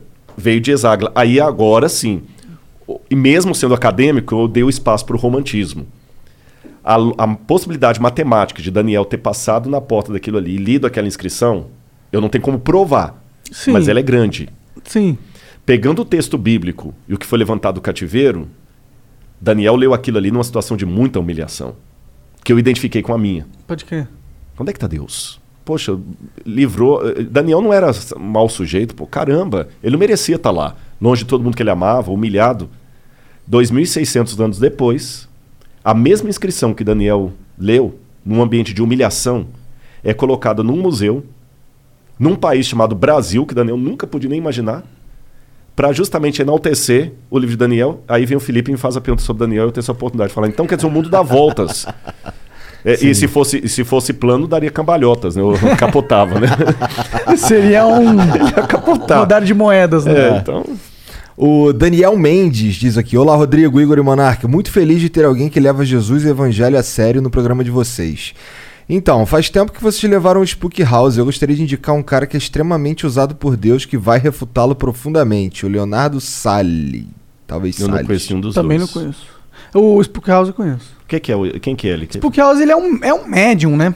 Ele é um cara que conversa com os espíritos, vê espíritos Ah, e tal. tá. Não, não- é brasileiro? Brasileiro. É. O nome dele é Rodrigo também. Olha lá. né? Acho que é. Poxa, igual um nome bacana, Spu- Sputhausen. Spook House. Spookhausen. Spook é em inglês assustador. E House é casa, casa mal assombrada. Spookhausen. É, eu vou colocar o meu em alemão. Aftersarden. Eita. Significa o quê? Que é Aftersarden. Porra, cara, você não sabe? Aftas ardem. Cri, cri, Caralho. Entendi. Eu não entendi. cara. Aftas ardem. Ah, caralho, entendi. Aftas É. Entendi. Em alemão gótico seria Eberrodas Doin. o Jorge. Caralho, tu sofre assim todo dia? o Jorge Edson, 2506, manda aqui. Salve, salve família. Boa noite, Igor e Monark. Ah, rapidão. Já que a gente falou lá do Spook House lá, tu acredita na existência. Tu cons... Assim, Deus existe, ok. Anjos existem, ok. E a vida após a morte? Almas existem, ok. Onde eles estão? Na minha leitura da Bíblia, estou sendo muito honesto, estou falando por mim, a antropologia bíblica, ela coloca assim. Eu sei que isso aqui vai na contramão da maioria dos cristãos, mas eu penso assim. Deus, diz a Bíblia, formou o homem do pó da terra, Adão, por isso que o nome é Adão, Adamá é terra em hebraico, soprou-lhe nas narinas o fôlego de vida, e o homem passou a ser alma vivente, Nefesh Hayah. Então a Bíblia não falou que o homem passou a ter uma alma, passou a ser alma vivente. Então na antropologia bíblica, o que, que é a alma? A alma é a junção do corpo, da matéria, com o fôlego de Deus. Esse fôlego de Deus não é uma entidade. É isso aqui, é igual o ruar. Você entendeu? O ruar, vento. É, então Deus pegou a, a- o, o pó da terra, soprou nas narinas o fôlego de vida, e a junção dos dois produz a alma vivente. Seria como essa lâmpada que está aqui, que a, a luz é a junção da energia com a lâmpada. Se eu tirar a lâmpada, não tem luz. Se eu tirar a energia, não tem luz. Então a alma é a junção do corpo com o fôlego dado por Deus. Se eu tirar um dos dois, não tem alma. Se não tem alma, o que, que acontece com as pessoas quando elas morrem? Eu entendo, pelas, pelas pesquisas que eu fiz da Bíblia, que até a ressurreição de Jesus, na volta de Jesus, todos os mortos estão dormindo o sono da morte. Tanto é que uma curiosidade. é, eu sei que muitas. Mas as igrejas não fazem isso. A igreja católica tem a missa de sétimo dia, os espíritas conversam com, com os mortos e tudo mais. Eu estou dando a minha leitura da Bíblia. É, a palavra cemitério, se o pessoal der uma gulgada depois, eles vão confirmar o que eu estou falando. Quem deu o nome de cemitério para o cemitério foram os cristãos primitivos. Porque quando eles sepultavam os mortos deles, eles não podiam colocar no cemitério judeu, que os judeus não deixavam. Não podiam colocar na necrópolis dos romanos, porque também não deixavam. Então os primeiros cristãos começaram a fazer túneis debaixo da terra, nu- numa propriedade doada por Flávio Domitila, e começaram a construir as famosas catacumbas de Roma. Só que catacumba foi um nome pejorativo que os pagãos deram. Hum. Aí os cristãos resolveram não chamar o lugar dos mortos de ca- catacumba, mas de coemiterion. Coemiterion, em grego, de onde vem a palavra cemitério, significa dormitório. Hum.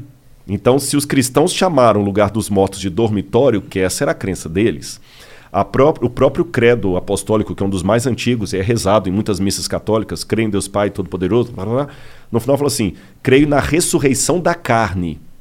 Se a pessoa já está no céu, para que ela vai voltar para ressuscitar?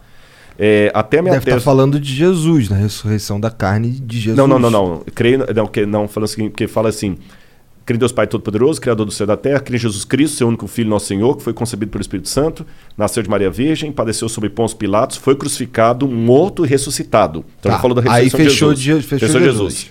Creio na, na, na ressurreição dos mortos, na ressurreição da carne e na vida eterna. Amém. Lá no final. Então já passou de Jesus. E a promessa bíblica é a ressurreição de todos. Então, quer dizer, é, se sua mãe morreu, ela não vai entrar no céu antes de você. Você está entendendo? Ela, ela vai- todos vão juntos. Paulo fala assim: que num abrir e fechar de olhos, ao soar da última trombeta, descerá do céu, e os mortos em Cristo ressuscitarão primeiro. E Paulo fala assim: nem todos dormiremos. A ideia de uma alma imortal, porque mesmo os gregos, não os egípcios, não tinham essa ideia de imortalidade da alma que nós temos hoje. Quando você fala Ka no egípcio, eles entendiam que a Ka, que é alma em egípcio, era um elemento que precisava de um corpo material para existir. Então você vê que, a- a- mesmo no- na cultura egípcia mais antiga, a ideia é que a alma não é uma entidade etérea. Ela precisa de um corpo. Também na Suméria. Por isso que eles faziam múmias? Por isso faziam múmias, exatamente. Na Sumé- Aí quando veio Platão, Platão que começou a falar do mundo das ideias e separar a ideia da matéria, E a psique, em grego, que é a alma, pertencia ao mundo das ideias, coisa imaterial. E a partir de Platão, que começou então uma, uma antropologia dualista, separando alma de corpo, essa, essa visão platônica entrou no mundo dos, dos, dos judeus, que é o helenismo, dominou o mundo, que mesmo Roma sendo a senhora do mundo, quem dominava culturalmente ainda eram os gregos. Aliás, Burns diz que nós pensamos como pensamos porque os gregos pensaram como pensaram. E até hoje as pessoas têm essa visão platônica da alma como sendo uma entidade etérea que vive fora do corpo. Então, por isso que eu acredito que todos os que morreram, com raras exceções, porque a Bíblia fala que alguns ressuscitaram quando eles morreram, raríssimo, não vou falar das exceções. Todos os que morreram estão dormindo no pó da terra, aguardando a volta de Jesus. Não na minha opinião, ninguém agora está ainda na glória com Deus. Até uma, um dos textos que muita gente pensa que promete a vida eterna é o texto do ladrão na cruz, onde Jesus falou: Em verdade, digo que hoje estás comigo no paraíso. A minha tese de doutorado na Universidade Católica foi sobre o grego desse texto. E eu descobri uma regra do grego ali, que quando o advérbio está entre dois verbos, ele qualifica o verbo da antecedência. E no grego, quando diz. Amen soi lego, met semeron esse ento paradeiso. Em verdade, digo, hoje estás no paraíso. Não é que hoje ele iria para o paraíso. Hoje, enquanto eu te declaro isso, você vai comigo para o paraíso. Que era uma expressão idiomática do hebraico e do aramaico da época de Jesus. Estou dando um resumo assim, mas eu, eu respeito as divergências de pensamento. Tem, tem uma, uma... A, verdade é que a gente não tem essa certeza. É, eu estou gente... falando pela leitura uhum. bíblica, né? É, e a Bíblia proíbe consultar os mortos. A Bíblia fala que isso é abominação, Senhor. Quando Deus deu a ordem para os hebreus, falou assim: não haverá entre vocês quem consulte os mortos. Os mortos não sabem coisa nenhuma. Para eles tudo jaz no esquecimento. Não é? Agora, eu estou apresentando essa, essa, essa minha posição aqui, mas eu quero deixar claro uma coisa. Tem uma frase, ela já foi atribuída a Santo Agostinho, já foi atribuída a Tertuliano. É difícil saber quem que é o autor de fato dela, mas eu vou citá-la, independente do autor, que ela é muito boa. Fala o seguinte: no essencial, unidade. No não essencial, diversidade. Em tudo, caridade.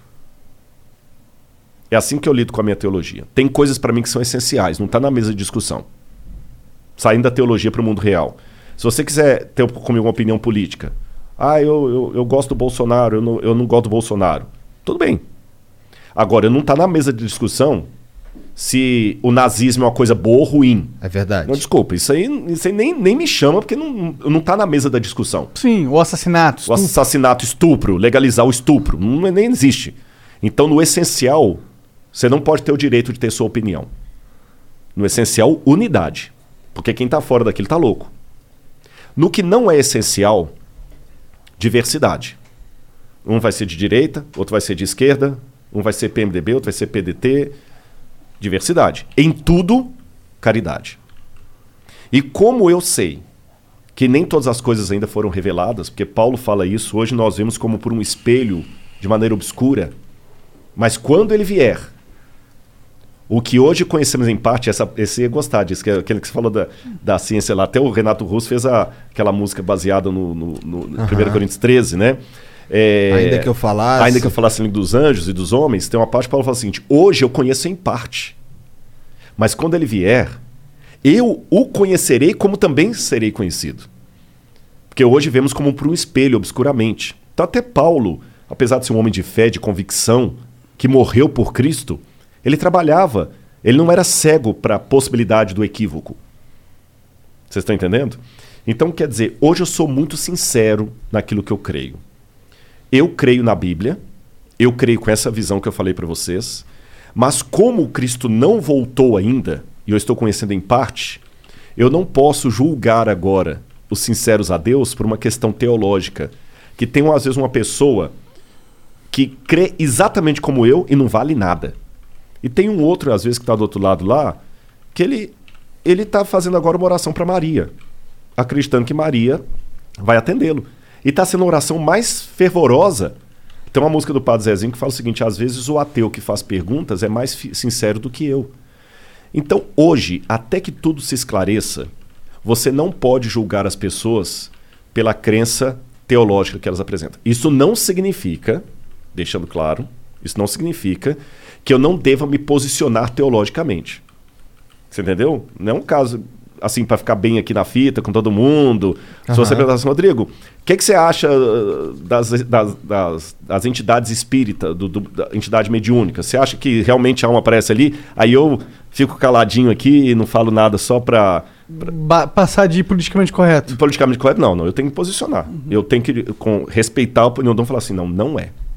Pra mim não é. Por causa disso, disso, disso, disso. O Então, que, que acontece quando Jesus voltar? Tipo, é, fala, a Bíblia fala? fala, fala. O que, que acontece exatamente? Bom, em primeiro lugar, a Bíblia fala que será um um acontecimento extraordinário. Ele, ele virá nas nuvens do céu com poder e grande glória. Todos os anjos virão com ele. Os mortos em Cristo ressuscitarão primeiro. Aqueles dentre nós que estivermos vivos seremos arrebatados para o encontro com o Senhor nos ares. E ele nos levará e aí fará tudo novo. Que é o Apocalipse fala depois vai ter um período de mil anos. E aí fala: Eis que crio novos céus e nova terra.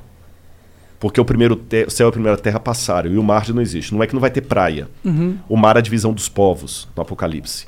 E ele fala: Eis o tabernáculo de Deus com os homens. Deus vai enxugar dos olhos toda lágrima. Já não haverá mais morte, nem pranto, nem dor. É, eu estou aguardando a volta de Jesus. Não sei quando será. Eu, a gente pode ter indícios proféticos, como a de Daniel lá, Uhum. que apontam que estamos vivendo tempos solenes. Eu não sei se é agora o tempo da volta de Jesus, mas o que a Bíblia descreveu como sendo o período do fim está muito parecido com o que estamos vivendo. Uhum. Ficou claro? Ou confundiu? aham. E eu sei, gente, que é o Mas meu tá muito parecido com o que a gente tá vivendo já faz um tempão, né? Faz um tempão, mas nós temos situações agora que são inéditas. Que situação que é inédita? A dimensão literalmente global do que está acontecendo. Vamos pegar grandes tragédias do passado. Vamos comparar o Covid. Peste negra. Parece que foram 30 milhões de pessoas que morreram na peste negra. Os números agora eu posso errar. A peste negra bubônica lá. Mas ela afetou quem? O mundo inteiro? Não, ela Não, afetou a Europa. Europa. Mesmo a gripe espanhola que saiu da Europa, ela não afetou o mundo inteiro. Ou seja, nós estamos tendo agora uma pandemia que é literalmente uma pandemia. Você está entendendo? Ah, a pandemia é no mundo inteiro mesmo. não Mesmo, nenhum não é a que pandemia que, safou. pegou a Ásia e um pedaço da África, não é o ebola. Sim. Agora, realmente. Outro detalhe, aí eu teria que ter mais tempo para explorar, mas vou dar dar uns, uns Tá. vislumbres assim, dá para o pessoal pegar. É, o Apocalipse fala de coisas que iam acontecer antes da segunda vinda de Cristo. E fala do, do surgimento é, de poderes que iam dominar o mundo e que o mundo inteiro seria unificado economicamente. Que vai ser dada a marca da besta. E não poderá comprar nem vender, senão aquele que tem a marca e o número de sua besta, o número do, do seu nome, etc, etc, etc. E muita gente faz a- fa- coloca interpretações a despeito do que eu falei de respeitar o diferente, mas tem Aham. coisa que beira a insanidade mental. Eu já vi gente, por exemplo, sendo contra aquele. Sabe antes de. de- Tô ligado. É. O cheque de. O termômetro, né? o termômetro lá, porque fala que é no pulso e na testa, então a marca da pô, Não é por aí. Uhum. Nos anos 60 tinha um cara falando que a besta do apocalipse era a TV e que as duas anteninhas eram os dois chifres da besta. Pô, Ah. não tem nada a ver. Então, eu acho que não é por aí que a coisa, que a coisa vai. Mas quando você faz um estudo da Bíblia mais sério, você vê que ali falava que ia chegar um tempo em que o mundo inteiro ia estar unificado economicamente e que o, o mundo vai, vai admitir a besta como a salvadora dos problemas do mundo inteiro. Então não pode ser uma Roma que dominou apenas Europa e África e Ásia. Não pode ser também uma Babilônia que pegou só o pedaço ali do Iraque, nem o- o- a Pérsia que pegou mais do Irã.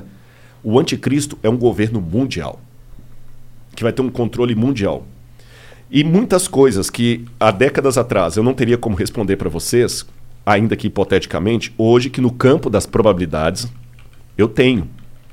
O mundo hoje não precisa estar unificado em termos de países para que tenha um, um- um domínio mundial.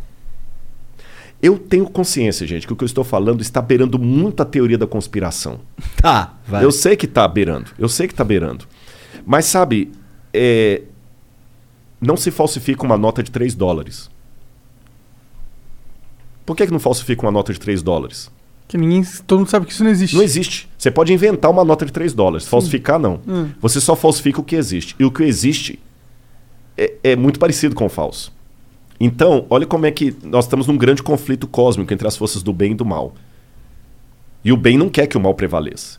E a melhor maneira, às vezes, de confrontar o bem não é negando-o, é colocando uma coisa parecida, mas que seja ridícula. Por isso que a Bíblia fala que nem sempre o inimigo das trevas, o, o, o, príncipe das trevas, que ele vai apresentar preto no branco, ele vai apresentar cinza. Porque pessoas na- vão fazer expulsão de demônios e que não são de Deus. Vão operar milagres e não são de Deus. Vão, vão falar de Jesus e não são de Jesus.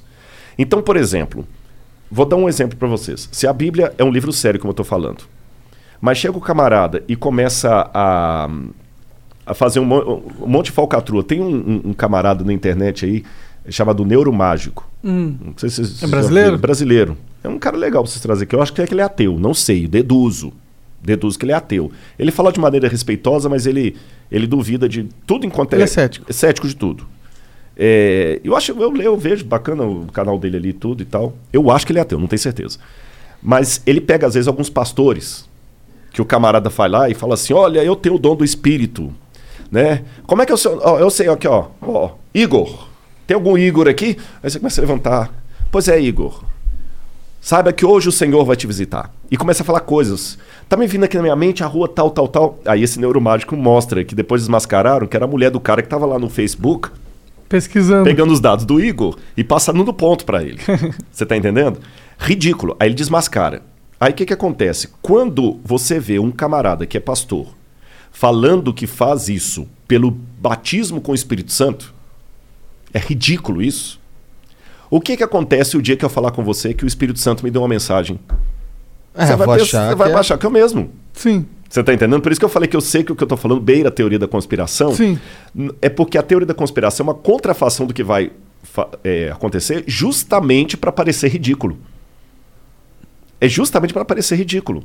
Porque até um tempo atrás, quando falava que o mundo. Olha, quando eu estava adolescente, quando eu entreguei meu coração a Jesus assim mesmo, eu estava com.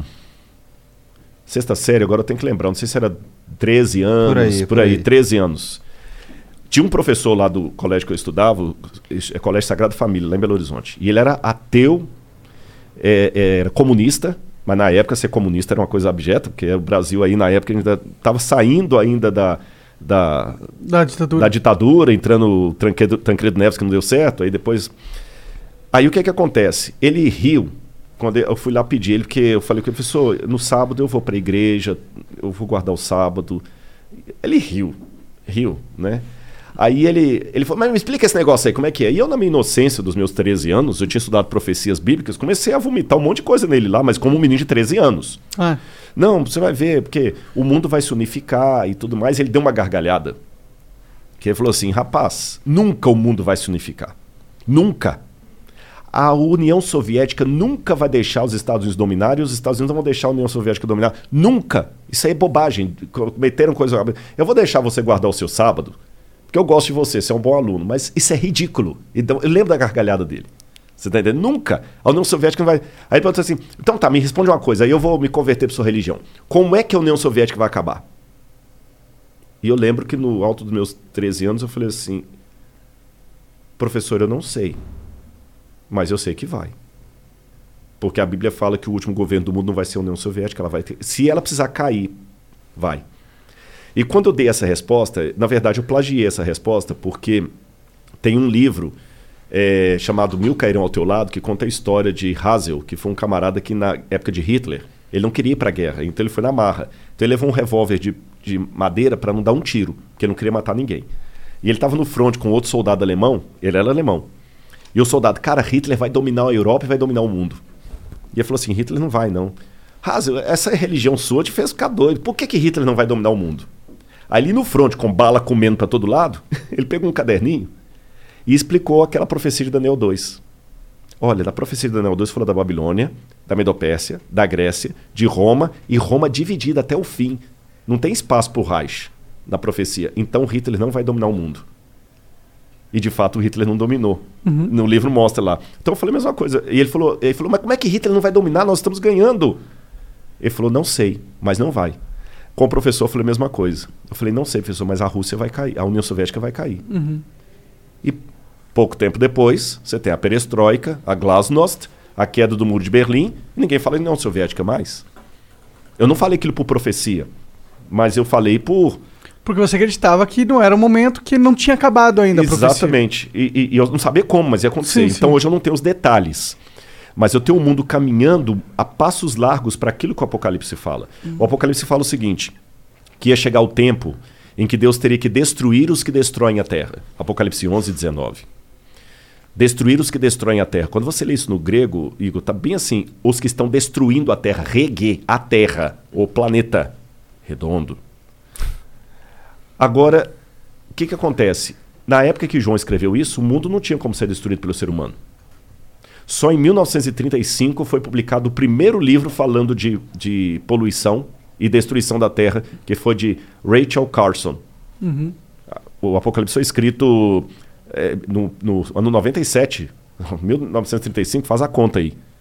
E agora o mundo pode ser destruído. E o Apocalipse fala de pragas de Deus que iam ser enviadas à Terra. E gotas dessas pragas cairiam antes do fechamento da porta da graça para servir de evidência do que vai vir. E sabe uma das pragas? Vou falar de duas, Hum. para não assustar vocês. São similares às pragas do Egito. Uma delas no Apocalipse fala o seguinte: que o anjo derramou sua taça sobre os rios e fontes d'água, e eles se tornaram como sangue de morto. E era complicado as pessoas beberem a água, porque elas estavam como sangue de morto. Como é que é o sangue de um morto? Não É é, viscoso, vermelho. É viscoso, ah, escuro, ah. quase coagulado. Como é que está o Rio Tietê? Tá nisso. Como é que está a Lagoa Rodrigo de Freitas? Como é que estão essas coisas? Foi-lhe dado ao sol que queimasse os homens com intenso calor. Aquecimento global. Aquecimento global. Que muitos negam. Falam também que é teoria da conspiração, que não existe aquecimento global. Mas o fato é que as, as geleiras. Eu não sou cientista, Uhum. por favor. Não cobrem de mim o que Não, eu não tu sou. é cientista, mas não esse Mas cientista. Não esse É. tipo, é. Agora, eu- mas eu sei que as calotas estão derru- derretendo. Sim, a gente tem evidências. O nível da água está subindo. Sim, Você gente tá tem entendendo? recorde de temperatura É, em vários lugares. Se isso é discurso globalista ou não, não sei, mas que temos recorde de temperatura, temos. Inclusive no Canadá deu 49 graus e 300 pessoas morreram. Porra! Deu 49 graus. Imagina Uhum. só, isso é clima de deserto. Eu enfrentei isso no deserto da Judéia. Né? Então, Caralho. Né? Eu tava lá vindo quando eu vejo essas coisas no Apocalipse, eram coisas que não podiam acontecer na época de João. Uhum. Na época de João não tinha poluição. Não existia esse lance de rio tornar como sangue de morto. Tinha, né? Na época de João não, né? Não, poluição de é João, revolução industrial pra cá. É, mais ou menos, né? Porque, tipo, a França tinha muita poluição, tanto que ah, os ratos dominaram e aí teve É, peste bubônica. é, na- é, mas aí não é bem. É que a poluição, você fala poluição do ar. Do ar, sim, É. não do, da rua da cidade. É, né? exatamente. Entendi. É poluição do ar mesmo, da natureza. Aham. E você tinha os grandes centros contaminados. Uhum. Mas hoje você tem a natureza. E Paulo fala que a natureza geme com dores de parto aguardando a redenção dela. É coisa pro nosso tempo. Então hoje não, hoje você tem realmente uma atmosfera sendo poluída. E mesmo que eu jogar a Bíblia para lá, sem querer ser pessimista demais, se eu ouvir só alguns cientistas, porque a, a ciência também não é uma. A ciência não é uma ciência exata. Sim, não é uma. Não ninguém tem, não é um consenso. Não ali. tem um consenso. É, Às vezes eu, eu brinco parafraseando uma piada que eles contam dos judeus. Às vezes, dependendo do lugar, você tem cinco cientistas conversando e vai sair seis ideias. Né? Porque mesmo os caras às vezes não tem. Mas, de modo geral, se você conversar com alguns cientistas aí que estão preocupados com a ecologia, Uhum. dentro de pouco tempo não vai ter mundo para suas filhas. Não vai ter. A água, não- a água, gente, a água está com os dias contados, a água potável. Não vai ter água para todo mundo. Não estou querendo ser catastrofista, não, mas é a realidade. É só ler. Você está entendendo? Então, quer dizer, o mundo marcha para o fim, seja pela profecia bíblica, seja por- pelas evidências que alguns estão nos alertando. Aquele é, Doom- é, Doomsday Clock.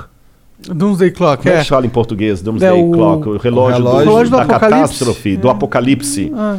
Que, que os camaradas colocaram lá. São cientistas sérios. Doomsday seria o dia.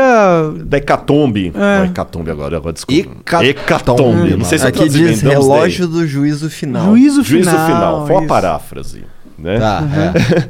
Mas os relógios do juízo final, pra você ver, foram cientistas, ali não, não um grupo de pregadores loucos na, na praça. Quanto é que tá marcando agora? 11h55? não, tá nós estamos a marcando 100 aqui? segundos da meia-noite. 100 Eita. segundos. Confere isso, eu tô falando. Então, 100 segundos. Caralho, Não é aparece 100 um segundos, de não? Minha, minha esposa tá corrigindo lá. Eu pensei que era 100 segundos que faltavam. É 6. 100. 100?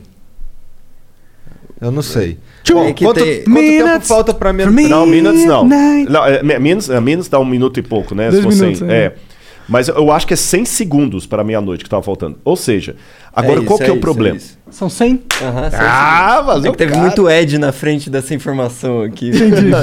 Mas é 100 segundos. Agora veja bem, qual que é o problema? O problema é quando o cara pega tudo no bojo, aí você pega lá na Praça da Sé, um camarada que você vê que ele tem um parafuso a menos, Uhum. com uma placa escrito Jesus está voltando, Apocalipse, gritando e, e cuspindo em você. Você tá entendendo? E falando da sua barba, do seu cabelo, que você, você fala palavrão, não sei o que e tudo e tal. Você vê aquele cara ali, aí tudo realmente parece que ser aquilo. Mas não, peraí.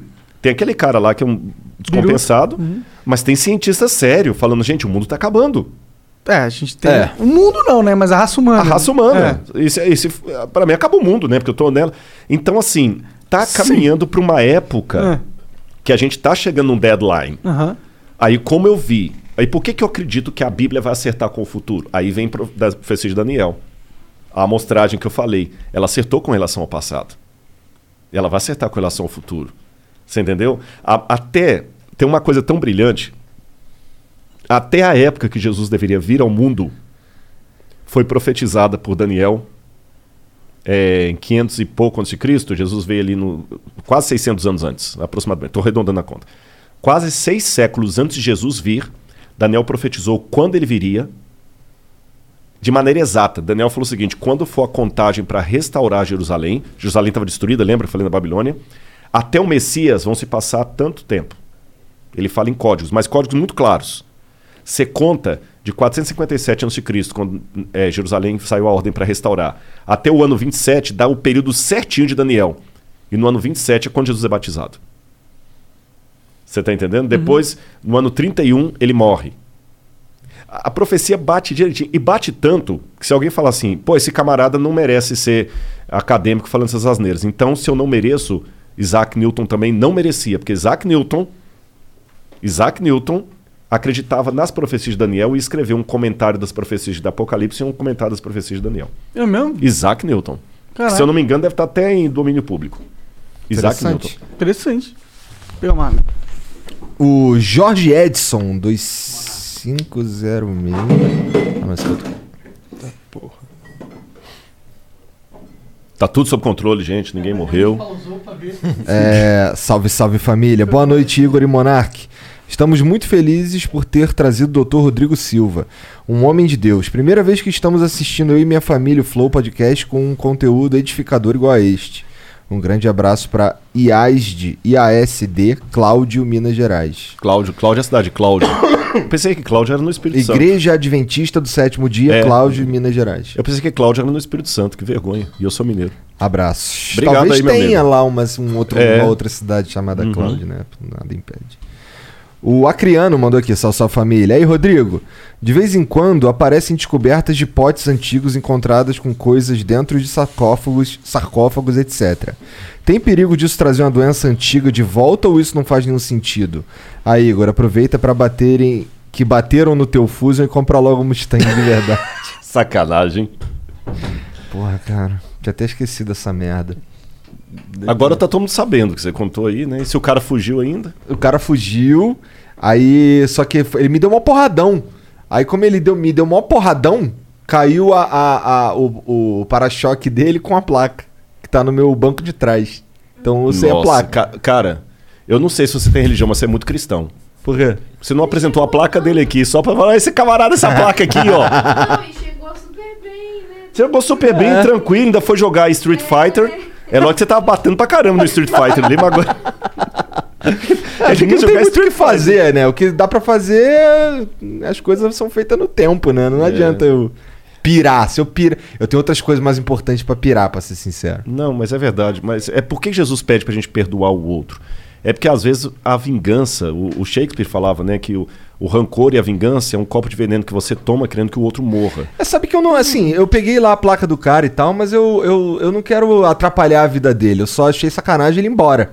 Então eu queria encontrá-lo. Só pra isso. saber por quê. É. Não, mas, mas eu falei no tom de brincadeira aqui, mas de fato, parabéns, porque você, assim, você veio, trabalhou numa boa, tá aqui, você sabe que a... chateou, pô, encheu o saco. Mas você sabe que a vida é mais do que aquilo ali. É. A vida é mais do que aquilo. Você tá entendendo?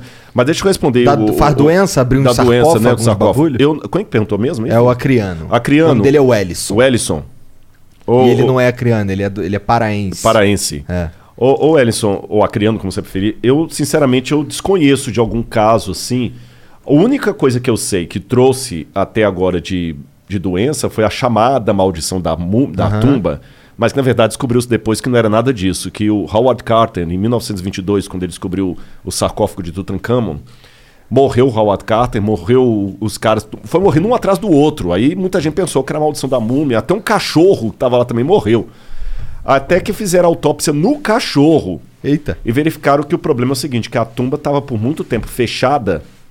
E você sabe que quando eles colocavam no sarcófago ali, eles colocavam frutas, colocavam um monte de coisa. O, o, o corpo peida, você sabe disso. Aham. Exala gases, que coisa fechada. E por 2 mil e... O Tutankhamon tudo tá lacrado ali. 2.300... Não, 2.300 não, pensam, mil... O Tutankhamon foi 1.250, foi Ramsés, um pouquinho depois dele. 3.200 anos fechado aquilo ali, foi uma produção de gases tremenda. O, o pessoal não tinha esse conhecimento na época, que o Carter não era arqueólogo, né? Ele acabou caindo de paraquedas, mas ele era um artista. Aí abriram, eles respiraram aquilo ali e foi morrendo um atrás do outro. Mas eu desconheço relatos de, de doenças, Doenças. que tenham, tenham vindo e me fugiria também ao meu expertise aqui saber, por exemplo, se uma bactéria. Eu não sei, eu estou falando com sinceridade mesmo. Eu não sei se uma bactéria pode sobreviver tanto tempo, porque, por exemplo, é, o Covid, eu sei que ele tem uma vida útil fora. Né? Não significa que se o cara com o Covidão pegou aqui, Sim. o vírus daqui a 10 anos, eu vou colocar a mão aqui, o vírus vai estar aqui. É, você cuspiu, o vírus tá aqui pra sempre. Não, ele tem, vive É. 24 horas, 48 horas. não sei quanto Exatamente, a bactéria também tem uma vida útil. Então, dificilmente uma doença do passado voltaria. Mas a- aqui eu falei como leigo. Eu, eu não conheço nenhum, nenhum registro. Como é que, como é Tem que é? doenças que. Desculpa. Não, não, é, é- não, só É queria que a saber- pergunta dele foi assim, por exemplo, se tem uma, uma doença transmissível. Aham. É- é- que tava presa no Tava sacola. preso lá, se abriu, agora espalhou Sim, a sim. caixa de Pandora. aí. O, o que eu sei é que tem doenças que hoje em dia a gente já erradi- erradicou com vacinas, mas que elas estão é, na natureza, em outras espécies, elas podem voltar Se a gente vacilar. se a gente parar de É, vacinar. É verdade, é, verdade. É, eu não sei se foi rubéola, tinha uma É. dessas que estava controlada e voltou. Isso é verdade. Essa, assim, depois, depois disso daí, que esse cara morreu, essa galera toda morreu até o cachorro, como é que, como é que eles começaram a abrir os Ah, sarcófagos? não, aí agora veio com. É porque, na A verdade, nessa época que o, o Howard Carter a- abriu, é, o que, que acontece? A maior parte dos túmulos já estavam abertas. É, é, não encontrou-se até hoje, de todos os faraós, o único túmulo intacto de um faraó que foi encontrado foi o de Tutankhamon. Entendi. Por isso que ele é famoso. Ele, não- ele foi um faraó medíocre. Tutankhamon morreu com 17 ou 18 anos. Entendi. Ele foi medíocre, não foi nada. O túmulo dele, é, lá no Museu do Cairo, tem todo bonito lá, as coisas de ouro, trono de ouro, um monte de coisa. Mas o toda. dele ninguém saqueou. Não saqueou, você tá entendendo? tava interessado. Não, não, Não, é que não só tava não interessado, não encontraram, acharam, não encontraram, foi um golpe de sorte. Mas o trono dele, o, o tesouro de Tutankhamon, é um vinteavos menor que o tesouro de Ramsés. Entendi. Só que os caras chegaram antes do ladrão de sepultura. E muito ladrão de sepultura também deve ter morrido quando abriu lá e respirou. Pode crer. Mas não deixou o relato. Muitos, muitos ladrões de sepultura devem ter morrido, porque havia Verdade. a ideia da maldição da múmia, Uhum. que abriu e. Então, muita gente supersticiosa, a pessoa morreu porque realmente a maldição da múmia estava ali. Então, quando acha, igual eu falei do Senebekai, que eles encontraram um túmulo, mas já estava aberto por ladrões de sepultura. Tinha muito dinheiro nesse, nesse túmulo de Tutankhamon? Ouro, tinha, nossa, é, é- é incalculável. Sério? Ó, só a máscara mortuária dele é de ouro puro, 18 quilates. Eu não lembro de cor a- as medidas, o peso, mas é linda, a- aquela máscara é, de ouro puro, ouro puro. Deve ter bilhões de reais lá. Quanto bilhão? Eu, ah, tem coisas que eu acho que, pelo menos assim, na, na- na arqueologia, que já não são precificáveis mais. Uhum. É a mesma, mesma coisa de perguntar assim, quanto valeria a Mona Lisa? É, Não tem mais preço. E quando uma coisa chega a tal ponto que não é mais precificável, é até uma forma de proteger o objeto, porque o valor dele não pode ser só do que ele é feito. Porque se eu pegar a máscara de Tutankhamon, derreter aquele ouro, eu, eu sei o valor dela, é aquela quantidade de ouro. Sim, sim. Mas, eu aí tu fudeu com um monte de coisa, né? Com a história. com a história. Então tem valor agregado. Você tá entendendo? Que é incalculável. Que é incalculável. E eles colocam isso até para proteger, porque imagina se a Mona Lisa tivesse um preço. Alguém aqui quer comprar. Já, eles já Alguém tentaram ia querer roubá-la no roubar, passado. é. E, É. e já tinha um empresário aí pagando. você Sim, entendeu? bom, Então, eles ainda querem roubar, eu acho, né? então eles não, não estipulam preço. E a- o tesouro do Tutankhamon não tem, Tem preço. Não tem eu queria preço. ver. Tem uma foto do tesouro de Tutankhamon, hein? Tesouro de Lê, lê aí enquanto ele O procura. Mulato mandou aqui. Boa noite, galera. Gostaria de tirar uma dúvida com o Rodrigo, que é... Aqui, ó, desculpa interromper. Ó, aqui é a máscara mortuária dele Ah, aqui, ó. entendi, Isso é ouro puro. Que tá vendo? foda. Ó? Isso aqui é ouro, isso aqui é o próprio Tutankhamon. Isso aqui é, é- é- é- é madeira revestida de ouro. A Tutankhamon máscara é tinha ouro uma puro. pancinha. É, isso aqui é réplica, tá? Isso aqui é réplica, isso aqui não é original, não. Entendi. É, mas isso aqui, ó, esse aqui, que tá aqui embaixo, são caixas. Como é que chama aqui? É matrioshka? Como é que é uma daquelas bonequinhas? boneca russa, é. tipo uma matrioshka, Aham. só que é o seguinte: é um, é um, um caixão, cara, sem exagero nenhum, do tamanho disso aqui, cabe um Fusca dentro dele. Imagina um Fusca dentro de uma garagem. Cabe um Fusca. Então você tem um daquele, depois um outro menor, depois um outro menor, depois um outro menor, de madeira com ouro, revestido todinho de ouro. Imagina, para caber um Fusca dentro. O maior cabe um Fusca. Depois o menor, menor. Até vi um pequeno que tem o sarcófago dele com a- a- o esquife dele lá, e, e aí tinha a múmia dele, que hoje está no Vale dos Reis, e a máscara mortuária que ficava em cima. Essa máscara mortuária é que o- os egípcios, aqui ó, peças Tut- Tutankhamon são transferidas para o Museu Novo do Cairo, Uhum. que eu não conhecia ainda, porque a última vez que eu fui para lá foi em 2020, em janeiro, não pude voltar mais por causa do Covid. Pode crer. Então, é, essa máscara aqui eles colocavam porque acreditavam que quando a, a pessoa morria, aí que vem o lance da, ca- da alma, o, rei, o deus Anubis reconhecia o, o, o morto pela, pela, pelo rosto dele e pelo nome escrito no cartucho, Uhum. aquele emblema. Por isso que os egípcios, quando queriam apagar a memória de um, de um inimigo, para ele não ter vida eterna, porque se, o, se o, o Anubis não te reconhece pela máscara mortuária ou pelo seu nome no cartucho, ele não chama você para se apresentar diante de Osíris. Aí você está para sempre morto. Entendi. Então os egípcios tinham um costume seguinte, quando eles queriam apagar, eu não sei se vai ser fácil ele achar, e tem o Akhenaton, por exemplo, que foi o, o faraó monoteísta ou monolátrico, como alguns colocam, eles rasparam o nome do Akhenaton dos cartuchos dele todo, fizeram isso com a Hatshepsut também. Então, quando eles queriam que o inimigo tivesse morte eterna, os egípcios apagavam o nome do inimigo de todo lugar que eles podiam. Entendi. Tudo, tudo, para ninguém falar o nome dele nem pronunciar o nome dele.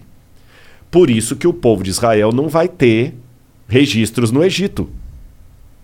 Principalmente porque eles ganharam. Então eles se tornaram inimigos, não inimigos que o faraó derrotou, como você tem lá o, o Ramsés segurando a cabeça, mas o Ramsés já está na outra dinastia. Uhum. Mas na 18ª dinastia, eles não iam colocar os nomes dos inimigos ali. Porque eles acreditam que daria vida após a morte pra eles. Por isso que a gente não vai encontrar o nome dos hebreus escritos em lugar nenhum. Você está entendendo? E, e, e olha como é que Moisés era egípcio. Um dia que Moisés estava pé da vida porque Deus não queria perdoar o povo, Moisés se colocou diante de Deus e falou: Senhor, ou o senhor perdoa esse povo, então o senhor também raspa o meu nome do livro que o senhor escreveu, risca o meu nome. Uhum. Isso é uma linguagem egípcia, quer dizer, me dá morte eterna. Uhum. Então é, é- é muito legal esses, esses esquemas aí. E o Tutankhamon foi isso aí. Eu já perdi o fio da meada do que eu estava falando. Bom, o Mulato diz aqui: boa noite, galera. Gostaria de tirar uma dúvida com o Rodrigo, que é: em Isaías 53, o profeta está realmente falando do Messias? Os judeus dizem que não, que houve algum mal entendido na tradução e que na realidade ele está se referindo ao povo de Israel. Uhum. É o Isaías 53, é o, Isa- é o texto que em hebraico fala do Eved Adonai, Hum. ou Eved Hashem, o servo do Senhor. E realmente muitos é, rabinos, porque os cristãos interpretam a partir do Novo Testamento quando fala o seguinte: é, quem conheceu o braço do Senhor, né? Porque foi subindo como renovo perante ele, como raiz de uma terra seca. Olhámo-lo, mas nenhuma beleza havia que nos agradasse. Ele, ele, foi, ele foi ferido pelas nossas transgressões e moído pelas nossas iniquidades. O castigo que nos traz a paz estava sobre ele. E pelas suas machucados, pelos seus machucados nós somos sarados. Que é aquilo que eu falei, Jesus Aham. que veio para Uhum. morrer para eu Sim, ter a sim. vida eterna e você também. Vocês também. Aí, muitos judeus, para negarem uma leitura cristológica daquilo que aplica a crucifixão de Jesus, fala assim: os cristãos estão entendendo errado. Isso aqui não tem nada a ver com, com o Messias. Esse Eved Adonai, o, o, o, o servo do, do Senhor, é é Israel. É Israel que sofre pelas outras nações. Não é o Messias. Entendi. Isso é invenção dos cristãos. Os cristãos que messianizaram o livro. Quando você faz uma análise hermenêutica do texto, que eu não vou ter tempo de fazer aqui, pegando, você vê que não tem muita coisa ali que não pode se aplicar ao povo de Israel. Tem que se aplicar ao Messias. Mas eu vou deixar esses argumentos de lado, vou dar apenas um aí para o mulato. Tem um livro, tem um, um estudo do, do professor Israel Knoll, que foi professor da Universidade Hebraica de Jerusalém. E esse Israel Knoll, ele descobriu num dos textos do Mar Morto, que tem os manuscritos do Mar Morto. Ele descobriu São um texto textos apócrifos Não, tal. não tem texto da Bíblia, tem de tudo. É uma Tem de biblioteca, tudo. tem de tudo ali. Tá. Ele descobriu um, um manuscrito lá, que os manuscritos do Mar Morto normalmente estavam enrolados assim, igual, igual tubo mesmo, né? Só que um estava dobrado e rasgado. Então, se ele estava dobrado e guardado rasgado, é porque alguém queria arrebentar com aquilo. Por que, que aquele estava assim? Quando ele leu na tradução, estava assim: Quem é como eu, sofrido em dores entre os homens? E quem como eu se assentou perante Deus? É uma leitura messiânica de Isaías 53. Qual a importância disso para mim? O judeu hoje fala que os cristãos que inventaram essa leitura messiânica de Isaías, que isso não procede. Só que eu tenho um documento de judeus que viveram no primeiro século antes de Cristo e que interpretavam Mateus, eh, Isaías 53 como sendo um texto de uma profecia do Messias. Então, o que é correto dizer é o seguinte, que os judeus atuais não veem o Messias ali. Mas pelo menos um grupo no passado, provavelmente os essênios, liam o Messias ali. Aí você pode até me perguntar, tá e os outros judeus do passado? Esse é que é o problema. Fora os manuscritos do Mar Morto e os textos de Filão de Alexandria e Flávio Josefo, nós não temos muita coisa do judaísmo daquele tempo. Nós só temos do judaísmo é, rabínico em diante, que a partir do ano 250, com Talmud, aquela coisa toda. Ou seja, do judaísmo de Jesus mesmo, nós temos pouquíssima coisa. E nós temos pelo menos esse documento que mostra que havia, pelo menos, no mínimo, um grupo, um partido judaico dos essênios que liam Isaías 53 como sendo o Messias. Então, cai por terra esse negócio que foram os cristãos os primeiros a inventar que nenhum judeu da época vê o Messias ali. Eram pessoas que falavam o hebraico. E, e- e não falavam o hebraico de hoje, nem o Yiddish. Eles falavam o hebraico da época do segundo templo. E eles liam Isaías naquele hebraico ali. E eles viram ali o Messias. Então, o doutor Israel Knorr, que, que não é cristão, ele é judeu, israelense, ele fez essa pesquisa aí muito interessante. O Raniel S2 diz aqui: Salve, salve, Rodrigo. Feliz demais de te ver aí. Se rolar, fale um pouco sobre a cronologia da infância de Jesus. Grande abração daqui de BH. Ob- Observação: sempre dou o ceticismo da fé como presente. Livraço. É Raniel ou Aniel? É, ah, é H-A-N-N-I-E-L. É porque tem um Aniel que eu conheço lá, filho do Luiz, eh, não sei, será que é o Aniel? Aniel Cordeiro. É, é o Aniel Cordeiro, esse mesmo. Tá. abra- Cara, esse cara, eu, eu sou fã do pai dele, Luiz Cordeiro, foi um dos anjos que me ajudou muito na igreja. Porque quando eu fazia o, o- o mestrado, era uma loucura danada, que eu dava aula, fazia o mestrado, pegava ônibus tão lotado que até o motorista vinha pendurado na porta, e o pai dele eh, me ajudou muito com a mãe dele também lá em Belo Horizonte. E o Aniel, cara, era um pitoco do menino pequenininho e tudo e tal, cresceu. E agora, Aniel, beijo no coração, viu? Manda um abração pro seu pai aí.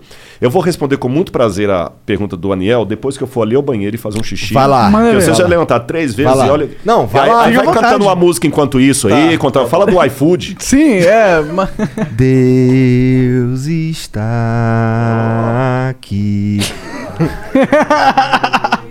Lembra- certo apro- quanto ar que eu respiro. Tão certo quanto a manhã que se levanta. Tão certo como eu te falo e podes me ouvir. Que isso? Praticamente a Beyoncé. É porque eu já vi que as outras e todas precisam do Rodrigo. Ah, cara. entendi. É. Tem um, tem um vídeo, esse eu não vi, provavelmente precisa do Rodrigo também, né? É, pô, ele é o especialista aqui, né? Então, combate o iFood. A primeira Compra compra do iFood, 99 centavos. tá aqui, Porra, ó. Aí, ó. aqui, que bonito. Primeira compra, hein? 99 centavos. Uau, Nunca cara. pediu? Pede lá, 99. Ó, e vira membro, vira membro. Você pode ganhar este incrível videogame aqui, ó. Verdade. Um Xbox Series S. E vai ter PlayStation 5. Vai ter PlayStation 5. Vai ter um Vai carro. ter Nintendo Switch. E vai ter PlayStation 4. E vai ter várias paradas.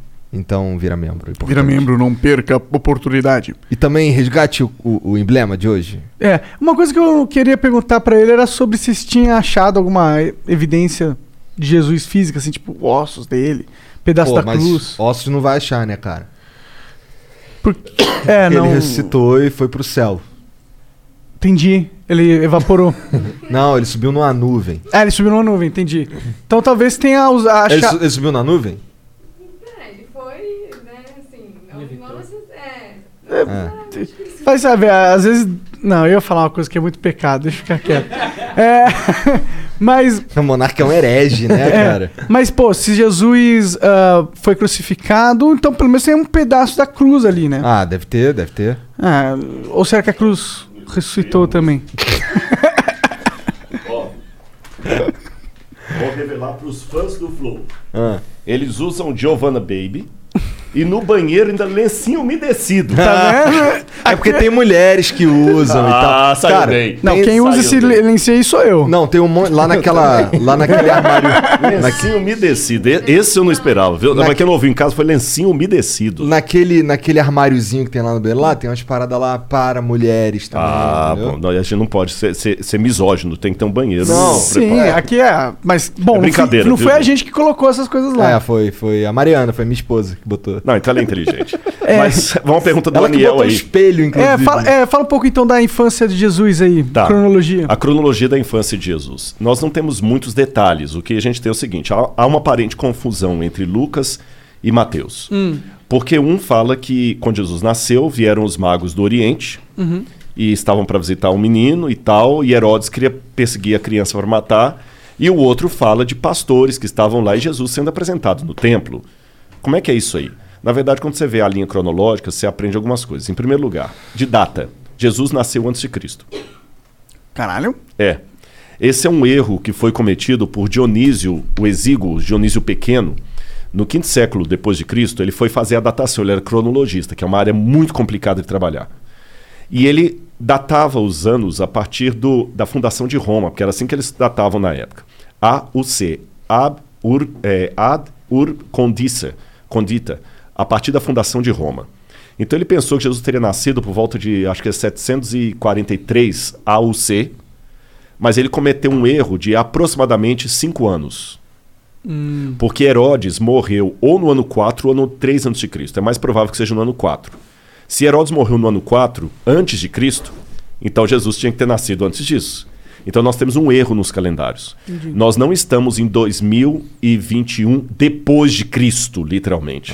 Porque já passou aí, né? Mais tempo. 2026, vai? Talvez, né? Cinco anos. E por que, que o pessoal não, não, de- não mudou isso aí? Porque ia dar tanta confusão. Ah, que é- isso é Larga pra detalhe. lá, não ia fazer É. diferença. É igual chamar os índios de índios. Isso é um erro pentencenário, porque Colombo pensou que tinha chegado às, às Índias e chegou à América. Sim. E a mesma coisa é, Cabral, então chamou de índio que não era índio. E Sim. até hoje tá os índios aí. o- A gente falou movimento indígena, a causa indígena. Ninguém Aham. vai mudar o nome porque foi um erro. E vai por aí afora.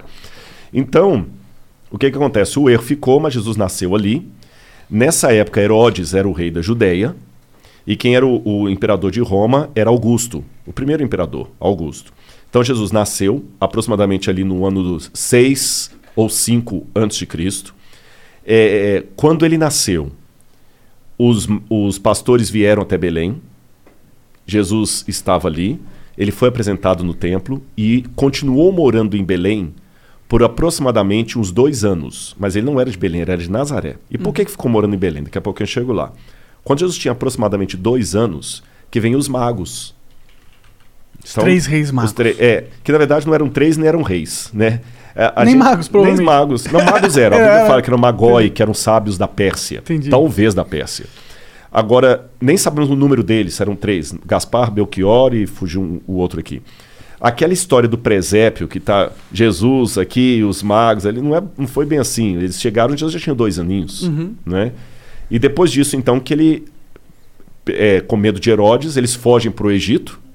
E do Egito eles vêm para Belém, mas está com medo de ficar ali e vão de novo para Nazaré. Agora, o lance curioso nisso aí é o seguinte: quando Jesus nasceu, nós temos um documento do segundo século de Celso, que era um inimigo do cristianismo, que falava assim: é. Só vocês para acreditar nesse idiotice. Todo mundo sabe que não é boato, que Jesus é filho de um soldado romano chamado Patera, ou Pantera. E que Maria se engra engraçou com esse soldado, o soldado pegou Maria, eh, engravidou Maria e caiu fora. E Jesus é filho de um soldado romano. Então rodava essa, essa coisa na época. E realmente, aquele negócio de Maria dar à luz a Jesus sendo virgem, muita gente não acreditou naquilo mesmo. Pô, José era um homem de fé. Foi, mas ele quase que vacilou. Ele ia deixar Maria, ele amava Maria, mas ele ia deixar Maria. Mas aí um anjo falou: não, vai que o que está nela é do Espírito Santo. E aí ele cuidou dela, mas ela foi para casa de Isabel. Ou seja, Jesus também passou uma pancada, viu? E os irmãos dele caindo matando em cima dele. Jesus também, assim, Maria era uma mulher piedosa, José também, mas não significa que Jesus nasceu no mar de rosas, não. Ele também passou maus bocados com os irmãos dele. E irmãs também. Ah, o Venas CE mandou: Conheci o Rodrigo no Vilela, muito bom papo.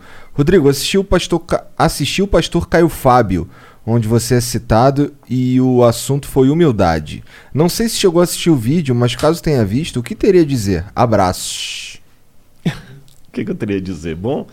Que isso é treta, não? É treta. É porque eu, eu, eu vi o vídeo, sim. Eu vi o vídeo. Não tem vergonha de falar que eu vi, não. Me mandaram. Muita gente manda. Uhum. É, alguém perguntou pro, pro Caio Fábio se ele não tem interesse em bater um papo comigo, né?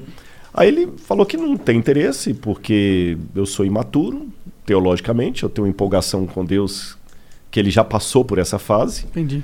E. Na carteirada sabe, de quando, é, quando eu, eu, eu amadurecer, talvez, mas que hoje ele não tem interesse nenhum, então, que ele não tem interesse nenhum em conversar comigo. Então, e o tá, que, que eu né? posso fazer? Então tá, ué, beleza. Vem conversar com a gente. Eu não sei nem quem é Caio Fábio. Eu também não sei ele é muito é. famoso. Ele é, É? muito famoso. É um é cara muito muito inteligente. Desculpa. Não, não. Desculpa, Caio Fábio. Inteligentíssimo. Não, mas ele é inteligentíssimo. É, é que vocês são novos, mas nos anos. Acho que no 80, 90, o pastor Caio Fábio, ele era da igreja presbiteriana, era, se eu não estiver enganado, eu acho que era o maior nome da igreja presbiteriana. O governo federal pensava em Caio Fábio até para cargo de ministro e tudo mais Entendi. e tal. Ele era um cara assim. Mas ele, coitado, ele teve também alguns problemas particulares da vida dele, como eu tive os meus, né? Ele teve os dele, não vou julgá-lo. E ele parece que deixou de ser pastor metodi é, presbiteriano, eu falei em presbiteriano, né? Deixou de ser pastor presbiteriano, ele tinha a Fundação Vinde e tudo mais. E hoje eu sei que ele tem um, um canal que é muito assistido e tudo mais, muita gente gosta dele. Eu discordo peremptoriamente da, da teologia dele, você está entendendo? Muitos acharam que ele me humilhou ali na forma arrogante que ele falou. Não, ele simplesmente falou que ele não tem interesse em conversar comigo e beleza, ninguém tem. Vocês me chamaram, eu podia não chamar. Então também não tem nada contra a pessoa dele. Temos realmente visões discordantes. E O que, que vocês discordam ah, exatamente? muita coisa. Mas antes de falar da discordância, só complementando aqui, ele me acha imaturo e, de fato, todos nós estamos num processo de amadurecimento. Né? Eu acho que o dia que eu achar que eu não, não tenho nada a aprender, aí realmente eu estou num problema sério. Agora, é, ele tem uma, uma, uma- É difícil também expor tudo aqui, porque ele não está aqui para apresentar o lado dele, vai ficar uma coisa só do Ah, meu lado. Entendi. Pode, pode ser uma, uma. Eu tenho receio de parecer uma. Um cartoon, como é que fala? Uma caricatura Da, dos argumentos dos dele. argumentos dele, que ele mesmo falaria daquele jeito. Eu sei que ele tem o ministério dele lá, eu tenho pra cá e, sabe, eu tô fazendo minha parte. Entendi. E como eu falei, se o céu que eu acredito tem espaço para eu encontrar muito ateu ali, por que não tem espaço para encontrar o Caio Fábio? Então, quer dizer, eu acho, falando com todo respeito aqui, que biblicamente falando, é perigosíssimo o que ele fala. Eu não O que, concordo. que ele fala? Eu não sei. É porque a partir do momento que se relativiza. Tragam ele um dia aqui. Tá, mas o que, um o que, que é. Tá bom. não é que eu fiquei curioso. O que, que tá, exatamente... não, é, é- mas é perigoso, depende do ponto de vista. É, porque, para mim, assim, quando você começa a colocar em questionamento Hum. Algumas questões sobre quem é Jesus, o papel dele da salvação, caminho, verdade a Bíblia, algumas coisas que a gente fala em linguagem religiosa, os fundamentos do Evangelho, Hum. e quer fazer uma releitura de tudo aquilo, uma desconstrução e, e- e tudo mais, eu acho perigoso demais. E não sou só eu, não. Os apóstolos também. Pe- eh, João falava de alguns que na época dele ensinavam coisas diferentes. E João falou: esses são, têm o mesmo espírito do anticristo. Então, assim, eu, eu discordo. Mas eu vou dar uma sugestão. Trago ele aqui um dia e bato um papo com ele. É um cara inteligentíssimo. Aliás, eu até digo o seguinte: na, na minha percepção, eu só ouvi uma vez de longe em Israel, que ele cria grupos também lá. É, na minha percepção, o Caio Fábio não é inteligente, ele é gênio. Eu, eu coloco uma diferença entre o inteligente e o gênio. O gênio é aquele cara que ele está um passo além. Não li isso em livro de psicologia nenhuma, eu posso falar, pode ser até que esse conceito não exista. Estou colocando a minha cabeça Claro. aqui. Há pessoas são inteligentíssimas, mas tem umas que são brilhantes. O Caio Fábio ele é brilhante. E em que pese a minha discordância peremptória de muita coisa que ele fala, e eu prefiro que ele mesmo fale um dia aqui para vocês, é, eu não vou negar que ele é um gênio. E ele tem uma oratória. Tanto é que o canal dele é muito assistido, tem um monte, tem uma galera toda que o segue e tudo mais. E no final dessa fala dele, ele terminou com que Deus o abençoe. Ou, se não falou isso, falou uma coisa parecida com isso. Então, Uhum. Caio Fábio, se você está me abençoando, obrigado. É, eu não sou tão adventista Ele tá a ponto de. pedindo pra Deus te abençoar, é diferente. Exatamente, é. Então, assim, eu sou muito convicto da minha igreja, mas eu não sou tão adventista a ponto de negar a oração de um católico ou até mesmo daquele ateu da Unicamp, Uhum. que para mim eu recebi com tanto carinho a- aquele ateu falando Deus vai cuidar de você, Uhum. como de um irmão de igreja. Então, você está pedindo para abençoar? Amém. Que Deus me abençoe mesmo. Show de bola. Ô Jean, tem um vídeo aí do Benan Borba. Taca aí pra nós. Tac-tac. Salve, salve família! Queria perguntar pro Rodrigo aí se ele já ouviu falar ou conhece algo sobre teosofia ou eubiose. É uma linha de pensamento que eu acho muito interessante sobre Uhum. essa questão de divindade, história do universo.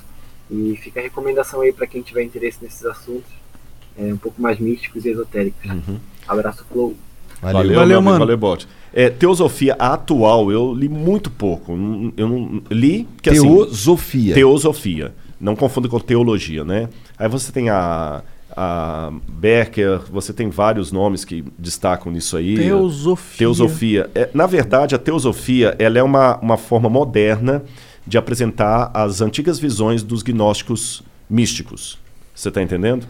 Mas aqui daria quase um programa inteiro para Ed Becker. Aprofundar isso aí. É, para aprofundar isso aqui tudo e tal. Numa próxima a gente conversa, então. Tá joia? Mas obrigado, Borges, pela sua apresentação, pela sua participação aí. O Tomazini mandou aqui. E aí, rapaziada? Na... Mas Tomazini, eu pensei que já era aquela piadinha do Thomas. Não, Ah, não, não, não. tô masturbando. É. O Tomazini mandou aqui. E aí, rapaziada, na paz? Pergunta por que o cristianismo. Pergunta. Por que o cristianismo entrou forte em alguns continentes, mas não em outros, como Ásia e África? E por que o Deus cristão é o verdadeiro? O que o difere de Alá e Buda, por exemplo? Visto que as três religiões não podem estar corretas ao mesmo tempo. Concordo com ele. Bom, vamos por etapas. Eu acho que vou começar de trás para frente, tá Vai. bom? Por que, que o Deus do- dos cristãos é que estaria correto? Em primeiro lugar, deixe claro que o Deus dos cristãos, mesmo sendo correto, ele falou: Eu tenho ovelhas que não são desse aprisco. Uhum. Ou seja, até o índio.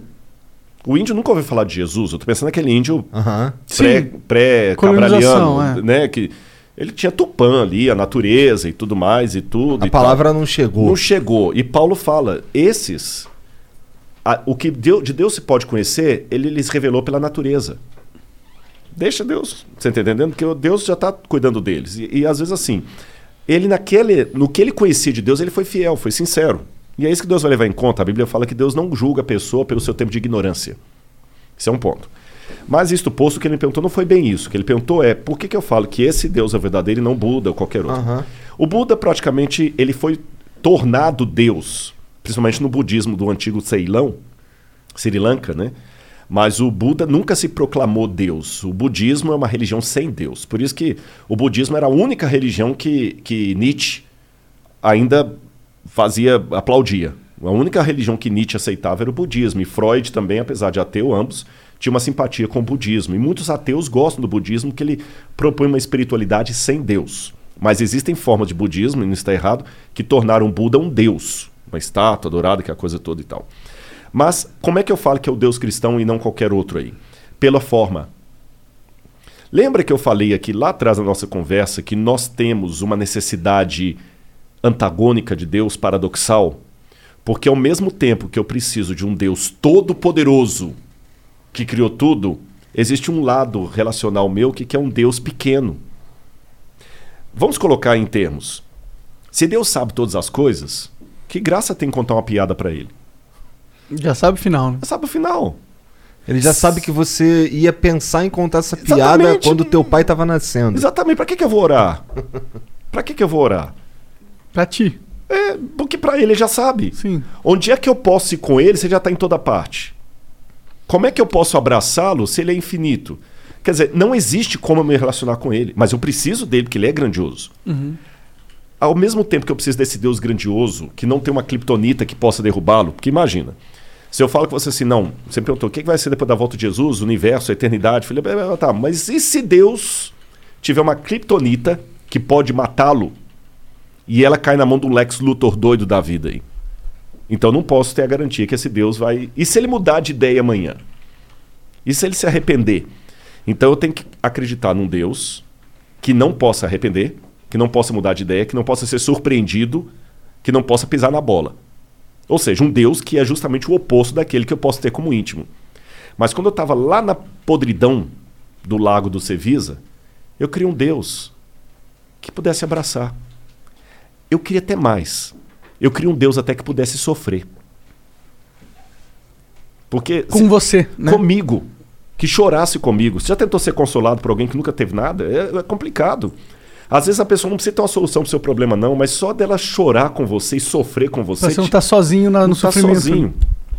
E nenhuma religião do mundo, eu repito, nenhuma proposta religiosa do mundo apresenta uma vi- visão de Deus que cubra o paradoxo da minha necessidade.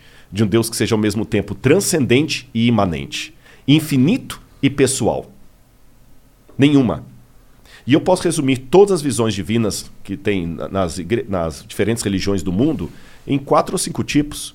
Você tem as animistas, que colocam poderes da natureza sobre Deus, mas é um Deus que nem pode ser amado. Ele pode ser barganhado. E eu preciso amar Deus.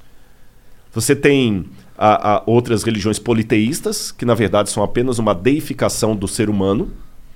Você vai colocando Deus. E ele não te ama, ele faz trato com você. E é um Deus muito humano. Ou você pode ter aquelas religiões panteístas, como as de linha hin- hin- hindu, que Deus é a natureza, a natureza é Deus. Então também não tem alguém, um outro, um outrem, como diz. Não tem. A única proposta religiosa que apresenta um Deus que é ao mesmo tempo infinito e se fez carne é a, a Bíblia Sagrada. Ou seja, se eu olhar antropologicamente falando, e alguém me pergunta então, aqui eu tenho vários formatos. Eu tenho uma garrafinha de água, eu tenho uma garrafinha de refrigerante que ninguém vai saber qual é, e eu tenho a do gel aqui. Eu tenho um buraco na mesa. Você me pergunta assim, Rodrigo, qual das garrafas preenche esse buraco? É simples. É só olhar o formato do buraco e eu sei qual. Então, quando eu olho dentro da psique humana, Uhum. qual a forma de Deus que eu sou carente? A única proposta é a do cristianismo. Porque se Deus mentisse, ele sabe todas as coisas, mas finge que não sabe só para te ouvir, ele estaria sendo um hipócrita. Uhum. Ele não estaria sendo verdadeiro. Mas quando Cristo, sendo Deus, abriu mão, Paulo fala que ele esvaziou da divindade dele e se tornou um de nós, ele não é hipócrita. Quando ele pergunta, meu filho, o que, que você quer? Vamos juntos. Ele abriu mão da onisciência dele para fazer uma pergunta honesta. Ele abriu mão da eternidade dele para ter uma morte honesta. Ele morreu de fato na cruz do Calvário. Eu tenho, eu tenho uma pergunta. Você- acredita em, em vida além dessa terra? Outros mundos? É. Por bastante inferência, porque não tem nada assim. Concreto, claro. concreto, nem na Bíblia nem fora Mas por dela. probabilidade você talvez que probabilidade, acredite sim, que é possível. Sim, por várias razões. Vou dar uma, uma, passagem na Bíblia, assim, bem passant. Uhum. A Bíblia fala, Jesus fala o seguinte, João 14, 1 a 3. Mas não é um texto, assim, categórico, tá? É uma... Não se turbe o coração de vocês, não fiquem chateados, creiam em Deus, creiam também em mim. Na casa do meu pai tem muitas moradias. Ele está falando do céu. Uhum. Eu vou preparar uma para vocês. Ora, se tem moradias, tem gente habitando. Uhum. O Apocalipse fala assim: e todo o céu e toda a terra clamava e grita, cantava o nome de Deus, então Deus tem seres em outros mundos. Dá a entender isso. O, o livro do, de Jó, falando de anjos e de seres, provavelmente de outros mundos, fala o seguinte: é, quando os filhos de Deus juntos se reuniram perante o Senhor, que podem ser anjos e outros seres. Uhum. Isso é diferente de acreditar em ufologia Sim, claro. ET, como possibilidade. Da Bíblia tem essas inferências, não são assim Categóricas. categóricas, mas abrem um espaço. Mas e em- fora da Bíblia, Ah. só fechando aqui, Claro. fora da Bíblia, a gente pode fazer uma continha. É, cada estrela que você vê à noite, nós vemos com vista desarmada cerca de 30 mil estrelas, dependendo da luminosidade da cidade. No deserto você pode ver uns 50 mil. São parte da Via Láctea. Cada estrela dessa é um Sol com planetas em torno dele. Tá bom? Só aqui na nossa galáxia, a Via Láctea, nós temos cerca de 200 bilhões de estrelas. 200 bilhões. Só na Via Láctea. Além da Via Láctea, você tem mais 200 bilhões de galáxias, maiores ou iguais à Via Láctea. Cada uma com a média de 100 a 200 bilhões de estrelas. Então você pega 200 bilhões vezes 200 bilhões de estrelas. A quanti- E calcula uma e infinidade calcula de probabilidade de existência de, de, planetas. de planetas. Se eu partir da, da, da, da ideia que Deus é o criador do universo, mas é muita inferência. Não tem como comprovar nada. Por que, que Deus ia criar só a Terra com a humanidade, esse pontinho azul no universo, e deixar todo o resto vazio? É um negócio meio inócuo. Faz muito sentido, Não né? Faz muito sentido. Agora, Mas então, se existem outros planetas, existiam oito, outros Jesus? Porque imagino que num outro planeta ele- a mensagem precisa- precisasse ser também dita. Porque imagino que num outro planeta eles também Claro, estão perdidos. claro. Então existem outros Jesus, Eu- Deus, ele se materializou várias formas, de várias formas e de vários momentos. Pode ser que Deus esteja materializado nesse exato momento em algum planeta aí. Aham. Como especulação, tudo é possível. Aham. Indo na, na realidade bíblica, parece que não, por duas razões. Primeiro, Jesus não foi o criador do planeta Terra. Segundo o Evangelho de João, na- sem Cristo, nada do que foi feito se fez. Então ele não criou só a Terra, só ele criou o universo inteiro. Uhum. Então ele é o Deus tanto daqui do, do mundo como de Júpiter, Saturno, Urano. Não estou falando que tem gente lá, não. Sim. Todos os planetas, né? O, ele é o dono de tudo. A Bíblia fala que Cristo teve que morrer apenas uma única vez. Então, dá a entender pela leitura da Bíblia que de todos os mundos, o único que caiu em pecado foi a Terra. Porra! Mas aí eu Sacanagem. duvido, hein? Sacanagem, o único que caiu. Porque não faz sentido. Porque todos os mundos cairiam em pecado se tivesse livre-arbítrio. Não, não necessariamente. Necessariamente. Eu posso, eu posso comprar uma arma e te matar? Ah, pode? E nem por isso eu vou fazer. Sim, mas Se eu o fato tiver que de... ser um assassino porque eu tenho o livre-arbítrio para escolher entre matar ou não, todo mundo seria assassino. Mas se você tiver várias unidades com livre-arbítrio todas elas, a probabilidade de uma delas pecar é muito grande. né? Sim, mas a probabilidade também de, de apenas um e os outros já virem, já, opa, peraí, também é muito grande. Como assim? Se a Terra caiu em pecado e já vira a desgraceira que tá aqui. Mas como que eles viram? Se eles são alienígenas tão burros quanto a gente, tá ligado? Não, mas Nesse caso. É, a gente não sabe. O- o Kardashev, se o próprio Kardashev supõe que podem ser civilizações mais avançadas. Ah, mas podem ser menos também. Tô É. lidando com a probabilidade É, de ser é. pessoas que estão precisando da iluminação que Jesus trouxe aqui pra Terra, É, entendeu? entendi. É, é Não que na pessoas, verdade mas aqui alienígenas. é difícil também eu bater o martelo. Não, claro, isso aí é hipótese É, da porra. Mas que- eu queria saber o que você É, pensa. eu- eu Porque é interessante acredito, pensar é, que a eu mensagem precisava acredito- ser espalhada nos outros é, planetas eu também. né? acredito, particularmente, que tem outros mundos criados. Sim. Não saberia como é que eles são. Não saberia. Sim. Mas pela, pela leitura bíblica, eu deduzo que só o planeta Terra caiu em pecado, os demais não. Entendi. Os demais não. Ele só morreu. Pela, senão ele teria que morrer pelos outros ou ele morreria pelo universo. Uhum. Ele não morreu pelo universo. Foi só pelo planeta Terra. Entendi. Agora eu ia dar uma comparação nisso que você falou aí. E agora eu me esqueci, mas até depois eu lembro num, num determinado momento lá. Agora, é, é- é fantástico saber assim que, na verdade, no universo, gente, a gente não é nada. Isso, isso é que matou muito do ego teológico da Idade Média. E mesmo da, da, da ciência depois de um tempo. Sim. Nós não somos nada. Muito pequeno, né? Aí, pra mim, enaltece mais o amor de Deus. Pô, porque se eu que não sou nada, ele me escuta Sim. e vem aqui falar comigo. Caramba, bicho. Aí o nada se transforma no tudo. Sem arrogância. Pode crer. É isso. Rodrigo, obrigado demais pelo papo. Gente, eu que agradeço. Vocês são muito simpáticos. Estamos aqui há De- várias horas, agora que eu vi, quase uma hora da manhã. E, cara. Vocês falam aí quanto que, que tava? Fiquei curioso. De Quanto- assistindo? É. De pico, quanto é que teve de pico aí já? 37 mil. E a Tá pica? bom. Não, tô brincando. Caralho. Tá com frio. Tá com frio. Tá então tá encolhido. pequenininho. Japonesa. Obrigado demais pela moral, Rodrigo. Gente, não, eu gostei muito, prazerão falar com vocês, estamos à disposição aí.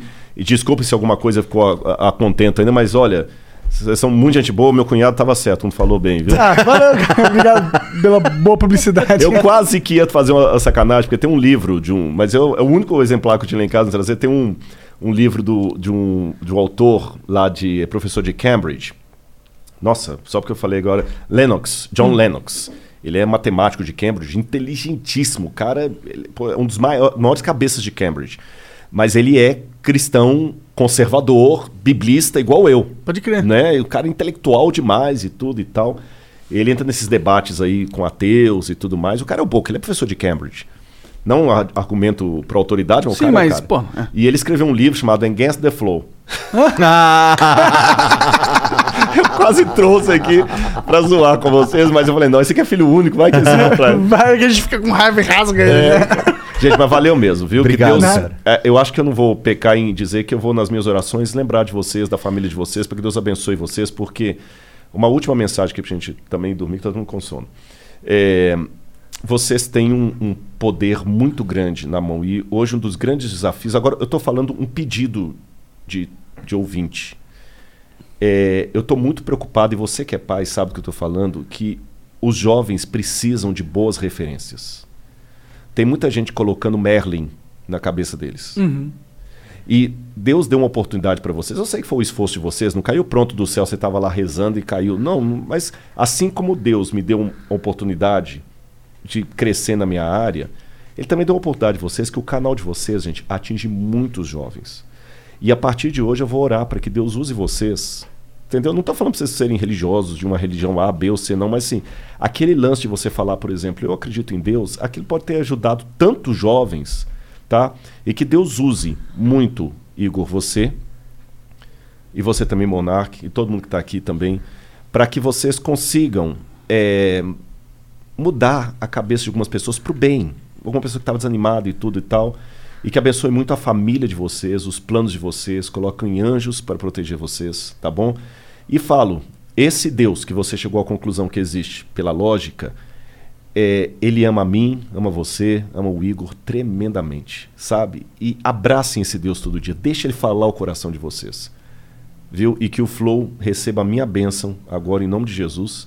Eu sei que é estranho, vocês nunca viram um convidado terminar abençoando vocês, mas eu quero deixar a bênção sobre esse programa, que outras pessoas possam vir aqui, que vocês possam ajudar a colocar esperança, amor no coração dos jovens, que vocês têm muito mais influência do que talvez vocês imaginam. Eu nem sei se vocês têm a dimensão do alcance que o podcast de vocês tem no Brasil. Então, que deu, é uma responsabilidade muito grande. Assim como veio um menininho de três anos aqui, vizinho seu, me abraçar, que gosta de mim, Uhum. que vocês possam receber muito e falar assim, pô, Monark, cara, demais, cara, aquele dia do seu programa, aquele, aquele mudou minha vida, cara. Igor, eu desejo que vocês tenham muitas pessoas dando esse feedback, seja pelo, pelo Internet? internet ou Bom, agora o Twitter me odeia, cara. Então, vou, tô esperando aí o reconhecimento um dia É. aí, galera. Tá bom, mas de, coração, de coração, que vocês são muito gente Rodrigo. boa. Vocês Valeu, são cara. muito gente boa mesmo. Valeu, Valeu, obrigado valeu. mesmo. Valeu demais ter vindo aí, galera. E aí, vocês que assistiram, não vou deixar o Monark, vai. Cara, vai lá no iFood e compra. é, pelo primeiro pedido sai 99 centavos. Você Até eu já decorei. Pronto, pode falar, desculpa. Não, não, você ia finalizar. Cara, eu nunca finalizei um flow. Mentira, eu finalizei lá no comecinho. Tá, mas agora sou eu que mando, então eu tô falando pra você finalizar. Um, dois, três. Acabou. OMG. Your BFF's birthday is here and you don't know what to get her? No worries. 1-800-Flowers.com has you covered. 1-800-Flowers is the ultimate birthday gifting destination. For those who know, it's not about giving a gift. It's about giving the gift. Make every birthday brighter with exclusive offers and great values on gorgeous bouquets and arrangements. To order today, visit 1-800-Flowers.com slash tune in. That's 1-800-Flowers.com slash tune in.